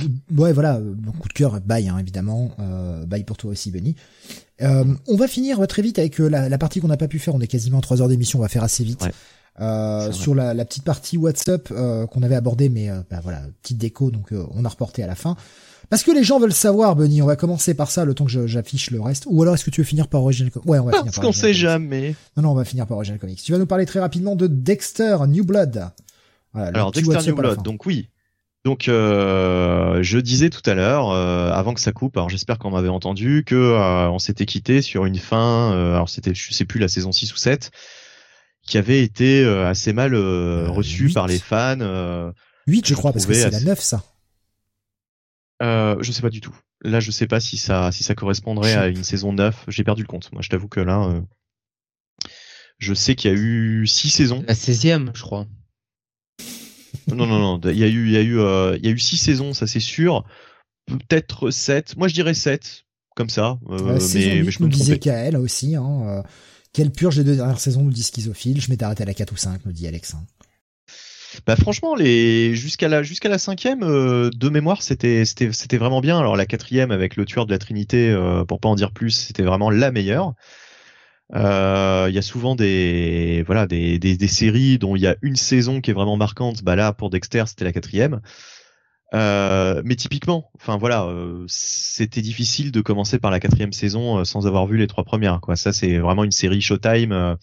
c'est une série à la Ray Donovan. Quoi, franchement, on est dans ce même dans cette même construction avec des arcs narratifs sur une dizaine d'épisodes. Euh, les premières, enfin toutes les saisons de Dexter, c'était en 10 épisodes. Là, en l'occurrence, ce sera en 8, donc légèrement plus court. On est sur des épisodes d'une cinquantaine de minutes, hein, toujours, euh, toujours, un peu, même, toujours à peu près le même format. Euh, et donc oui, ça faisait un petit peu peur parce qu'on a eu des, des projets comme 24 Legacy euh, qui étaient en 12 parties. Donc déjà c'était complètement con de faire du 24 en 12 parties, hein, en 12 heures, puisque sinon le, le, principe ne peut pas tenir mais c'est surtout qu'on ne retrouvait aucun personnage qu'on a connu. Euh, donc euh, c'était que des nouveaux personnages et c'était euh, une nouvelle situation. Ça n'avait en, gros rien à voir quoi. Et c'était pas très bon en plus. là, on retrouve le personnage principal de Dexter Morgan qui a changé d'identité, qui a changé de nom suite aux événements de la dernière saison. Et euh, ben en fait, tout le sel de, ce, de cette nouvelle saison, ça va être de le voir s'adapter à ce nouveau cadre de vie. Enfin, pour lui, c'est pas vraiment nouveau puisqu'on apprend que c'est en temps réel, donc il est là depuis plusieurs années, une dizaine d'années en fait. Euh, je crois que la, la dernière saison s'était arrêtée en 2011 en temps réel, et euh, là, on voit un calendrier, on est en 2021. Et du coup, les années ont passé, ça va avoir des conséquences. Et justement, euh, j'avais très peur sur les premières minutes. Je me suis dit, ah, est-ce que ça va pas être euh, comme X-Files, quoi, un petit peu la, suite de trop? Eh ben pas du tout. Franchement, pas du tout. Euh, j'ai maté les trois premiers épisodes. De toute façon, je pense que pour le moment, on en est. Euh, enfin, il y a les, trois premiers qui ont été diffusés sur les huit. Et c'est vraiment sympa. C'est vraiment sympa. On retrouve vraiment l'ambiance Dexter avec un nouveau cadre et des nouveaux personnages, hormis donc Dexter. Et, et très franchement, voilà, il y a une intrigue qui se met en place dès le premier épisode, une espèce de fil rouge, hein, comme d'habitude. alors il y a des sous-intrigues dans ce type de série, euh, parfois qui tiennent juste sur un épisode ou deux. Et puis il y a le fameux fil rouge avec, euh, en général, bon, euh, comme dans, dans Red Donovan, quoi. T'as toujours le grand méchant de la saison, ce genre de truc. Là voilà, le, dès le premier épisode, on nous pose, nous pose des, intrigues assez intéressantes et franchement sur les trois premiers épisodes, pour le moment, je trouve que c'est vraiment d'un très bon niveau. en tout cas, bien meilleur que les deux dernières saisons, facilement facilement. Parce que c'est vrai que les deux dernières saisons, euh, c'était, euh, ça partait vraiment dans tous les sens. Enfin, c'était, euh, c'était too much quoi. Et là, ils ont, ils ont un rythme. Ça, ça, ça, prend bien son temps et, et en même temps on s'ennuie pas quoi. C'est c'est c'est voilà, on découvre on découvre des nouveaux personnages, des nouvelles têtes et on a toujours ce personnage principal qui fait tout le sel de la série et, et c'est tant mieux quoi c'est franchement c'est très très bonne surprise. Si vous avez euh, été fan de Dexter et surtout surtout des cinq premières saisons, eh ben je pense pouvoir dire que vous pouvez y aller euh, sans problème quoi. Dexter New Blood, euh, très bonne surprise, très bon retour pour Dexter. En tout cas pour l'instant, à moins que ça s'effondre après sur la suite. Nico Chris nous a confirmé hein, ce que je disais tout à l'heure, c'était Dr Fate en 2015-2016 en 16 numéros, hein, donc c'était bien ça. C'est moi qui l'a placé au début des New 52 parce qu'il y avait un numéro 0, mais en fait pas du tout. C'était bien sur la fin du DCU, il y avait bien 16 numéros, c'était pas une mini. D'accord. Mhm. Mais c'est bien le DCU. Voilà, d'accord. C'était ça. Kael qui nous demande si le cast autour de lui est bon. Euh, oui, oui, non, franchement, euh, franchement, c'est, c'est, c'est vraiment pas mal. Alors, il y a juste un, un, nouveau personnage qui est pas vraiment nouveau. Je peux pas en dire plus. Euh, au début, je me suis dit ah, et puis finalement, c'est intrigant. Voilà, ça, ce personnage, euh, ce personnage est quand même assez intrigant et, euh, et pas si chiant que ça, quoi mais je ne peux vraiment pas dire de quoi il, de quoi il s'agit. Et à part dire que c'est un, c'est pas vraiment un nouveau personnage. Je, je sais pas si les, les gens pourront comprendre euh, vraiment de, de quoi je parle. Et Grave qui nous demande et si on a été fan des deux dernières et pas des premières? Je pense pas que ce soit possible. non, mais il nous disait juste avant, c'était pour la vanne, hein, parce qu'il nous disait juste ouais, non, mais bien sûr, la première qui lui avait plu, mais, il s'était arrêté par la suite. Allez, très vite, euh, avant de nous raconter la fin de cette aventure commencée la semaine dernière, euh, t'avais placé sur le conducteur Forza Horizon 5 que t'as dû tester du coup? Ouais. Euh, Forza aussi Horizon 5, euh, effectivement que j'ai que j'ai testé. Alors moi j'avais j'avais le 2, euh, j'avais les Forza Motorsport 5 et 6 auxquels j'ai joué pas mal. mais alors là, la différence entre Motorsport, Motorsport pardon, et Horizon, c'est que on le rappelle, le principe est tout bête. Euh, Forza Motorsport, c'est oh putain, je vais pas y arriver. C'est euh, un jeu de bagnole, bah voilà, avec des avec des comment dire des, des, des circuits et des des courses, voilà, des courses tout simplement. Euh, et Horizon, c'est le principe du monde ouvert où euh, bah tu peux, euh, t'as différentes missions, t'as pas que des courses, t'as différentes missions euh, sur la map t'as des comment dire des, concours de vitesse euh, où tu, dois te faire flasher à la plus à la plus euh, euh, comment dire à la vitesse la plus importante. Euh, t'as ce genre de choses, t'as des cascades, t'as des machins, t'as des trucs à réaliser. Euh, donc il y a, on va dire, il y a bien plus de, il y a bien plus de choses entre guillemets à faire. C'est pas un simple jeu de course. Et, euh, on trouve toujours aussi un très grand nombre de, bagnoles, de modèles de, voitures, euh, la possibilité de les customiser, d'en gagner, etc., de remplir son garage. Enfin, il y a plein, d'options. Euh, ça a l'air assez gigantesque. Là, en plus, le monde ouvert est évidemment très grand, plus grand que sur les, les précédents horizons. Enfin, en tout cas, c'est ce qui est dit. Hein. Après, euh, on verra. Moi, j'en suis qu'au début, donc euh, je, je, je, je, verrai bien sur la suite. Mais euh, là, de ce que j'ai pu faire, en tout cas, euh, avec le, le, le, petit nombre de kilomètres que j'ai au compteur, euh, ouais, c'est déjà sacrément vaste, quoi. C'est déjà sacrément vaste.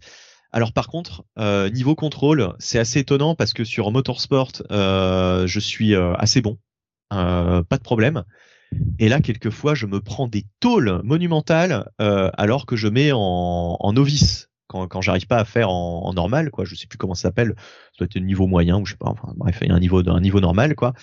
Quelquefois, je passe en novice et quelquefois, même en passant en novice sur certaines courses de ce horizon euh, numéro 5, j'en chie. J'en chie vraiment, quoi. C'est. Euh... Je pense que c'est une erreur de passer en novice parce que tu dois pas euh, affiner tes réglages comme il faut. Euh, le problème, c'est que quand tu passes en novice, en général, ils te foutent un freinage assisté, truc comme ça, qui est alors, en fait, tu, tu, peux vraiment faire comme tu veux. En fait, tu peux les laisser euh, régler tout pour toi.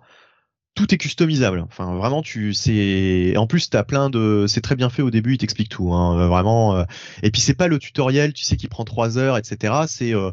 c'est des tutoriels qui, qui sont qui sont là. Tu tu tu enfin tu, tu les vois quoi. T'as des espèces de petits pop-up pour te signaler que t'as pas encore été voir, mais tu peux les lancer quand tu veux. Tu sais, tu peux, tu peux les consulter quand tu veux. T'es pas obligé de, on te les met pas dans la gueule, quoi. T'es pas obligé d'en passer par là pendant un quart d'heure avant de démarrer le jeu.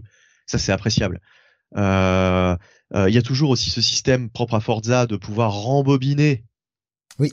Euh, par exemple, quand tu sors de route, etc. quand t'as raté ton virage ou qu'un enculé t'a foncé dedans, ouais, ça c'est bien. Tout en sachant que, attention, par contre, si tu si tu loupes un checkpoint et que le compteur arrive à zéro, tu es obligé de redémarrer de ce checkpoint, mais tu peux pas rembobiner. C'est plus possible de rembobiner à partir de là. Euh, donc voilà, ça c'est les codes de, Forza. Euh, enfin voilà, mais euh, évidemment cette fonction de, rembobinage, on l'utilise très souvent pour améliorer évidemment sa course, son score pour rattraper un, un, un retard d'un seul coup. Euh, T'es premier et puis d'un seul coup tu te retrouves douzième parce que t'as fait une connerie et euh, tout le monde te repasse devant. Donc euh, qu'est-ce que tu fais? Bah tu tures en bobine et, euh, et tu refais tu refais le truc quoi. Tu refais ce moment où t'as merdé et tu corriges quoi entre guillemets. Donc certains diront ouais mais justement c'est de la triche. Forza c'est complètement con parce qu'il y a ce système qui te permet de de corriger tout de suite tes erreurs. Sauf que tu gagnes moins de points à la fin des courses. Sauf que ouais, tu gagnes moins de points. Mais de toute façon, tout est tout est tout est customisé, tout est tout est paramétré. Tu peux tu peux aussi tout régler par toi-même. Euh, enfin vraiment, tu acceptes les règles. Euh, voilà, c'est comme ça. Comme tu dis, euh, voilà, il y a un système de points. Euh, T'as toujours le système du tirage au sort, donc ça c'est super fun aussi parce que tu gagnes, tu gagnes très facilement des points. En fait, quoi que tu fasses, tu gagnes très facilement des points. Alors évidemment, t'en gagnes beaucoup plus si t'es en niveau supérieur. Si t'es en novice, t'en gagnes beaucoup moins. Mais c'est la règle du jeu. Enfin, c'est évident. Mais même en novice, tu gagnes quand même des points. Et euh, ces points accumulés te permettent par exemple de, de, de participer à des tirages au sort et euh, de gagner, euh, bah, par exemple, des nouvelles des nouvelles capacités. Tu peux customiser tes bagnoles, mais tu peux gagner carrément des voitures et même de très très belles voitures comme ça sur un sur un comment dire sur un coup de un coup de un coup de chance quoi. Enfin, je veux dire voilà quoi. C'est c'est c'est une machine à sous quoi. C'est comme c'est comme une machine à sous. Euh, voilà donc euh, non franchement c'est fun. Graphiquement ça envoie du lourd. Et pourtant moi j'ai juste la la, la, la One hein, j'ai pas de Xbox euh, série euh, je sais plus quoi la série S ou série euh, série X. J'ai que la One et, et franchement et j'ai même pas la 4K en plus. J'ai même pas une télé 4K et pourtant je trouve que graphiquement c'est bah, putain c'est c'est propre quoi. C'est franchement c'est ça fait plaisir. C'est ça envoie ça envoie du lourd. Au début t'as as toute une scène d'intro où en fait euh, les voitures sont larguées par avion et euh, donc tu as, une séquence vidéo et tu ne vois quasiment pas le, le passage de la séquence vidéo au jeu tellement c'est bien fait en fait graphiquement. Et c'était déjà le cas dans le 4. Voilà. La, la, la transition, la transition est vraiment, vraiment euh, nickel quoi. Il y a, alors je vais prendre quelques réactions hein, que j'ai vu passer sur euh, les différents chats. Euh, il y avait Erasmus qui disait, euh, je te vois partout en fait. t'es, es sur tous mes circuits puisque c'est vrai qu'il y a ce système de drive avatar sur Forza Horizon où vous voyez bah, vos amis et ceux qui sont dans votre liste d'amis et qui sont qui, qui ont le jeu en fait quand vous faites des courses, vous bah, voyez leur nom. En fait non. en, fait non. Même ceux qui ne l'ont pas puisque Steve, je t'ai croisé partout aussi. Mais parce que j'ai joué au Forza Horizon 4. Rappelle-toi. Ah oui, euh, d'accord, oui, c'est pour ça. Alors, tu, tu n'as peut-être pas lu, euh, tu as peut-être pas entendu ça. Est-ce que justement la question posée euh, Rasmus, est-ce qu'ils t'ont dit, est-ce que ça t'a dit bonjour Tristan, ou est-ce que t'as mis un surnom sur ta console, puisque rappelle-toi, ça te prend tes anciennes sauvegardes pour te déjà te donner ton nom. Quand ça tu te prend tes anciennes sauvegardes, et justement là, c'est carrément une nana qui t'accueille. Oui. Et c'est c'est plus marqué salut Tristan, tu tu l'entends carrément. Tu vois, c'est c'est c'est elle m'appelle Tristan quoi durant tout le jeu. Quoi. En fonction en fonction voilà du nom que tu as mis ou de, du nom que tu avais dans ta précédente sauvegarde sur Forza. Mmh, mmh. Donc euh, c'est pour ça que euh, même si tu n'es pas sur le jeu à partir du, moment où tu as déjà des sauvegardes Forza, c'est pour ça que tu dois me voir euh, je pense dans le 5 alors que je ne l'ai pas encore lancé pour ma part. C'est ça. C'est ça, je te vois et je vois d'autres d'autres personnes que, j'ai sur ma liste. Et toi tu n'as pas joué au 4 et pourtant je te vois dans le 4, tu vois. Ouais non mais je crois que c'est c'est c'est tous les Forza dès lors qu'on a joué à un Forza, je prends un malin plaisir à te bouler à chaque fois, évidemment. Voilà, exactement, exactement. Ça, ça m'amuse, ça m'amuse. Euh, alors, je, vois des, des, des, des mais, mais, justement pour l'anecdote, quand je t'ai croisé, je me suis dit, putain, mais en fait, il est, il est en ligne, il le teste peut-être en ce moment, tu vois. Je, je, je me dis euh, sur le, sur le Game Pass, enfin voilà. Euh, et, euh, et, du coup, j'ai carrément fait le, la manœuvre de, de, chercher pour voir si t'étais en ligne. Alors, t'étais effectivement en ligne en plus à ce moment-là, mais t'étais pas dans les jeux. Donc, je me suis dit ah bah non, c'est juste, euh, c'est, juste le, le, comment dire le, le ghost quoi en fait. Ah t'as dû. ouais, alors le pire c'est que comme j'ai pas allumé la console depuis un petit moment, ou alors c'est que quand j'ai le le Xbox Game Pass sur PC euh, d'actif, genre quand je télécharge un jeu ou truc comme ça, me considère comme en ligne, peut-être. Je sais pas. Peut-être. Ouais, c'est possible. C'est euh, possible parce que moi, je te vois souvent en ligne. Euh, donc, euh, donc c'est peut-être pour ça en fait. Non, je, je l'allume jamais la console. Vraiment, je l'allume jamais. Et même le Game Pass en ce moment, je n'y joue pas quoi. Je crois que si on, si on, si on regarde bien, c'est précisé peut-être que t'es sur sur Microsoft. Enfin, eux ils mettent sur Microsoft, mais voilà pour dire que t'es pas sur Xbox quoi. Que t'es que t'es donc sur un PC. Ouais. C'est Gizmo qui mais joue. Mais c'est ça, c'est ça Kael en fait, c'est Gizmo qui joue quand je suis au boulot, l'enfoiré. Ah, c'est pour ça. C'est lui qui a effacé ma sauvegarde de Dicey Dungeon l'autre jour.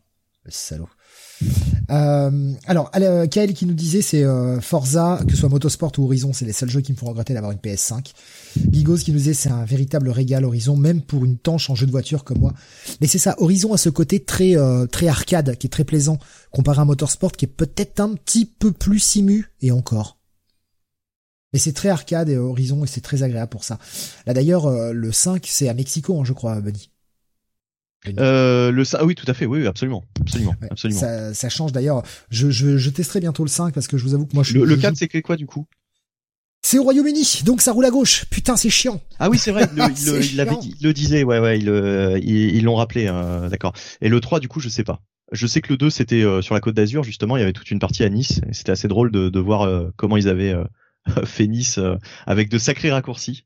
C'est l'Australie le 3, nous dit Gigos. Putain, faut que j'essaye le 3. Je sais pas s'il est dispo sur Game Pass. D'ailleurs, en parlant de Game Pass, Benny, t'as fait le pigeon T'as acheté le jeu euh, Oui, j'ai acheté le jeu ah pour avoir... Euh, pour, pour avoir... Bah ouais, moi je voulais, je voulais absolument la complète, quoi, la version complète. Euh, euh, mais, mais, je sais, mais je sais en plus que sur le Game Pass, euh, si, si je si je prenais un euro, je pouvais tester le jeu. Mais euh, Day One, il était Day One sur le Game Pass. Ouais, ouais, je sais. Non, mais je sais, mais je l'ai vu en plus. Je l'ai vu. Mais euh, mais je me dis de toute façon que quoi qu'il arrive, je l'aurais pris le jeu. Non, mais par contre, là où j'ai déconné, c'est que à la limite, euh, si ça tombe là dès euh, dès le Black Friday, donc... le problème c'est que tu prenais le Game Pass, t'avais une réduc en plus. Tu l'aurais pris à 1 euro, tu l'aurais payé genre 20% moins cher et t'arrêtais ton Game Pass. Dommage. Oui, mais j'aurais pu le jeu. Mais non, mais tu l'as acheté derrière avec 20% de réduc. Ah, avec 20% de réduction. Ouais, d'accord. Ça, ça, je savais pas, par contre. Ça, je savais pas qu'il y avait ça. Ouais, il y a plein, plein de jeux sur le Game Pass qui, justement, ont des réducs parce que t'es, es abonné Game Pass, quoi. 10% c'est rentabilisé facile, nous dit Gigos. Totalement, ouais. Sur les jeux et les extensions, ouais, t'as toutes ces réducs. Bon, à me prendre euh, l'extension euh, Lego qu'il y avait eu sur euh, le Forza Horizon 5. Parce que, parce que c'est fun, voilà. Rouler avec des Lego et tout éclater, c'est marrant. Je sais, c'est con, mais... Euh, Rasmus qui nous dit justement parce que je me disais bon il est sûrement sur le cloud donc je vais pouvoir le tester facilement Horizon euh, Horizon 5 je n'ai pas besoin de l'installer. Il me disait j'ai pas la co moi pour euh, pour le cloud donc bah j'ai je l'ai téléchargé 109 gigas quoi.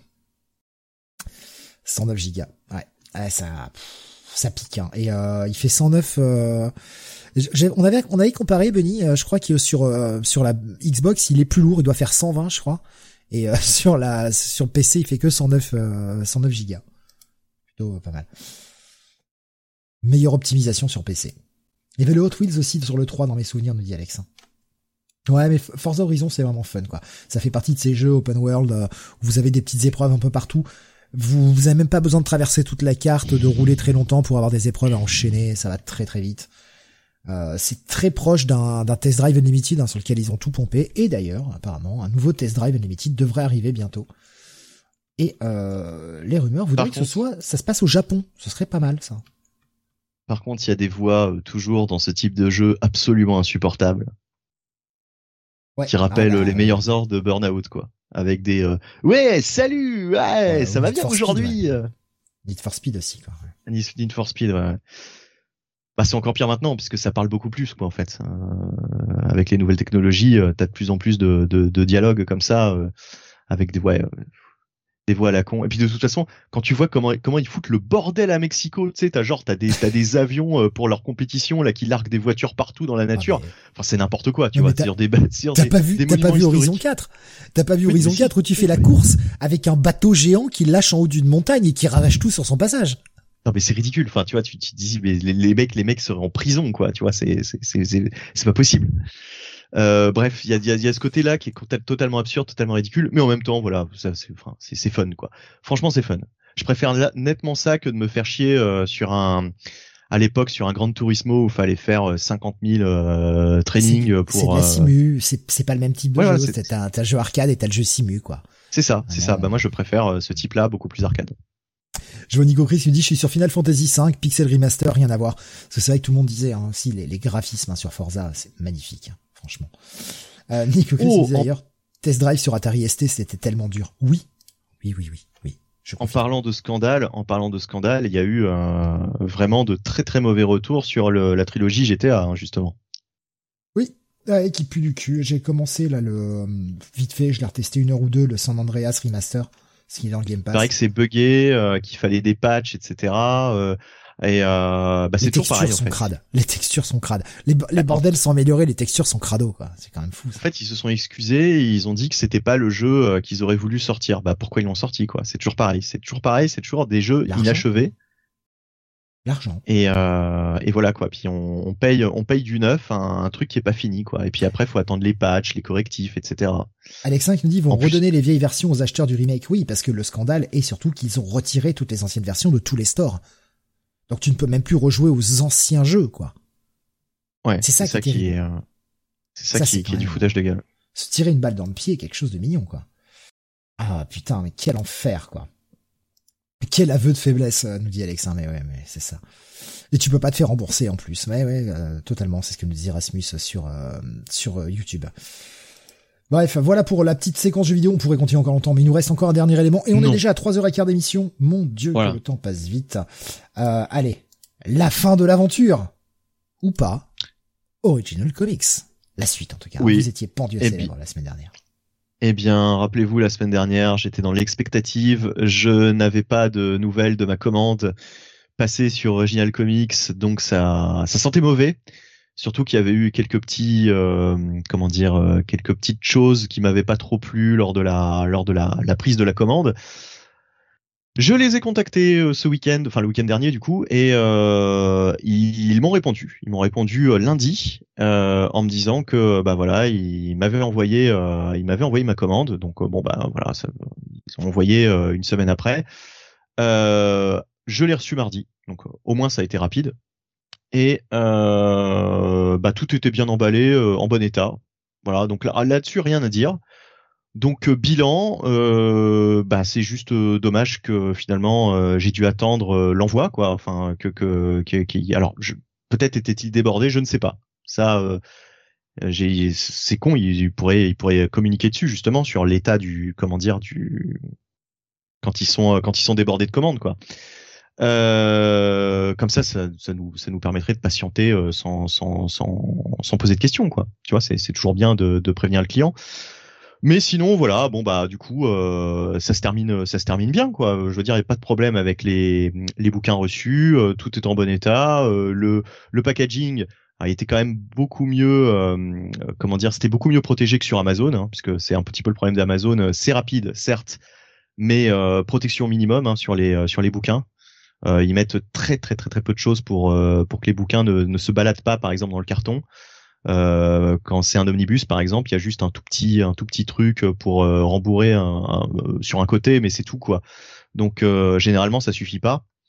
Et il n'est pas là, il n'est pas rare d'avoir un bord un petit peu enfoncé, ce genre de choses quoi. Tu vois quand c'est quand c'est livré avec Amazon, malheureusement. mais bon, là là en tout cas pas pas de problème quoi. Donc fin du suspense. Euh, donc euh, voilà, je, je, vais pas, euh, je pas à moi de vous conseiller d'aller euh, commander sur Original Comics, mais en tout cas, voilà, c'est tout ce qu'il y a à savoir, c'est que j'ai attendu une semaine quoi, pour avoir, pour recevoir ma, ma commande, un peu plus d'ailleurs. Ça réagit hein, un petit peu hein, sur les, les, jeux non finis qui sortent en ce moment, euh, que ce soit sur YouTube, que ce soit sur Discord. Euh, je vois Nico Chris me disait c'est ouf, aujourd'hui les jeux sortent non finis, c'était impensable il y a 5 ans. Euh, Rasmus qui nous disait bah la Blizzard avec Starcraft et Warcraft 3, pareil pour Diablo 2.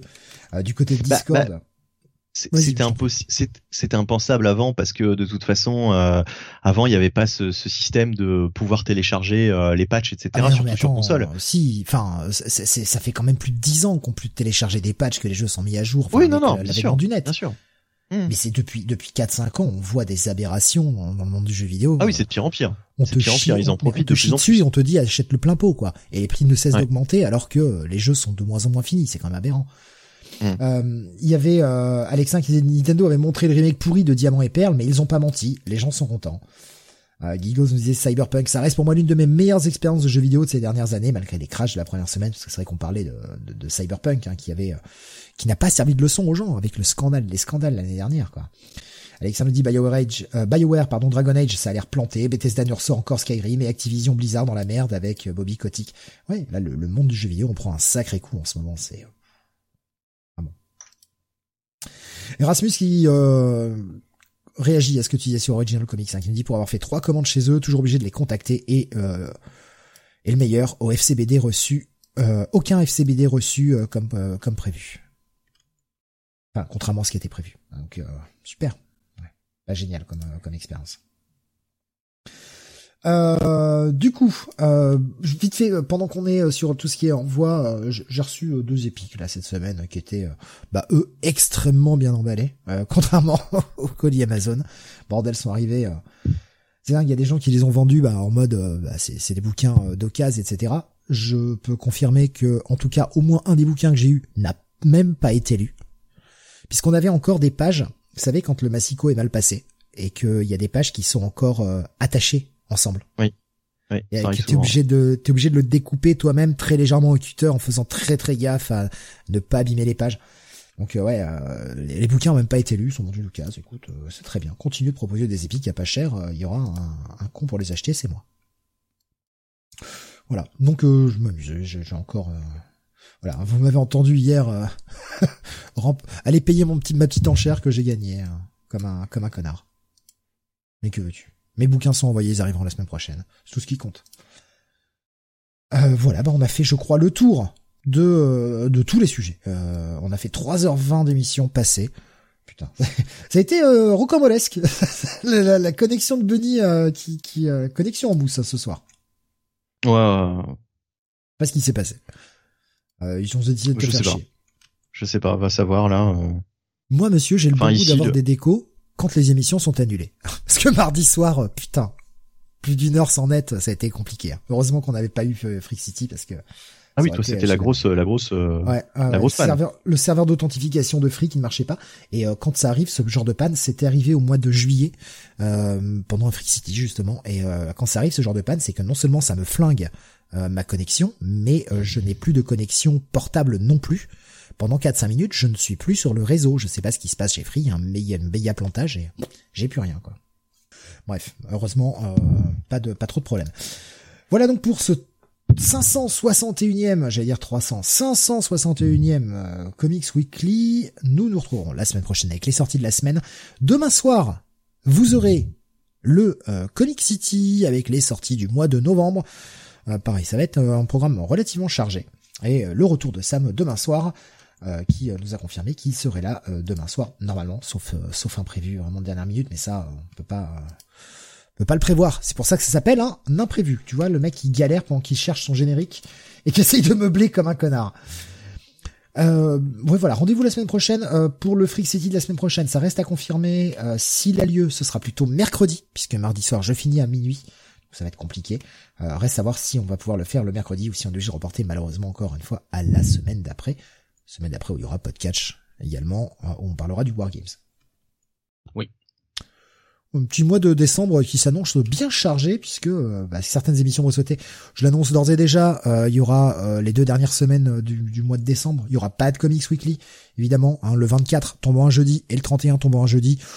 On vous aime, mais on va pas faire d'émission ce soir-là. Hein. De toute façon, je peux pas. Le 24, je bosse jusqu'à 2 heures du mat, donc je peux pas. Ouais, non merci, on préférera manger du foie gras, de la bûche. On ne pensant pas à vous. Bah moi j'ai pas de réveillon, Jonath. Je n'ai pas de réveillon, je serai au boulot jusqu'à 2h du mat. Eh ouais. À aider les gens qui, euh, bah, qui tombent en panne. Bah, on sera confiné, nous dit Alexandre. Ouais, je suis pas sûr. Pas sûr. Ils vont tout faire pour, euh, pour que non. Mais euh... on voit ça dans les prochaines semaines. On fera peut-être à nouveau des spéciaux deux fois par semaine comme des cons. si on est confiné. Euh, on vous fait des gros bisous en tout cas. On vous dit à la semaine prochaine. Portez-vous bien, reposez-vous bien, passez un bon week-end et rendez-vous demain, surtout pour le Comic City avec les sorties VF. Salut à tous. Ciao ciao.